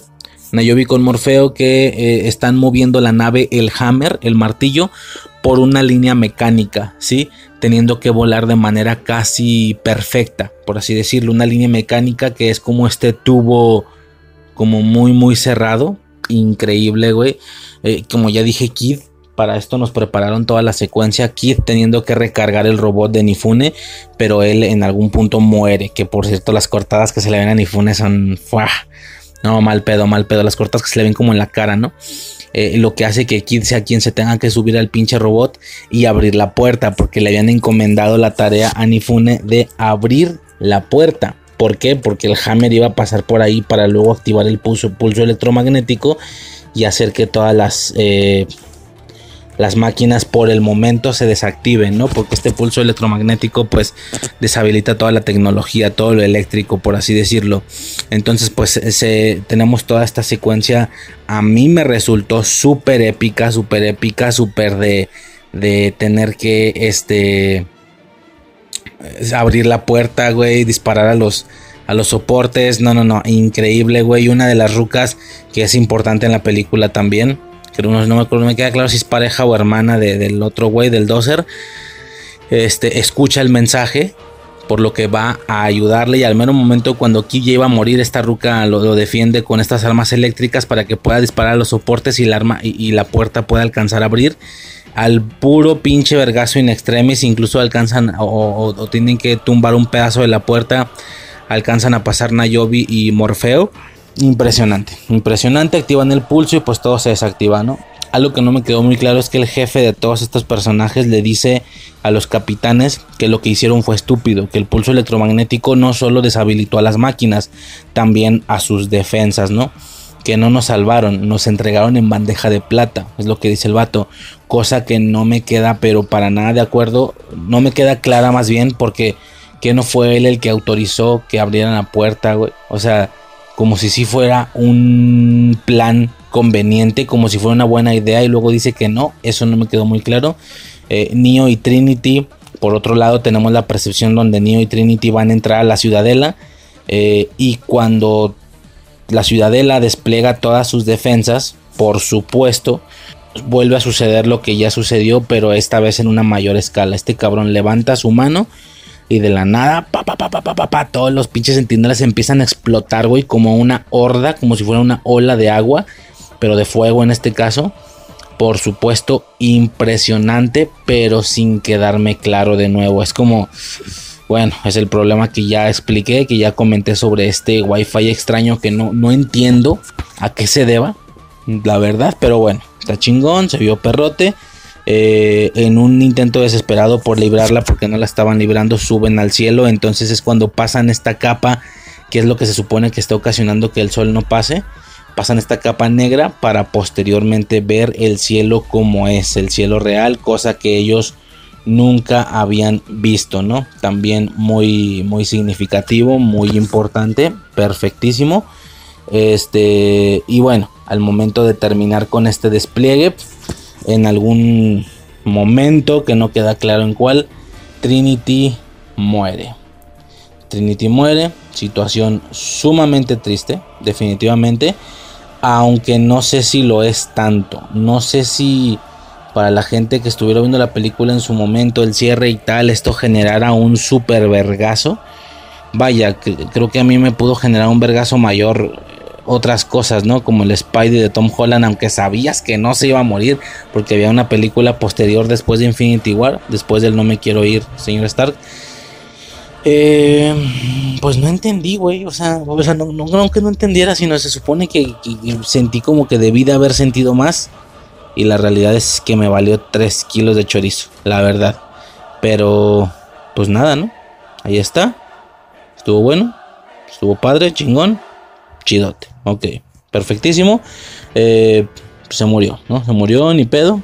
Y ya posteriormente, eh, este vato llega a la ciudadela y llega con lo que viene siendo la, la deidad o la, el dirigente de todo este desmadre. No me queda claro por qué este dirigente demuestra emociones. En más de alguna ocasión demuestra que se enoja. No me quedó clara esta situación porque, porque se supone que él se va a enojar si las máquinas, si las máquinas no tienen sentimientos. Bueno, el, el pinche mono se enoja. Ok, bueno. Eh, ok, de acuerdo.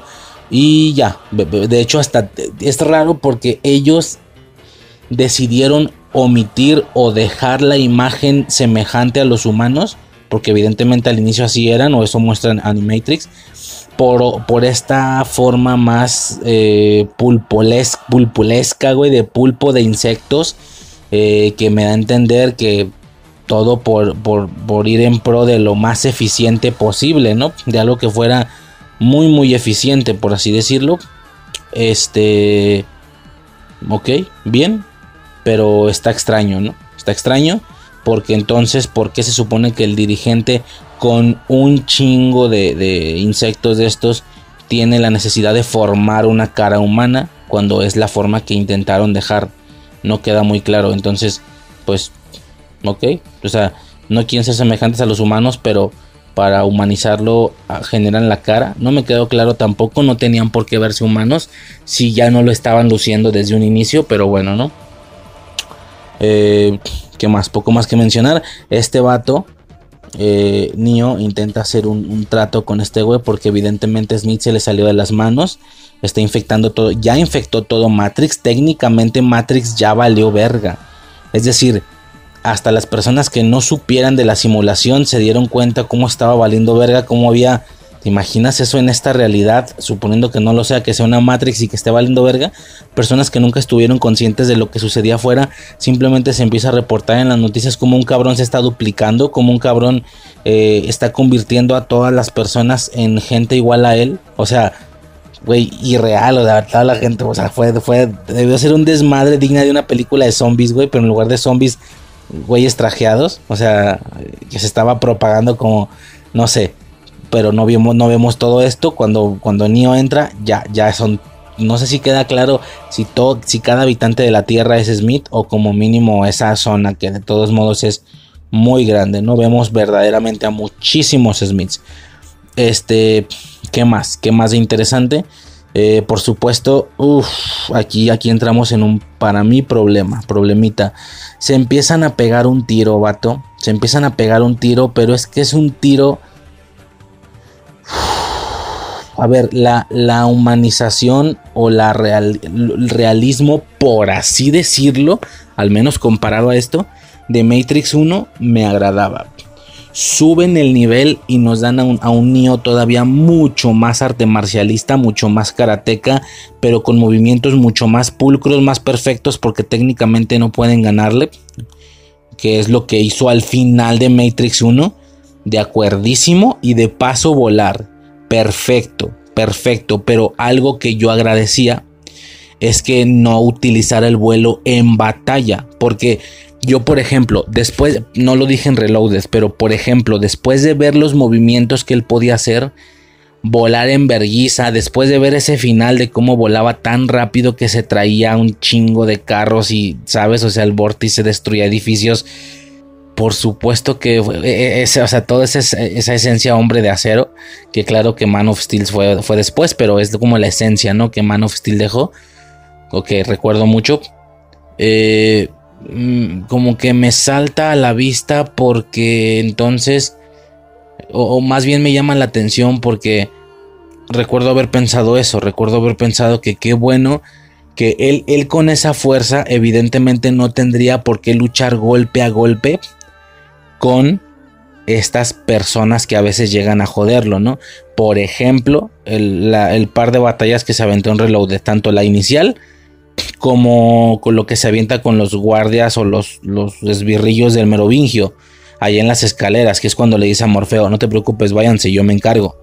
Él en ese momento, si quiere, despega vuelo, vuela en línea recta hacia la puerta y a chingar a su madre, salen todos volando. O si tiene ese nivel de fuerza, el vato golpea, ni siquiera tiene que golpear a alguno. Le vuela la cabeza de un vergazo, tiene que golpear el piso y la onda expansiva, ¿sabes? Con respecto a lo que vimos en la última batalla, quiero decir, pero no lo hizo, no lo hacía. Y aunque era un poco incongruente porque decías, güey, les puedes ganar mucho más rápido por aspectos cinematográficos, por así decirlo, no sé cómo se le pueda llamar, yo prefería que fuera de esa manera, porque yo no quería ver una hombre de acero, pero con pero pero en lugar de un Superman azul, un Superman negro, bueno, de traje negro, quiero decir. No, yo quería ver también una película arte marcialista, muy arte marcialista, muy con movimientos, que es como repito, eh, en esencia pura, para lo que yo pensé que era Matrix durante toda mi vida, eh, la esencia pura de lo que realmente sí lo es, es estas batallas en Reloaded. Al inicio, con, el mero, con los guardianes del, con los, con los guardias del Merovingio, este, etcétera, ¿no? O sea, todo esto, por supuesto que es esa es la esencia de Matrix. Entonces agradecía que no hiciera ese tipo de acciones, aunque técnicamente podía hacerlas. Bueno, aquí ya vemos que las hace en una batalla y definitivamente por alguna razón no queda bien. Es impactante, sí, como el hombre de acero, pero como que siento que se sale un poco de, ¿sabes? O sea, es que esta escena final, a veces, yo, yo creo que esta escena final o esta pelea a lo, mucha gente dice que a lo Dragon Ball, repito, más que a lo Dragon Ball, yo diría a lo Superman contra Zod. O sea, es una. Bueno, no existe referencia a esta. No existe esta referencia antes de que ellos. Eh, cuando salió esta película, pero desde este punto temporal ya puedo decir que es muy Superman versus Zod. Es más, no dudo que cuando alguien vio Superman contra Zod dijera, mira, como, como Neo contra Smith, por ejemplo, ¿no? Eh, total, se avientan una batalla impresionante. Siento que esta batalla eh, ha de ser como, como decimos aquí en, este país. Eh, es como el América, esta batalla, que es un equipo de fútbol. O lo amas o lo odias. No creo que esté en tintas medias, no creo que estés en puntos medios. decir, pues ya estuvo X, no. O está de la, o la, pena te parece de la verga o te parece lo más épico que has visto en tu puta vida. Yo creo que es así. Y yo mm, como que a veces soy uno y a veces soy otro dependiendo de algunos momentos. ¿Me explico?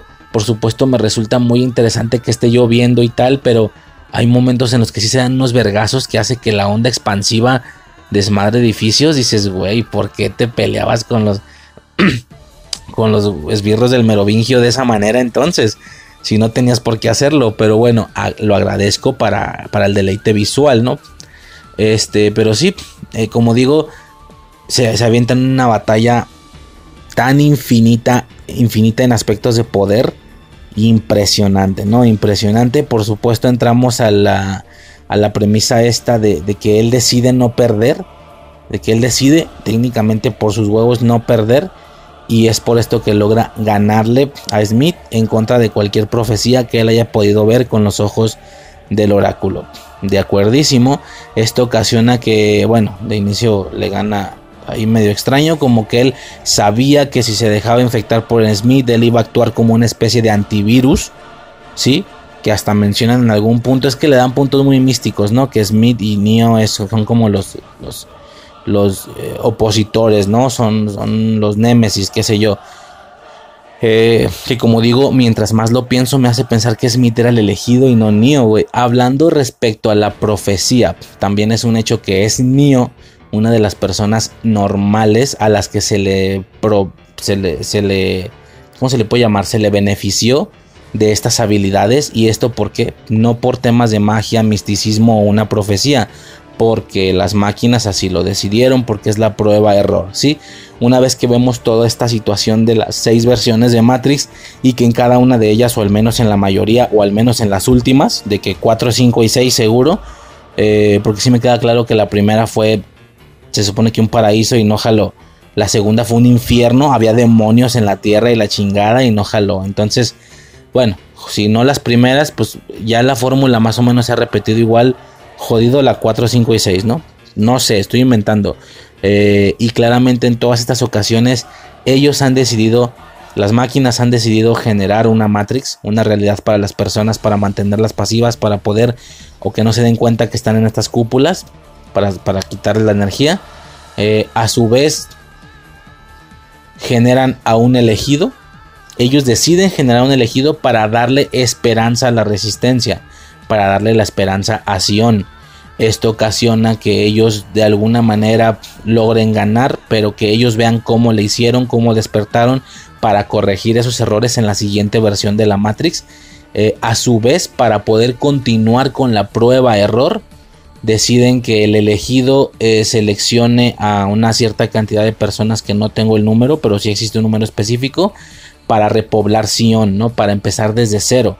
De ahí viene la leyenda en Sion que una persona que podía modificar la Matrix a su voluntad mm, fue el primero que los rescató. Es que no es que los rescatara.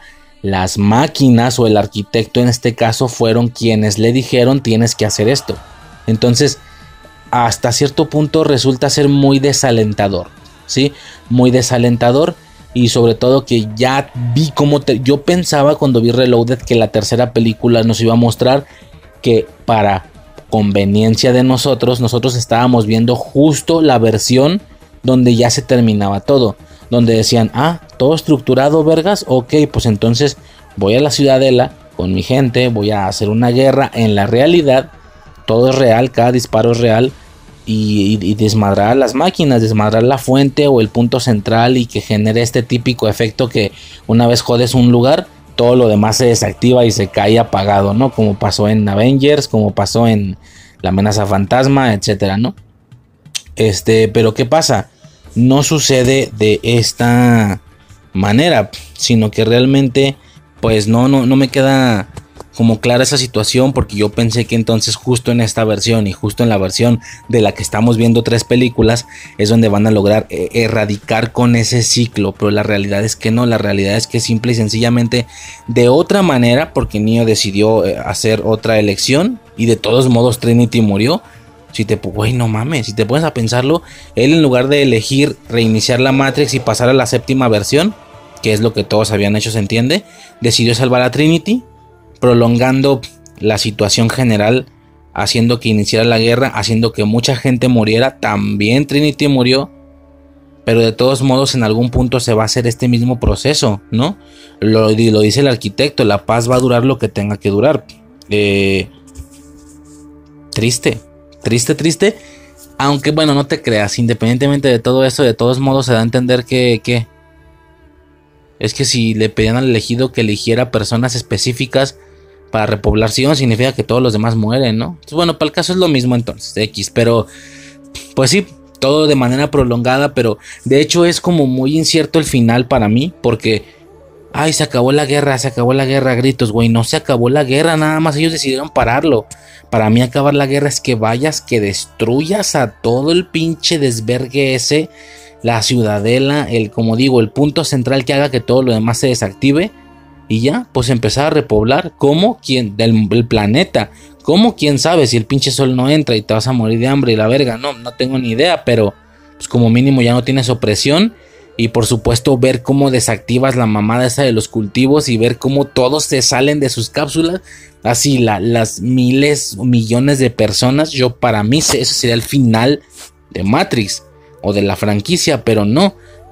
Eh, su se acabó la guerra. Cuando dicen se acabó la guerra solo se refieren a que las máquinas decidieron parar porque hicieron un trato con Neo, que esto era el tema de acabar con Smith para que a su vez, eh, como él hizo ese trato y lo cumplió, acabó con Smith, ya ellos se, libraron del virus, que, que, para el caso es curioso porque es un virus que Neo provocó, no conscientemente, pero es como si un vato me genera un problema y luego me pide algo a cambio para resolver el problema que él generó, resulta absurdo, ¿no?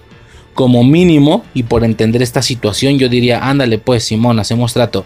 Ya que vea que lo resolvió, chinga tu madre, resolviste algo que tú provocaste. Igual te mueres a la verga. Pero puedo entender que por ser máquinas no tengan la capacidad de generar ese tipo de situaciones y tengan que cumplir promesas. De hecho, el arquitecto se lo dice al oráculo. Eh, de que pues por el momento y en lo que se, hace la séptima versión de la Matrix, por, por, el momento va a haber paz y van a ser libres. Y quien quiera salir va a salir. Ok, le dice el oráculo, entonces tengo tu promesa. Y el arquitecto le dice, ¿qué crees que soy humano? O sea, le da a entender como diciendo, ¿qué crees que voy a hacer? Que te estoy mintiendo y que voy a faltar a mi promesa, güey. No soy un puto y puerco asqueroso sucio humano te estoy diciendo que voy a hacer algo, pues es porque lo voy a hacer, güey. No, no tengo la capacidad de mentir, ni la necesito, güey. En todo caso, mejor no te digo que voy a hacer esto y ya. Y tiene todo el sentido. Para mí, no solo es de máquina, es de gente inteligente hacer eso, güey. Porque te voy a prometer algo que sé que no voy a hacer o que estoy haciendo para engañarte, ¿sabes? Mejor te digo que no a la verga. Entonces va como por ahí, ¿no? Eh, muy interesante dando a entender que solo es de humanos mentir y la corrupción y engañar y esas pendejadas que, que curioso porque a los humanos no solo los hace individuales el tema del amor y de los sentimientos y que las máquinas no, no, no, también las cosas culeras, güey. Mentir, corrupción, deseo, eh, infidelidad, qué sé yo, güey. La, la, infinidad de cosas que digas, güey, una máquina técnicamente no lo haría porque para qué lo va a hacer de esa manera por ejemplo, infidelidad, ¿no? No, quieres, a la, quieres estar con otra persona, pues dejas lo que tienes y pasas a lo siguiente. ¿Por qué hacer ese acto?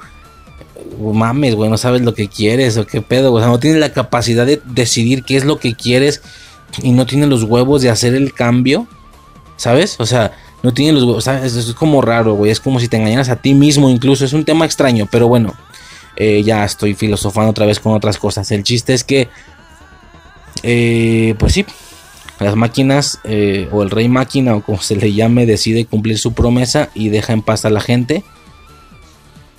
Pero pues es relativo, ¿no? Porque entonces, ¿qué, significa esto?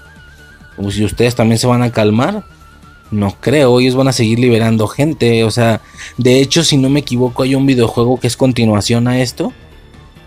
Sí, ¿no? Creo que sí. Que es como secuela o lo que sigue. Y sí creo que hay una situación ahí, investigué poco, que, obviamente, obviamente los humanos no cumplen su pacto de, paz y obviamente ellos siguen intentando hacer pues lo que estaban haciendo, güey. Entrar a la matriz, liberar gente. Eh, creo que Morfeo muere. O sea, nos podemos enterar ya a nivel de historia que Morfeo murió. Creo que lo dicen en el juego. Entonces es sumamente interesante. Es muy interesante. Pero pues sí, la ideología es curiosa. Es muy curiosa y ya no, poco más que mencionar.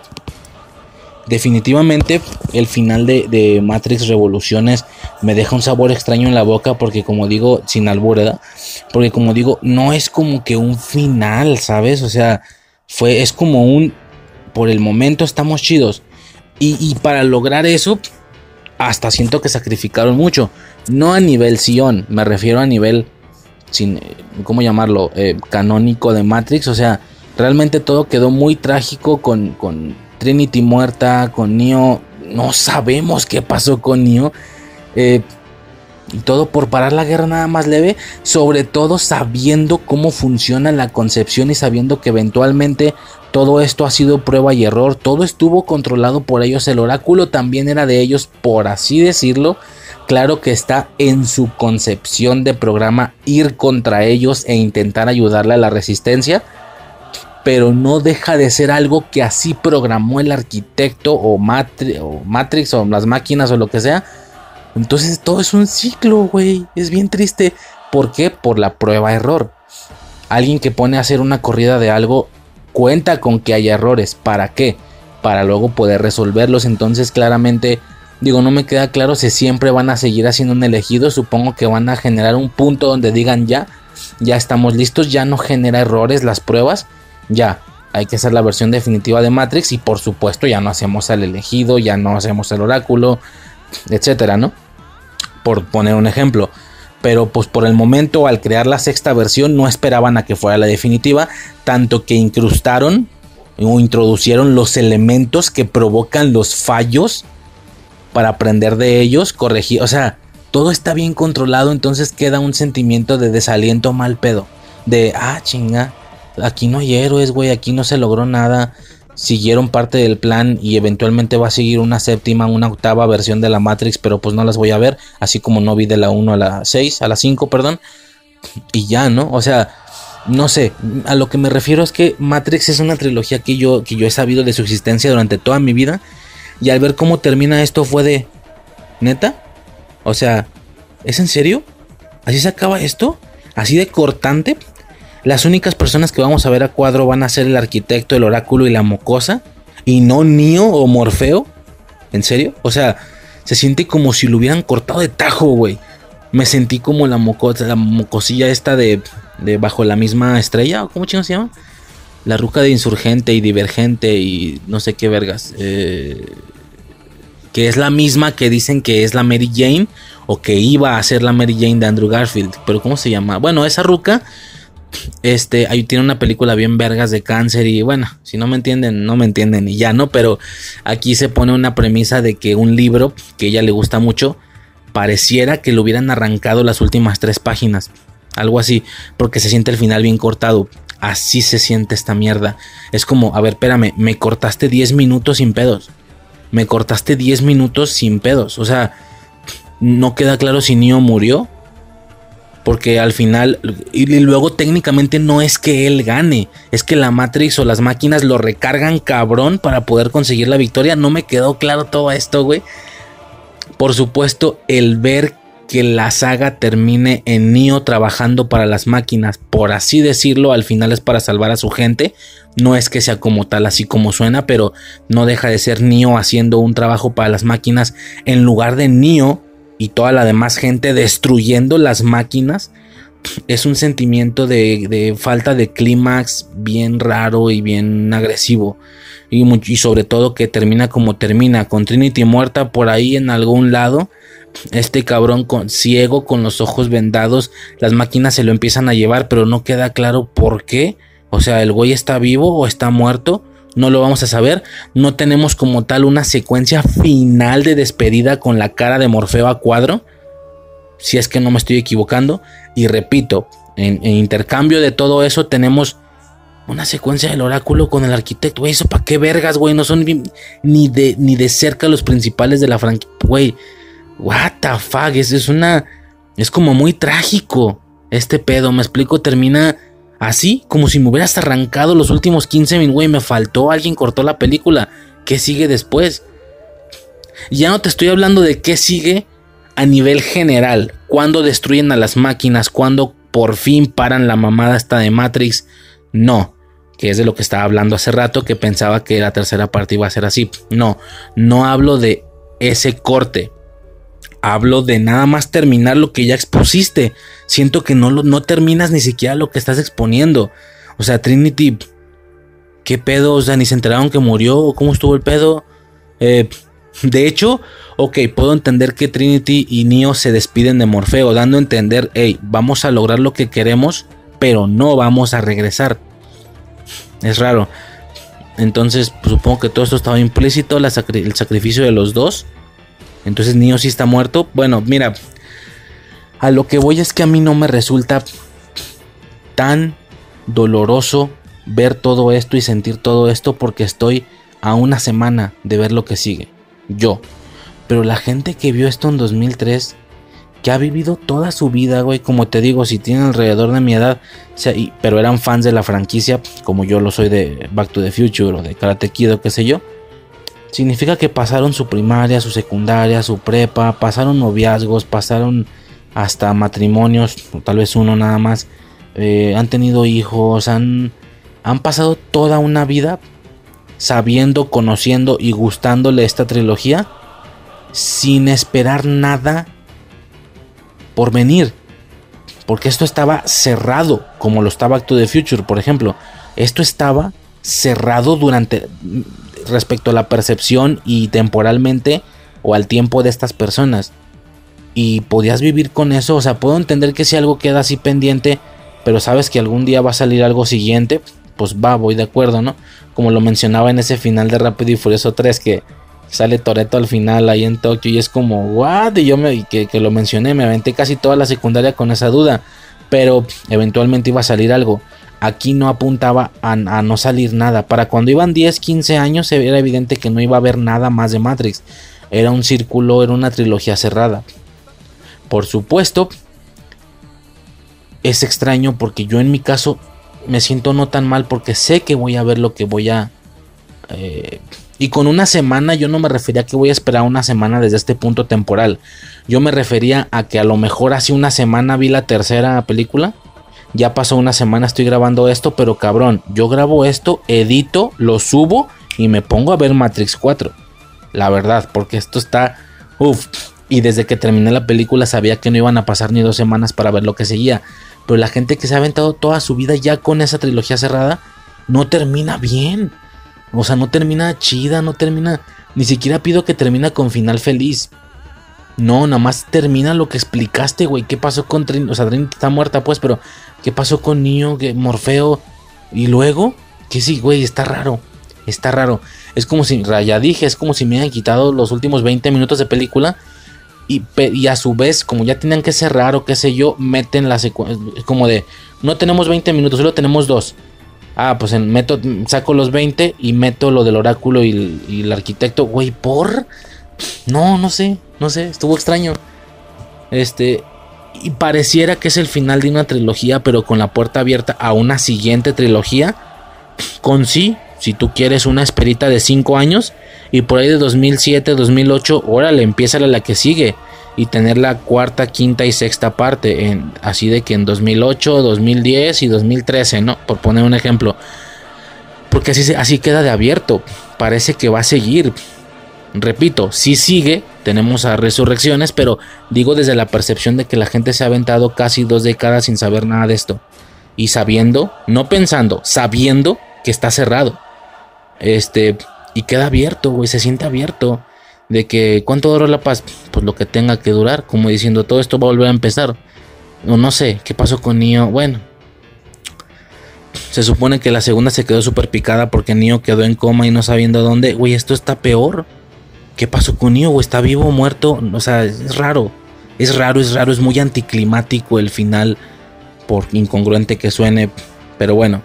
Eh, como mencionaba, pues qué más, eso ya lo, dije, lo de la batalla tiene unos puntos tan altos y unos tan bajos, como que no, con dos revisionados no he decidido si me gusta un chingo o si me caga, así te la pongo. No creo que me vaya a mantener neutral. Me voy por una de las dos de filo. ¿Por qué? No sé. Tengo que decidirlo, güey. Tal vez tengo que dejar pasar un rato y luego volverla a ver o no sé. Porque... Eh, no sé. No sé, no sé. La pela estuvo extraña. Pero sí que rescato y me quedo con toda la guerra en Sion más que más que guerra es como resistencia, ¿no? Como aguantar el ataque. Impresionante, bellísimo. Y, y ya, ¿no? Básicamente sería todo. Poco más que mencionar.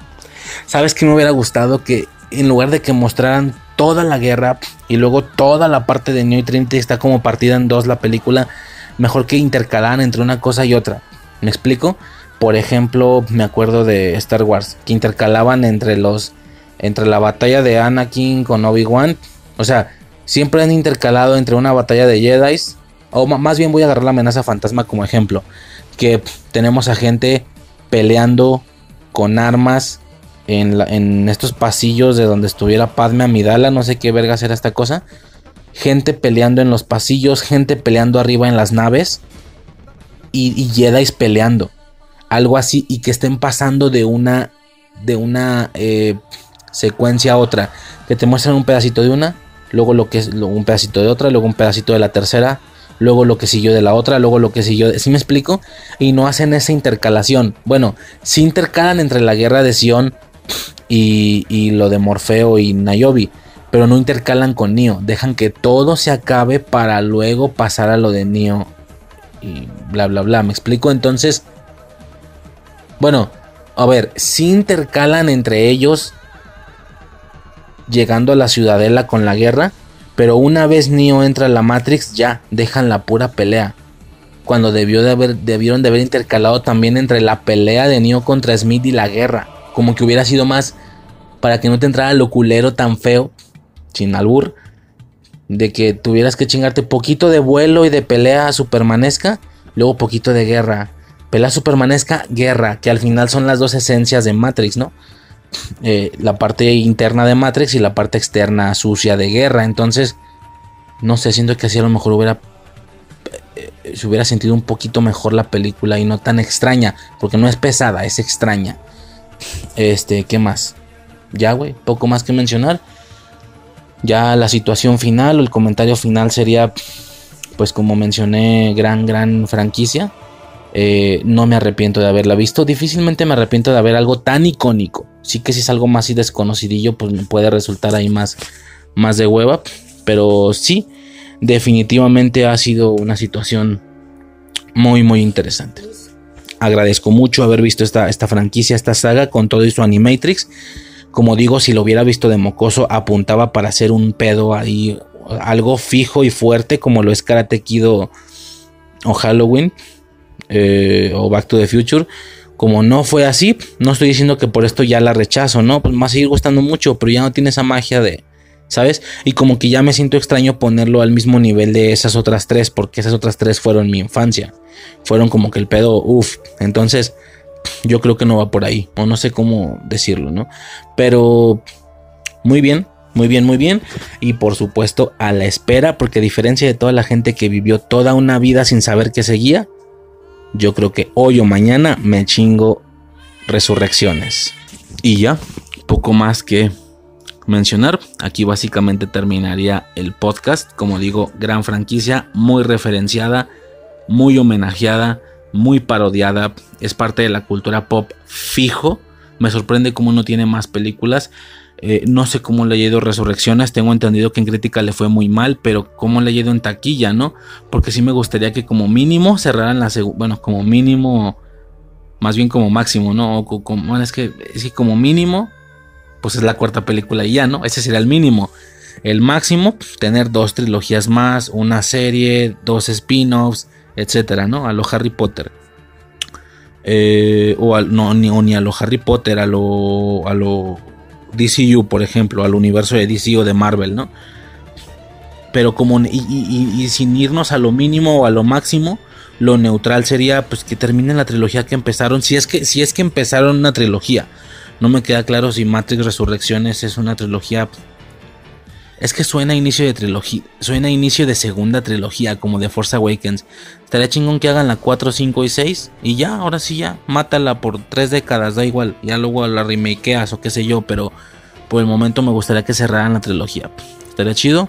Pues nada, güey, poco más que decir, definitivamente fue una gran experiencia, güey, lo mismo eh, que sucedió con Scream, con diferentes franquicias que, como mencioné al inicio, son franquicias o sagas que uno tenía eh, en la lista de pendientes y que eran súper icónicas, súper referenciadas, homenajeadas, parodiadas por una infinidad de bueno, es que yo veía muchas caricaturas, entonces me tocó ver muchas referencias definitivamente en su momento. Eh, películas incluso, lo comenté que en Scary Movie hacen una patada similar o la misma más bien. Diferentes situaciones que yo vi durante toda mi vida de mocoso, pero que nunca había visto el producto original. Entonces sí que es, eh, no sé, como, como no, no, es un logro social como tal, pero sí es un logro personal por fin haber visto de dónde venía todo esto, ¿no? Es una gran franquicia, definitivamente queda como una de las trilogías favoritas, a diferencia de otras cosas que a lo mejor me he dado la oportunidad de checar y que no han sido tan impresionantes, pero en este caso me quedo con esta y por supuesto hypeado, papá hypeado, porque hay un producto más eh, que se viene o que, se, o que ya llegó o lo que sea, pues como, como sea el caso. Eh, para ver qué rollo, ¿no? Qué rollo, por supuesto estuve checando el tráiler, me voy a poner en mood, ¿no? Como si todavía no salía la película, chequé el tráiler y pues, pues todo apunta a ser una especie de recuela, ¿no? Como continuación, pero al mismo tiempo repitiendo conceptos de la primera. ¿Por qué? Porque ya pasó el tiempo suficiente para que esto pudiera haber, haber sido un remake, ¿no? Y no una continuación. Más que un Matrix 4 o Matrix Resurrection, bueno, nunca han tenido número, pero más que un Matrix 4 eh, tranquilamente pudieron haberle puesto Matrix otra vez, así sin número, que es el chiste este de las recuelas, o sea, pero bueno, ya estaré, no puedo hablar mucho hasta que no haya visto la película, pero sí parece ser que van a, digo, para mí ha pasado una semana desde que he visto toda la, la franquicia, pero pareciera que está claro que hay gente que ha visto la trilogía durante toda su vida, sobre todo la primera la ha estado viendo durante toda su vida y ver cómo reviven ciertos aspectos el tema de las pastillas, el tema del doyo, etcétera. Varias cosas que van como a replicar al puro estilo de, calidad de un remake, pero al mismo tiempo no parece que lo sea, por tener los mismos actores y tal. Eh, aunque sí de nuevo Trinity está viva, de nuevo no recuerdan, etcétera, varias, varios detalles, ¿no? Entonces, pues solo queda checar qué es lo que va a suceder en la película, pero sí tiene toda la pinta de ser una recuela cabrón, más que una cuarta parte, ¿no? Este, pero nada, poco más que mencionar, estaremos checando esa película y ya. Por parte del audio sería todo. Gran experiencia, un gusto quien haya llegado conmigo hasta este punto del audio, de verdad lo agradezco. Muchas, muchas gracias. Eh, definitivamente no sé por qué no he platicado con alguno de ustedes estoy interesado en hacerlo en el formato de infancia alterna. Por ahí pueden checar las, eh, el detalle. Ahí aparece un audio con, las, la invitación. Pueden irse directo ahí. Este. Y nada, ¿no? Poco más que mencionar. Ya por parte del audio sería todo. Espero les haya agradado. Eh, recordemos que estamos en prácticamente todas las plataformas de podcast existentes: Evox, Spotify, Apple Podcast, Google Podcast, etcétera. Todas las plataformas casi existentes más bien costaría trabajo buscar alguna en la que no aparezcamos. Este, no estamos en YouTube, independientemente de lo que se diga en cualquier audio pasado o lo que aparezca en cualquier imagen, no estamos en YouTube, ok. Eh, y ya, poco más que mencionar, ya sería todo. Pueden checar las, las carátulas o las portadas de los podcasts si les agradan eh, a mayor detalle en la página de Facebook o en el Instagram de Infancia Eterna. Infancia Eterna Podcast, todo junto y todo pegado en ambos casos. En, Facebook y en Instagram. Bueno, en Instagram termina siendo el arroba, pues no el nombre de la página. El nombre, claro que es Infancia Eterna separado, ¿no? Podcast, no me acuerdo si tiene podcast X. La, la dirección es facebook.com, diagonal Infancia Eterna Podcast, todo junto, todo pegado. Lo mismo con Instagram, ¿va? Y así era todo. Entonces, esto fue Infancia Eterna transmitiendo desde un lugar en lo más alto del cielo, girando en la segunda estrella a la derecha, directo hasta el amanecer. Recuerda que en el momento en que dudas de si puedes volar, dejas de ser capaz de hacerlo para siempre. Yo soy Riser y hasta el próximo podcast. Si es que esta matriz continúa estable. Por mi parte será todo y hasta el siguiente podcast. Sobres.